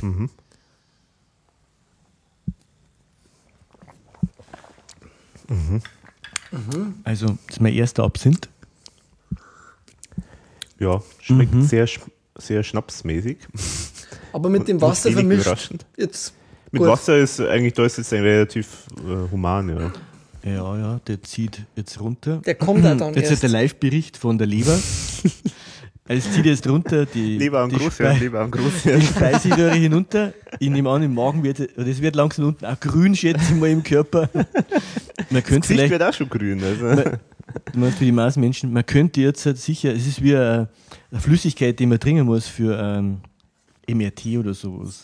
ja, genau. so dann- Kontaktflüssigkeit. Kontaktflüssigkeit. Kontrast, Kon- Kontrast, Kontrastflüssigkeit. Kontrastflüssigkeit ja, ist das. Wir könnten jetzt sicher in der Röhre, würden wir erkennen, wo der Absinth sich Oh, befindet. aber das ist aber echt so. Also man merkt wirklich, wo gerade die Flüssigkeit ist. Das wo ist wie ja weit heftig. ist schon bei dir? Ja, Ist so, schon da, so, ist schon- so mittig. Ja. Okay. also, jetzt Okay. zum Vielen zum, Dank, Dankeschön. Dankeschön, ja. geschehen. Das soll da in bleibender Erinnerung bleiben. Mhm. Äh, Ja, das, Du meinst, es bleibt uns sowas von dem Ding. es ist auch bei mir Selbstversuch. Ah ja, ja, ich hab's gesehen, ja. Du hast dasselbe getrunken wie wir. Das ist ja der erste. Wahrscheinlich auch der letzte. also der Eberhard. Es, ist doch, es liegt doch auf der Hand, wer Eberhard ist. Das Wortspiel Eberhard und Eberhartinger, es Ah. liegt auf der Hand. Oh. Ist meine Theorie, weil Verschwörungstheorien sind ja immer in. Und ich glaube, Leberhard, das ist ein Synonym für Leberhartinger. Das ist jetzt meine, meine, meine, meine ganz verquere Theorie, weil wahrscheinlich ist da der, der Klaus äh, skizziert als Leberhartinger. Klaus trinkt wahrscheinlich gern. Ich glaube nicht einmal. Also, Also ich, ich muss das jetzt so konstruieren. Du darfst nicht dagegen reden. Das ist einfach so. Und Romeo und Julia ist doch ganz eindeutig die unerfüllte künstlerische Liebe zwischen Eberhard, also Eberhardinger und Thomas Spitzer. oh ja, das ist eine Theorie. Ah, das ist meine das ist Theorie. Wow. Theorie. Diese, diese Theorie, die natürlich unerfüllt ist. Es handelt sich immer um eine künstlerische Liebe, ganz klar. Aber Eberhard ist Eberhardinger oder Leberhardinger und Alkohol spielt da halt einfach eine Rolle. Und deswegen Absinth, weil es natürlich eine künstlerische äh, Freundschaft ist. Und äh, das, ist, das ist Romeo und Julia, sie können nicht zusammenkommen. Oder vielleicht doch. Äh, das ist jetzt meine, meine Theorie, die ich jetzt aufstelle. Äh, und das darf ich ja, weil Ja. ich bin jetzt ein, kein Insider. Ja, das darfst du, ja. Und das klingt ja irgendwie mal ganz anders, ja. ja, auf das bin ich drin. Und bei mir ist- kommt er gerade, also jetzt von, von, von der Richtung der Magen her, schon nein, er kommt gerade wieder oben an und, und lähmt Also gerade die ein oder andere äh, Synapse. äh, Synapse. Ich hoffe, er landet nicht beim Mund. und wenn ihr mal wenig redet, dann bitte kurz anstupsen. Du warst wieder mal an der Reihe. Warum fällst du uns nicht mehr ins Wort? Also das grüne Getränk hier eindeutig im Booklet ist Absinth. weil Ja, die Fla das ist- Flasch, Flasche ist grün. Ja. Also ich habe es gleich erkannt und ich habe gleich gewusst, wer Eberhard ist. Ja, ist, also Ist die, uns was voraus, Du ja. bist uns voraus und die Frage wollen wir jetzt ja gar nicht stellen, ob es doch nicht so ist. also, was ich auch noch sagen muss bei dem Lied, bevor der Schnaps wirklich dann bei mir bei der Zunge ankommt, ich finde diesen Chor am Anfang und der ist ja bis heute live. Ich finde den großartig. Ich finde, das gibt es ja bei der IFV normal nicht. So ein Lied, das wo so a cappella äh, losgeht, finde ich super. Gefällt Ja. mir einfach. Ja, das ist toll. Finde ja. ich, äh, ich erinnere mich ja dann bei einer der letzten Shows, wo dann der Klaus einen Texthänger auch noch gehabt hat bei dem Lied. Also Hat er komischerweise häufiger beim Sanderkönig. ja, irgendwie. würde auch wieder die Theorie vom Sigi unterstützen. Äh, Leberhartinger. Ihr habt es aber schon erwähnt, oder, dass der Chor sich nach Fürstenfeld anhört. Ja, ich habe Haben wir gesagt, schon erwähnt, ich hab am? Anfang habe ich gesagt, Das ist- das war das, so- Das Ah. drängt sich sofort auf. Der Das STS-Chor, ist ja. absolute Anspielung Genau. auf das ich auch so. Lied Fürstenfeld. Ja, Sigi auch so. Auf das wäre jetzt auch nicht gekommen. Das war jetzt auch stimmt, ja. das habe ich eigentlich Ja, gemeint mit dem STS-Chor am Ja, Anfang. ja. Fürstenfeld-Chor. Genau, also das Mhm. ist mir Ja. auch sofort eingefallen. Weil das ist ja eigentlich typisch für STS, für das Lied. Ja. Dass dieser, da dauerte der Chor wirklich über Minuten, bis da mal das Lied einsetzt. Ja. Und das ist auch wieder ein anderer Aspekt der Liebe äh, jetzt zum, zum Albumtitel zurück. Nämlich hier wird man durch unerfüllte Liebe zugrunde gerichtet. Mhm. Er findet seine Liebe, aber ja, sie sauft sie halt dann zu Tode oder sie feiern sich zu Tode. Das gibt's auch. Und Ja, das, Der- ist, das sind halt die Extreme, die einen die Liebe, in die einen die Liebe treibt. Man, man findet sich dann plötzlich wieder und dann schwenkt sozusagen von tiefster, tiefster Depression in manische Phase sozusagen und dann endet es damit, dass man sich zu Tode sauft. Also, tja. Der, also durch den Glücksrausch, so, so sage ich jetzt einmal, um, umgebracht. Selbstmord Aber- durch Glücksrausch. Ja, vielleicht, ja. Aber irgendwie war es trotzdem schön. Irgendwie war es ja. Ja, vor allem, also das muss ja, also zwei Sachen muss man erzählen dazu. Aber das eine, weil du es gerade sagst, also dieses, dieses Ende, dieser letzte Satz, den finde ich ja so großartig. Also, was weiß ich, vielleicht sind sie jetzt beieinander. Das ist doch einfach toll, oder? Ja, also, ein Traum. Das ist ein Traum, ein Traum. Und das andere, was ich noch sagen wollte, das, was mein, aha, okay, der Absinth, der, er wandelt meinen Körper jetzt, glaube ich. Jetzt merke ich es in den Armen. Aha, interessant. Okay. Ähm, Leichte Taubheitsgefühle, also- oder? Ja, also noch, noch ist er da, aber ich muss mal ein bisschen klopfen. Da aber wird der da vor der locker. Du, Wolfi, voll findest nicht, dass der Alex ein bisschen wie der Burli ausschaut. Ja, also stimmt. Die Augen jetzt leuchten. Es wächst ein Schwammerl und es kommt kein Telegrammerl. Also, Also der Podcast entgleitet mir Jetzt, heute. stimmt, er gleitet mir aber schön, weil das ist, das ist schön. Das ist schön. Endlich Alex einmal so in einer Form, wie wir ihn sonst nicht erleben. Vom Sommer gebeutelt, vom genau. Absinth überrollt. Also du hast jetzt, wie hast du, welchen Verdünnungsverhältnis hast du den Absinth jetzt gemacht? Ein. Da 1 waren's zu noch- 1. Da, da waren es 35 Prozent bloß Ja. noch. Das ist auch noch ganz schön hart. Das ist schon hart, ja. Okay, was, was ich jetzt eigentlich sagen wollte. ähm, was mich total nervt immer, oder was ich echt schade finde, ist, dass die AV jetzt seit einigen Jahren live an der wunderbaren Stelle, Oh, wo er sich mit dem Spiegel zudeckt, der Eberharding, äh, der Eber, sorry, auch schon Eberharding, der Eberhard, da singt jetzt der Eberhardinger immer, äh, er deckt sich mit der Zeitung zu. Und das nimmt ja eigentlich was raus. Genau, ja, also, weil das, das ändert ja total viel über die Figur, weil das sagt ja viel aus drüber. Ich habe ja vorher gesagt von diesem Edelpenner. Und Edelpenner, natürlich deckt sich der mit, der mit dem Spiegel zu, logischerweise, weil er ist ja kein, also er ist ja sozusagen in die Gosse gekommen durch die Liebe und nicht, weil er, er ist eigentlich. Intellektueller sozusagen, genau. Und ich, ich ist mir schleierhaft, ähm, warum, warum da jetzt irgendwie äh, immer von der Zeitung gesprochen wird. Äh, ich habe das auch an Thomas Spitzer gesagt und er hat das eigentlich eh nicht gesehen. Er hat halt gemeint, ja, da ist dann immer so ein bisschen die Furcht, ähm, ja, das vielleicht versteht das nicht jeder richtig, äh, aber das macht ja keinen Unterschied, ob das jetzt jemand versteht oder nicht. Also der, das Lied ist genauso gut, wenn das jetzt äh, jemand nicht versteht, aber für diejenigen, die es verstehen, ist es halt einfach nochmal so der, der Kick, also, Also- nochmal eine äh, witzigere Idee halt dann. Ich denke mal halt normalerweise müsste so ein Spiegel doch in einen Auto reinpassen. also genau. einfach einen Spiegel mitnehmen, weil Genau. die Theorie war ja einmal, ja, die, die haben nicht überall einen Spiegel. Also, Naja, ich meine, die also- haben so viele Requisiten, dann nehme ich einfach mal einen Spiegel mit Mhm. und äh, das, die singen die vorderen Reihen sings und die anderen merken es nicht. Ja. Oder man kann auch mal von mir aus äh, auf DIN A3 äh, das Titelbild von einem Spiegel halt äh, Moin, ja. und dann, dann tut er halt so, als ob das irgendwie ein Spiegel ist und dann sieht, sieht man das halt von hinten, weil man äh, der Spiegel vom Design her ist ja so ikonografisch, dass das jeder sofort erkennt, wenn da die Farben und Genau. die Proportionen von dem Rahmen äh, gleich sind, dann, dann sieht man das ja sofort. Also das habe ich auch noch nicht verstanden. das finde ich, finde ich irgendwo schade, ja. Also, aber gut. Ist nur ein Wort, aber es macht wahnsinnig viel aus, finde ich. Ja, also, stimmt, es macht halt, wenn man da drauf schaut oder wenn Mhm. man drauf hört, ja, es macht halt den nimmer zum Intellektuellen. Gut, auch äh, Bei natürlich. mir ist jetzt übrigens gerade bei die Ohren. Hörst du uns noch? Also, Und äh, das würde Das ist gut schon Bewusstseinserweitern. Äh, es Ja, es, stimmt, es ja. wird vor allem auch passen zum nächsten Song. also ich wollte jetzt Ja, wirklich eine Überleitung. eine originelle Überleitung. ja, schon, oder? Ja, ja, Ja. ja. Also das heißt, du Ohrtroubles. hast Ohrtroubles Ich habe sozusagen. Ohrtroubles. Und ähm, ja, das ist ein Song, der ist schräg.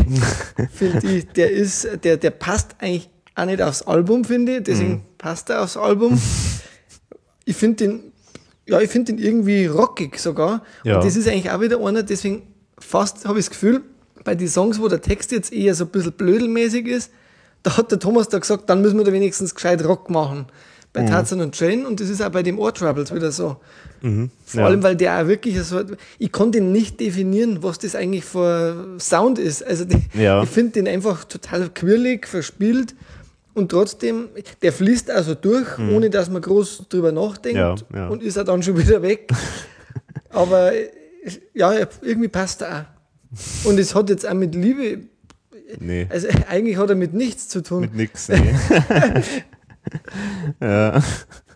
Also ich weiß, ich weiß, in unserem Bekanntschaftskreis, da hat einmal ein Kind gekriegt und das Kind hat abstehende Ohren, ziemlich stark hier.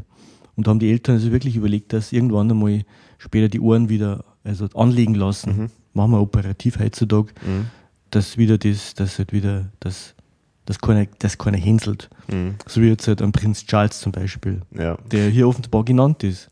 Also Oder- im Booklet wird in Klammern Prince Charles dazu geschrieben, kommt aber im Lied eigentlich nicht vor. Genau.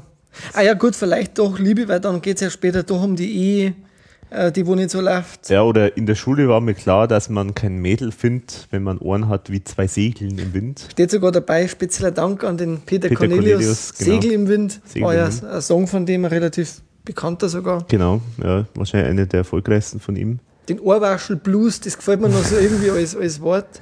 Ja. Und ähm, im Vergleich zu den anderen Songs ja geschrieben von Spitzer, Botazzi und Holm. Mhm. Also das ist der einzige Song, wo dann scheinbar mehrere beteiligt waren, wobei ich glaube, der Thomas da auch noch irgendwie Erläuterung dazu dann gibt. Mhm. Mhm. Bei dem Podcast, soweit du mir das mal erzählt hast schon, Alex. Ja, ja. Ja, man merkt, beim Alex ist gerade der Absinth in der Mundgegend angelangt. Der wandert praktisch äh, un, also ungehemmt, unkontrolliert im ganzen Körper zirkuliert. Der. Wie, wie schaut es bei dir aus, Sigi? Also ich fühle mich gut. Ah, du kannst ihn noch momentan. nicht lokalisieren. Also bei mir ist er Bewusstseinserweitern. Mir, mir hilft er jetzt momentan. Okay, gut. Also Mhm. wirkt gut. Zu Ohren hätte ich noch also eine Anmerkung. Es gibt, also interessanterweise, ich habe immer lang vermutet, das singt nicht der Klaus. Weil das hört sich anders, so die Stimme. Wir haben im Forum da schon verschiedene Diskussionen gehabt, weil der Mario Botazzi war bei der ERV ja eigentlich als Sänger immer weniger präsent. Und da er eher auch mit dem beteiligt war im Song, habe ich immer gedacht, das könnte er sein. Aber ähm, scheinbar ist es doch nicht, also scheinbar singt es doch der Klaus Äh, ja, genau. Also, mit einer Stimmenveränderung wahrscheinlich dahinter.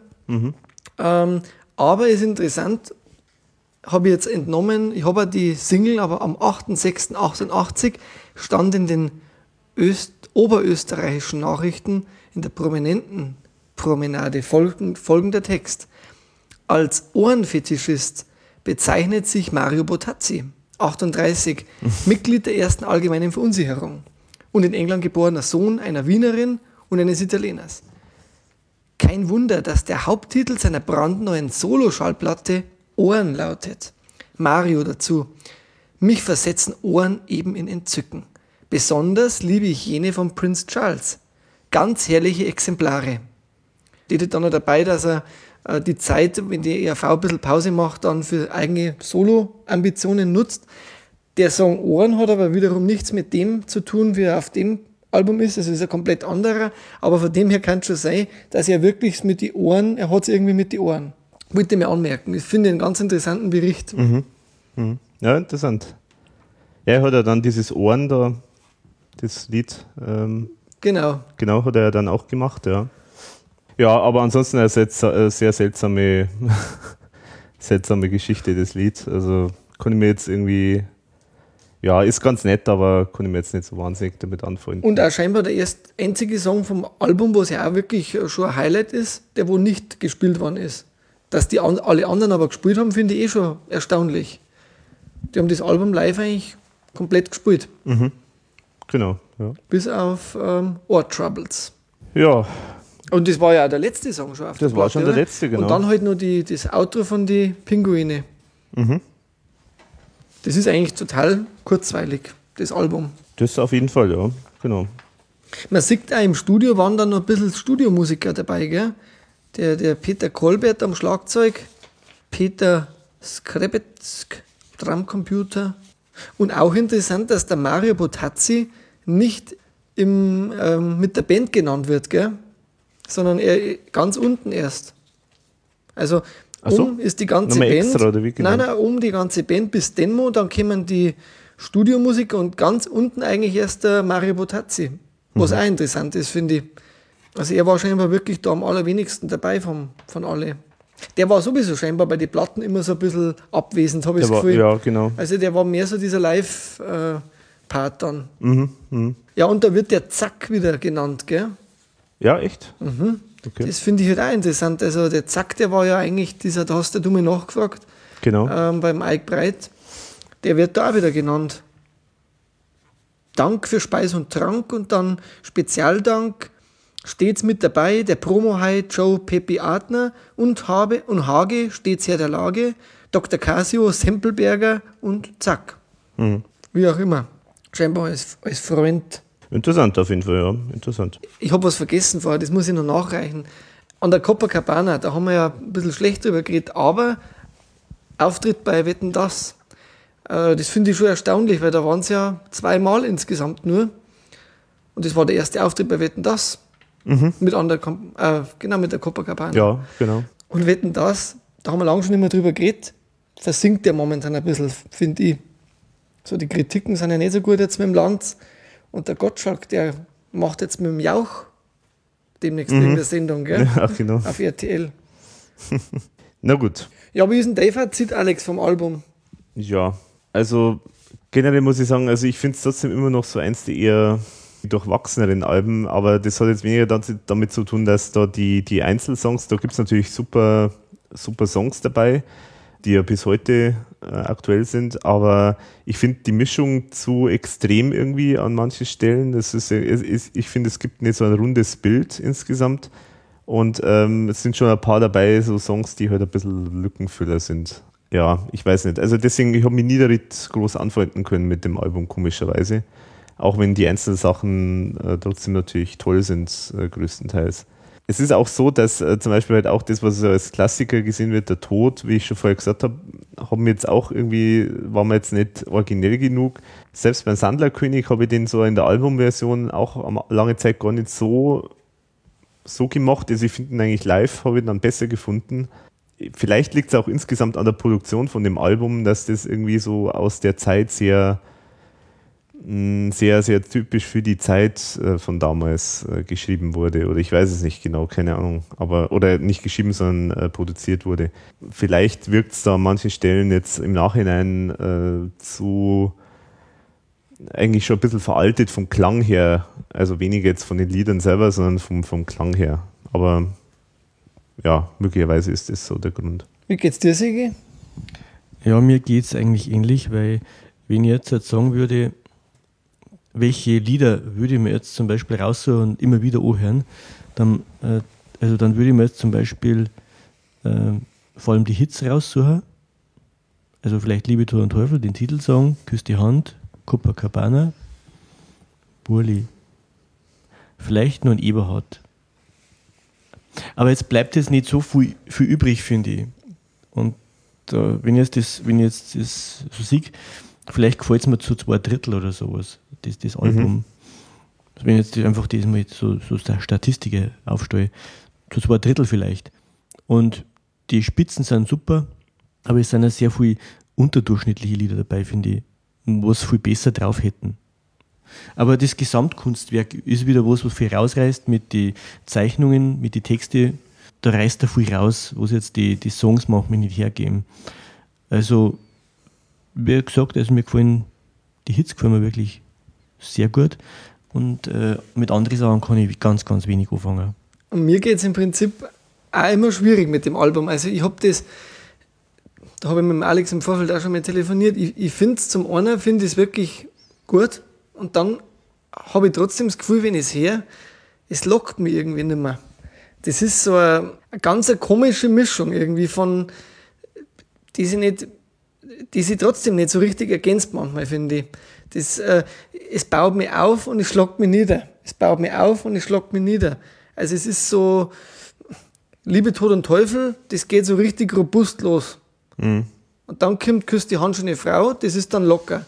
Dann kommt der Tod, der schlagt mich wieder, wieder nieder. Also ich finde, das ist so, irgendwie hat man sich nicht für eine Richtung entschieden ganz. Also irgendwie, ich finde, man hätte es vielleicht wirklich straight weil eben, ich finde einzeln, wenn man die Songs einzeln nimmt, dann finde ich an jedem irgendeinen Gefallen oder an die meisten. Mhm. Aber wenn man es in dieser Zusammenstellung, wie es dann drauf sind, nimmt, dann reißen es die immer irgendwie von, von einer Depression raus und dann wieder in eine Euphorie. Aber zum Schluss ist dann, also irgendwie der Gesamt, irgendwas fehlt. Mhm. oder was sagen wir mal, irgendwas fein dort nichts. Es ist, ich glaube, es liegt an der Zusammenstellung einfach. Dass man sich konzentrieren hätte sollen, entweder die oder die andere Richtung vielleicht. Aber weil eben massenkompatible Sachen wieder mit dabei sein müssen, muss man sich fürs Hits entscheiden. Und weil aber der Thomas wollte eben, dass das Album auch nicht so zu sehr blödelmäßig wird, braucht man das andere. Wahrscheinlich war das damals schon sein Kompromiss. Vermute ich jetzt einfach einmal. Und dann steht es wieder stimmen, weil das ist im Prinzip bei der ERV ja eigentlich immer so, der Kompromiss zwischen Kommerz und, und trotzdem kritisch und wir machen mal das, was uns Spaß macht. Mhm. Oder ich mache das, was mir Spaß macht. Mhm. Ja. Und vielleicht auch das, dass er dann sagt, wenn einmal Ideen von der Band da sind, wir lassen, ich lasse auch denen die Möglichkeit, dass dann mal so eine Nummer wie Ohren ähm, dann mit dabei ist, Ohr Troubles dabei ist, die wo jetzt vielleicht nicht unbedingt originell ist, aber die wo ich halt dann zugunsten meiner, meiner Bandmitglieder dann einmal mit draufnehme. Mhm. Weil er ja doch, doch schon ein Teamplayer ist. Mhm. Stellt man immer wieder fest. Der wo ja durchaus immer auch Kompromisse macht. Mhm. Also auch gemischt und trotzdem da die eher sagen, ist es gut. Jetzt muss ich dir kurz mal was fragen. Ja. Da sind Kreuzel da mit Bleistift hinter die einzelnen Stücke. Ja, die sind Was nicht von die? mir. Die sind nicht von mir. Also Das, ist von gebraucht dem- gekauft, oder? Von Ebay. Mhm. Von eBay. Das ist praktisch schon, da hat einer schon vorgearbeitet. So nach dem Motto, das muss man sich anhören, das muss man sich anhören. Oder aber das nicht. Ja, ganz komisch, gell? Also drei Weil man's verliebte nicht sagen kann. Also auf die Pinguine ist der Vorgänger gestanden. Die hat Mhm. auch immer angekreuzelt, gell? Ja. Ja, können wir nicht man nicht klären. sagen. Können wir nicht klären, das Können nicht Mysterium. klären, ja. das, ist, das ist leider so. Okay, dann haben wir das Thema eigentlich komplett jetzt Puh. abgearbeitet, oder? Ja, also momentan habe ich, bin ich jetzt platt. Also der, der Absinth, der hat mir jetzt echt ein bisschen vom Hocker gehauen. Aber war ja richtig vielleicht an der Stelle. Genau genommen vom Kanapee. Ja, genau. Ja. Genau. Okay, Ich dann hätte- machen wir, ja. Ich hätte noch was Kleines, weil ich, ich wollte schon lange immer bei den Podcasts ansprechen. Ich finde ein sehr interessantes Buch von Harald Havers, das Austropop Sammelsurium. Also wer das noch nicht hat, ist es wirklich empfehlenswert, das sich zuzulegen. Es sind ganz, ganz viele Anekdoten drin ähm, zum kompletten Austropop und IAV ist da einmal wieder mit dabei. Ganz lustig geschrieben, auch mit, mit Fotos innen drin. Ich glaube, man kriegt es neu gar nicht mehr. Man kriegt es, glaube ich, gerade noch gebraucht. Aber wollte an der Stelle einmal ansprechen. Also für jeden IAV-Fan, aber auch für, für Leute, die wo Austropop interessiert sind, ein ganz interessantes Buch, wo ich auch noch was gefunden habe.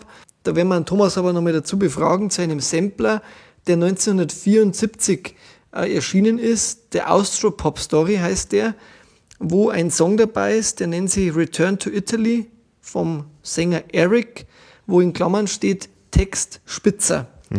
Da möchte ich gerne mal fragen, ob das vom Thomas ist oder ob das, ob das ein anderer Spitzer ist. Gerade einmal als Randbemerkung, bevor wir Okay. jetzt dann, glaube ich, wahrscheinlich wieder zu unseren Neuvorstellungen. Genau, das machen wir jetzt Kommen. aber, denke ich, kurz, weil wir eh schon ziemlich, ziemlich lang reden. Genau, dann sprechen wir jetzt noch über Musik abseits von der ERV, was uns jetzt sozusagen, was wir momentan vielleicht hören oder was wir jetzt gerade interessant finden, zu, vorzustellen. Fangen wir mit dem Sigi an, als Gast sozusagen. Was hast du dabei? Ja, also ich möchte mit einem kleinen Rätsel beginnen. Also die Zuhörer wissen es ja nicht. Der Künstler, den ich jetzt vorstelle, äh, war zur, zum Zeitpunkt, wie diese CD entstanden ist, bereits 62 Jahre alt. Also im, eigentlich im, im besten Pop-Alter. Er ist Hutträger aus Leidenschaft. Was er unter dem Hut trägt, ich weiß es nicht. Er, er malt gerne, genauso wie der Thomas Spitzer, allerdings malt er mit Likör. Und seine, se- seine Bilder sind also keine Aquarelle, sondern Likörelle. Also die extra Likör, äh, farbigen Likör, mit dem er Bilder malt. Hm. Was ihn verbindet mit der ERV, ich finde, er ist in seiner, auf seine Art und Weise auch äh, Sprachkünstler. Er schreibt originelle Texte und Reime. Er hat eine schnottrige Art. Er ist leger drauf. Und äh, dies, die CD, die, die, um die es hier geht, das ist vielleicht ein bisschen ein Resümee oder äh, über sein Leben, so Lebensweisheiten drin hat. Manchmal verarbeitet er auch Sachen mit Absinth, also seine Al Alkoholprobleme. also er hat sicher auch schon Absinth getrunken. Die CD, die heißt also Stark wie zwei zwei von Udo Lindenberg Und es ist tatsächlich wirklich ein starkes Album. Und ich würde jetzt gern einen Text vorlesen für ihn. Äh, das Lied heißt ganz anders. Und da bringt er Zitat von dem Schriftsteller Ödin von Horvath. Und das möchte ich jetzt kurz, den, den Text kurz vorlesen. Also, ich habe so viele Termine in der Disco vor Gericht und bei der Bank. Da schicke ich einfach meine Vize-Egos und das wahre Ich bleibt lieber im Schrank. Du hast bestimmt ein falsches Bild von mir, sowas wie einen echten Kuhjau. Es tut mir leid, da kann ich nichts dafür. Und mein eigentliches Ich ist im Urlaub. Ich bin gar nicht der Typ, den jeder in mir sieht. Und das werde ich euch bei Zeiten auch alles noch beweisen.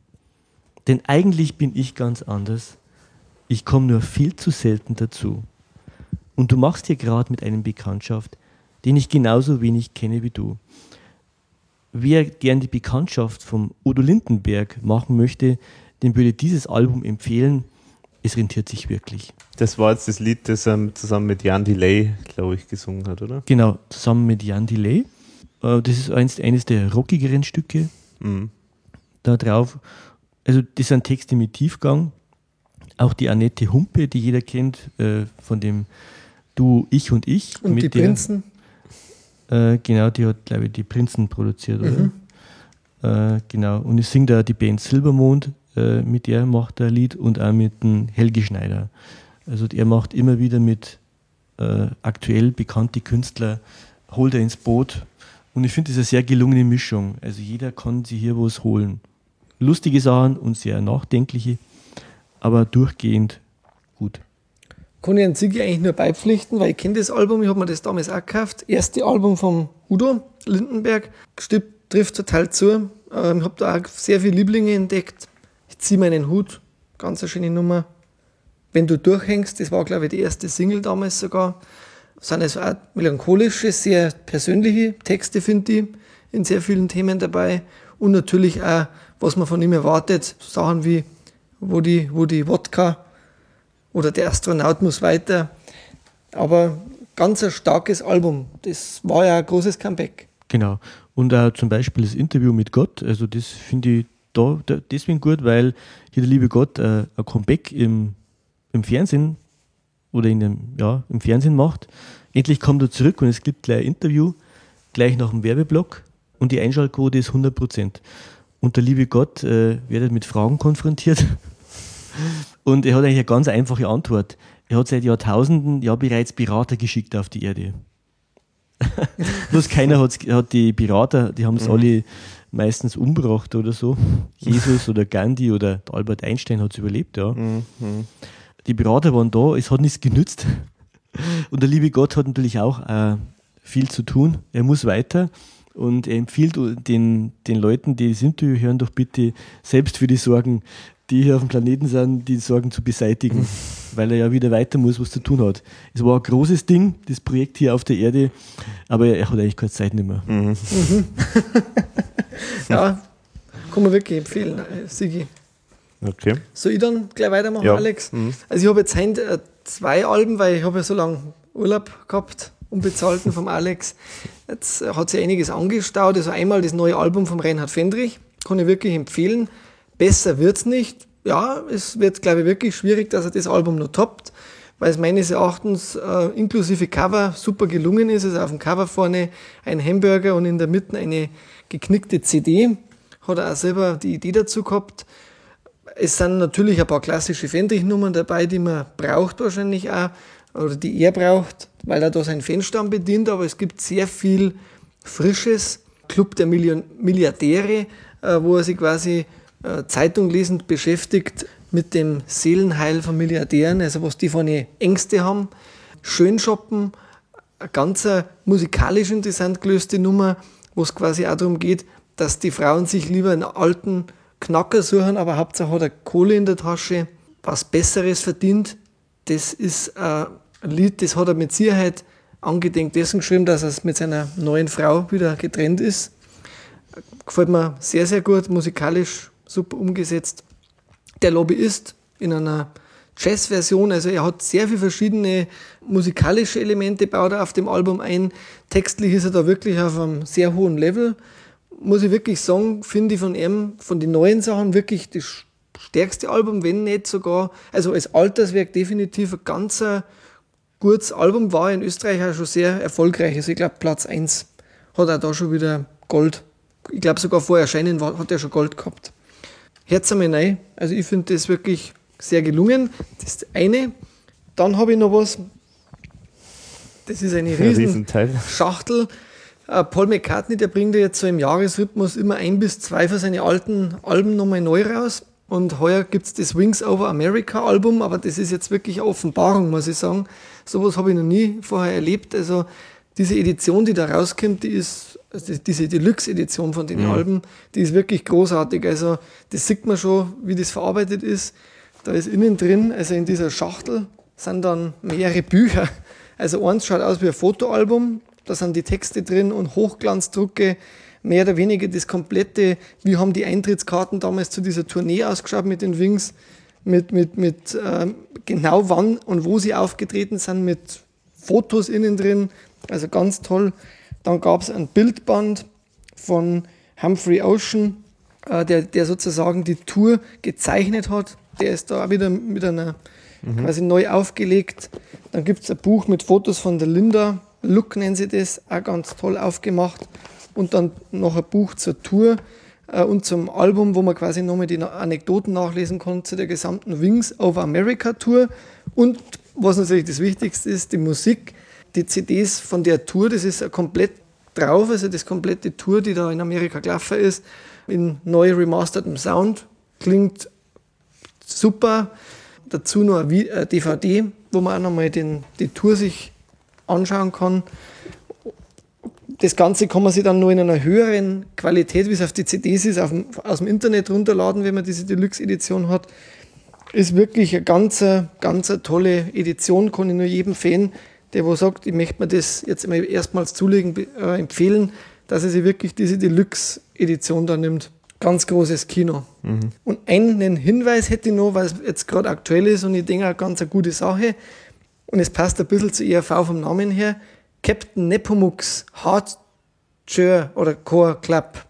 Das ist eine Band, die hat sich geformt aus vielen bayerischen Musikern.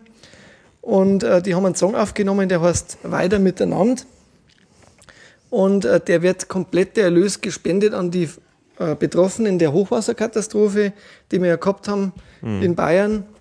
Ist dabei der Wecker, der Labras Banda und viele, viele andere. Ist eine ganz schöne, ganz schöne Nummer. Kann man sich, wie gesagt, bei mhm. iTunes unter anderem dann runterladen. Für, für 99 Cent finde ich ganz eine tolle Sache, weil das geht dann auch den Leuten äh, zu, die mhm. wo da stark betroffen sind. Hm, okay, also, aber jetzt kommt nichts mehr, oder? Nein, jetzt bin ich durch. okay. Also ich bin nicht mehr fähig, glaube ich, irgendwas zu sagen, aber. der Absinth hat den der Alex. Absinth hat mich aus der Spur gebracht. Aber man kriegt alles irgendwie noch hin, so heißt es ja immer. Ich möchte ganz kurz noch einen Künstler vorstellen, der mittlerweile jetzt sein zweites Album rausgebracht hat. Er heißt Max Prosa. Das Album heißt Rangoon. Und er wird immer ganz gern so gehandelt als äh, jemand, der sozusagen so der deutschsprachige Bob Dylan werden könnte.